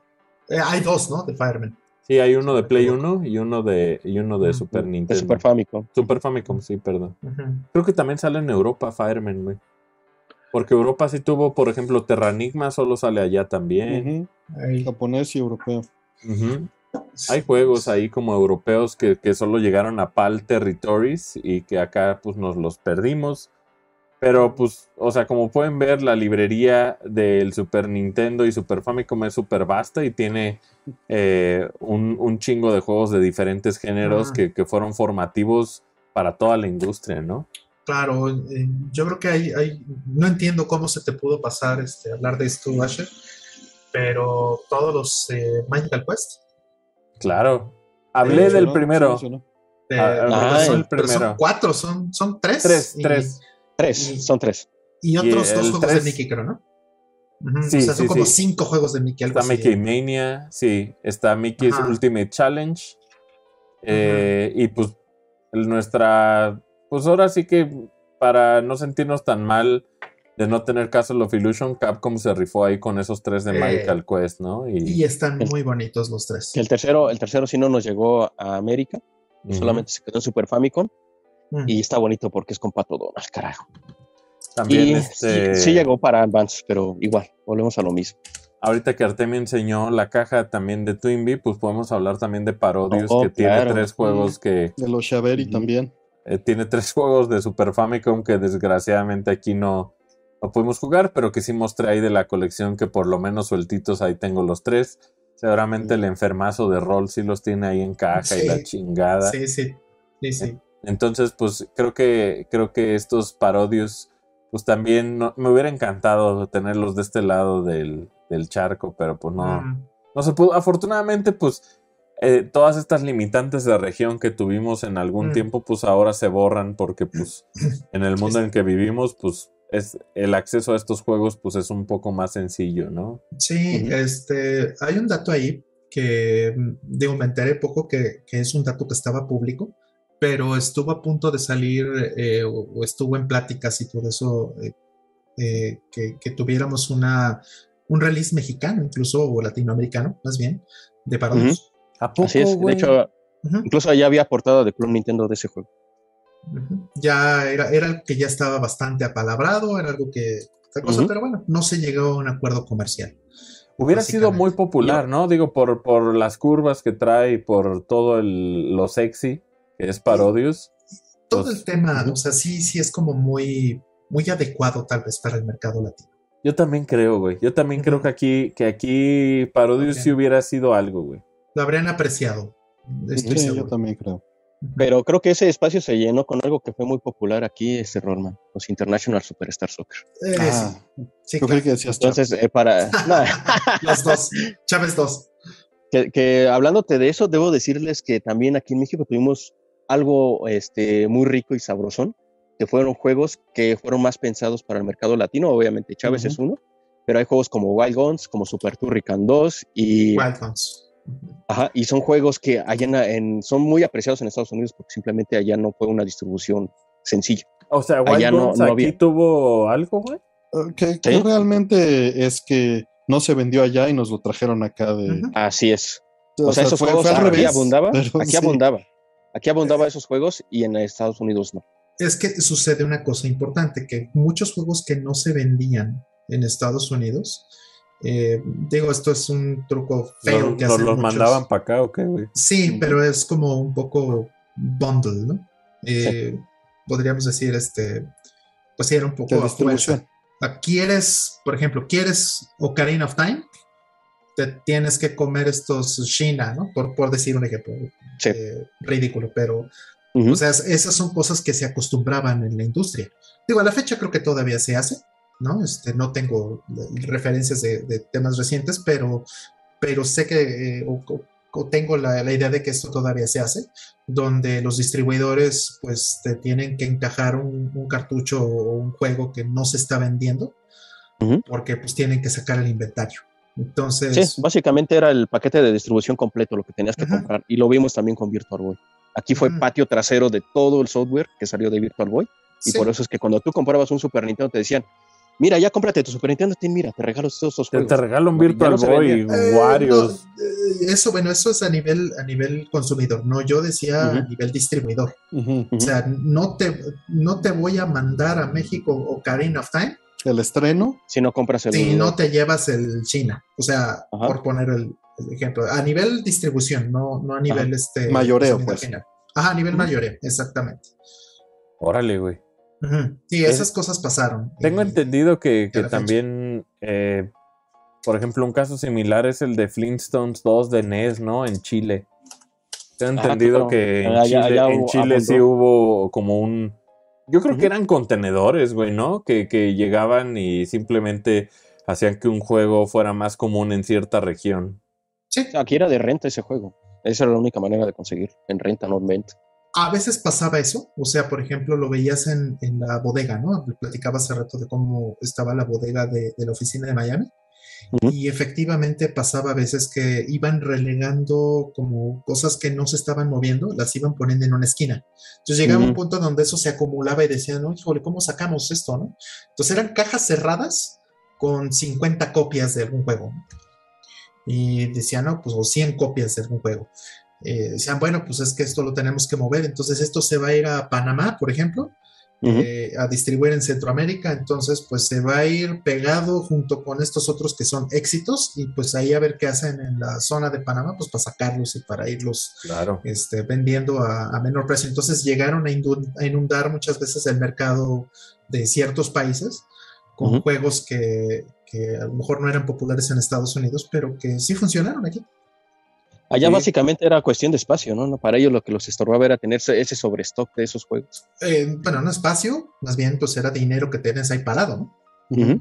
y había que, que darlo como activo. Exactamente. O sea, ese era dinero, era dinero en efectivo que estaba ahí arrumbado. Sí, oye, qué bárbaro. Pero creo que le dimos un buen repasón aquí a Ujú. Sin Albur a- al Super Nintendo y al Super Famicom. Y Hay algo nada más para cerrar mi Ashir. te a ver, échame Lex. Hay otro datito. Eh, aquí gozamos de muchísimos bundles de Super Nintendo, donde te podían incluir un Kirby, te podían Diddy incluir un Island, te podía, había un paquete muy bonito que incluso traía Killer Instinct, que estaría hasta el soundtrack dentro del Super Nintendo. Que ni hablamos Y de Killer y- Instinct, güey, claro, güey. Ajá. Y a pesar de que Super Nintendo pues, tuvo este, el modelo que tienes ahí atrásito, que está muy bonito, pues tuvimos aquí un modelo 2, que es el que conocemos como Super Nintendo Junior. Este merengues, este, este Así es. guapo que está por aquí. Que le hacíamos todos el feo. Así es. Me acuerdo que, que te dije, Lex, véndeme un Junior. Dice, ¿Para qué quieres esa porquería? Y así le decía a Artemio, pues es que ese ni siquiera saca Super Video, pero no Y tiene, la tiene el lucecita One para Chip, ver. cabrón. Ajá. Y que Ah, también, bueno. también Y si le dije, ¿tienes uno? Y me dice, sí, aquí están aventados. Me voy para allá. Sí, yo le compré, de hecho, a Alex Ujú. un par igual. A mí Artemio Bueno, yo también. modificó el mío, fíjate. Yo ya modifiqué uno de esos también. Hay que ponerle una modificación actualizada porque eso tiene ya como nueve años. o sea, Ujú. Ya Sí. sé, cabrón, no, pues cuando, eh, cuando nos Cuando se ver. pueda. Cuando Sí. se pueda. Sí, y aquí La- en México ya están fabricando, ¿no? Ya, ya se fabrica local. ya La- se fabrica vamos. local el mod. Qué chido. Fíjense qué diferente es el mundo de hace 10 años, cabrón. Cañón. Digo, tampoco hablamos de todo eso, que es todo un mundo distinto. Para eso vayan a ver los episodios de RGB, ¿no? Que, que están. Sí, y la neta es que también antes de irnos, eh, creo que algo que quiero mencionar es, es la suite 240p de Artemio Urbina. Creo que la versión de Super Nintendo, por más que está estiradita, aplastadita, pues también es muy suficiente para poder calibrar este... Ah, Ahí la medio arreglé, ¿eh? Yo, la- la- las últimas versiones ya están. Mm. El, el Gideon ya está aplastadito Mm. para que se estire la resolución. Bueno, Órale. pero tiene colores. Tiene colores. Tiene colores. Este. El grid no llena la pantalla, pero está con todos los colores. Exacto. A huevo. No, y muy pronto les tenemos unas noticias ahí de, de un lanzamiento en específico, De la pero versión si, japonesa. usted- si ustedes ya Eso. quieren hacerse de una, hay disponibles pues varias versiones, ¿no, Artemio? Sí, bueno, son lotes que han hecho justamente la misma persona que está haciendo los mods. Hizo un lote chiquito y también Hertz MX, son vendedores locales que ya están haciendo hardware aquí en México. Este, no tenemos relación comercial con ellos, es nada más, eh, se está haciendo y se está haciendo bien en México y nos da gusto que, que eso suceda. Entonces ya hay mods RGB y cartuchos, ¿no? De, de, este, de la suite que no utilizan partes. Pero no es como que haya siempre. O sea, hacen lotes así bueno, hicieron, no podemos decirlo ni siquiera en, en presente continuo, hicieron y se vendieron y ya. Órale. No, y, y últimamente he estado pues más, este, se ha nutrido como de también de cosas que, que cuando pues la, al principio estaba la suite no tenía. Eh, ha tenido contribución de un chingo de gente que ha trabajado en, en grids. Eh, Está ahora Donna eh, como esta cara De- hizo Pepe de- Salot, ¿no? de la suite de Pepe, este, y, y es un proyecto que pues sigue en movimiento y, y la neta, Artemio, este, yo te felicito muchísimo por, por, porque he usado en muchas ocasiones ya la suite eh, con mis PBMs, con mis RTs, Mm, este, lo he usado con mis HDs, con mis escaladoras, mm, y es una herramienta fundamental para todos los entusiastas del Super Nintendo y, mm. eh, pues me llena de orgullo que, que- que mi buen amigo Artemio haya sido pues quien inició ese fuego de, de, de un, un software que, que se pareciera a los que teníamos en DVDs para calibrar, que se pareciera como a, a todas esas cosas, esas herramientas profesionales y que nuestro Super Nintendo, Genesis, PC Engine, eh, tengamos pues esa Dreamcast Wii, tengamos la opción de, de utilizarla, pues la neta lo considero, repito, una de las mejores herramientas que tiene un Super Nintendo, ¿no? Pues, gracias. Y es para estar desde dentro del Super Nintendo y que, y que se vean los, pues, lo- las cosas como son desde adentro, ¿no? Para que el Super Nintendo se trate con respeto como fuente de video. Esa es la intención. Y de audio, porque también existe MD Fourier para, para la suite, ¿no? Que sirve para medir el audio y que en Mister y en otros lugares que, que lo hayan soportado, soportan el video y el audio de la manera, eh, pues, idéntica, ¿no? O similar al original.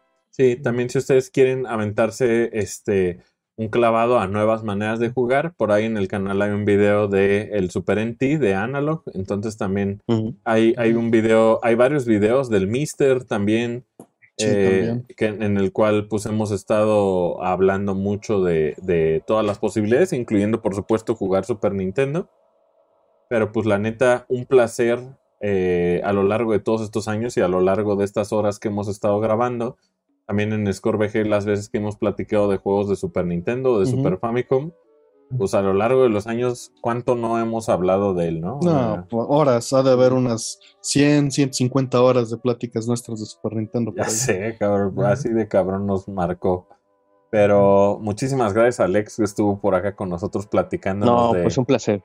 de la perspectiva más, este, más de cronología mexicana, güey, de, sobre todo de cómo fuimos, este, o cómo se percibió la llegada de estos juegos.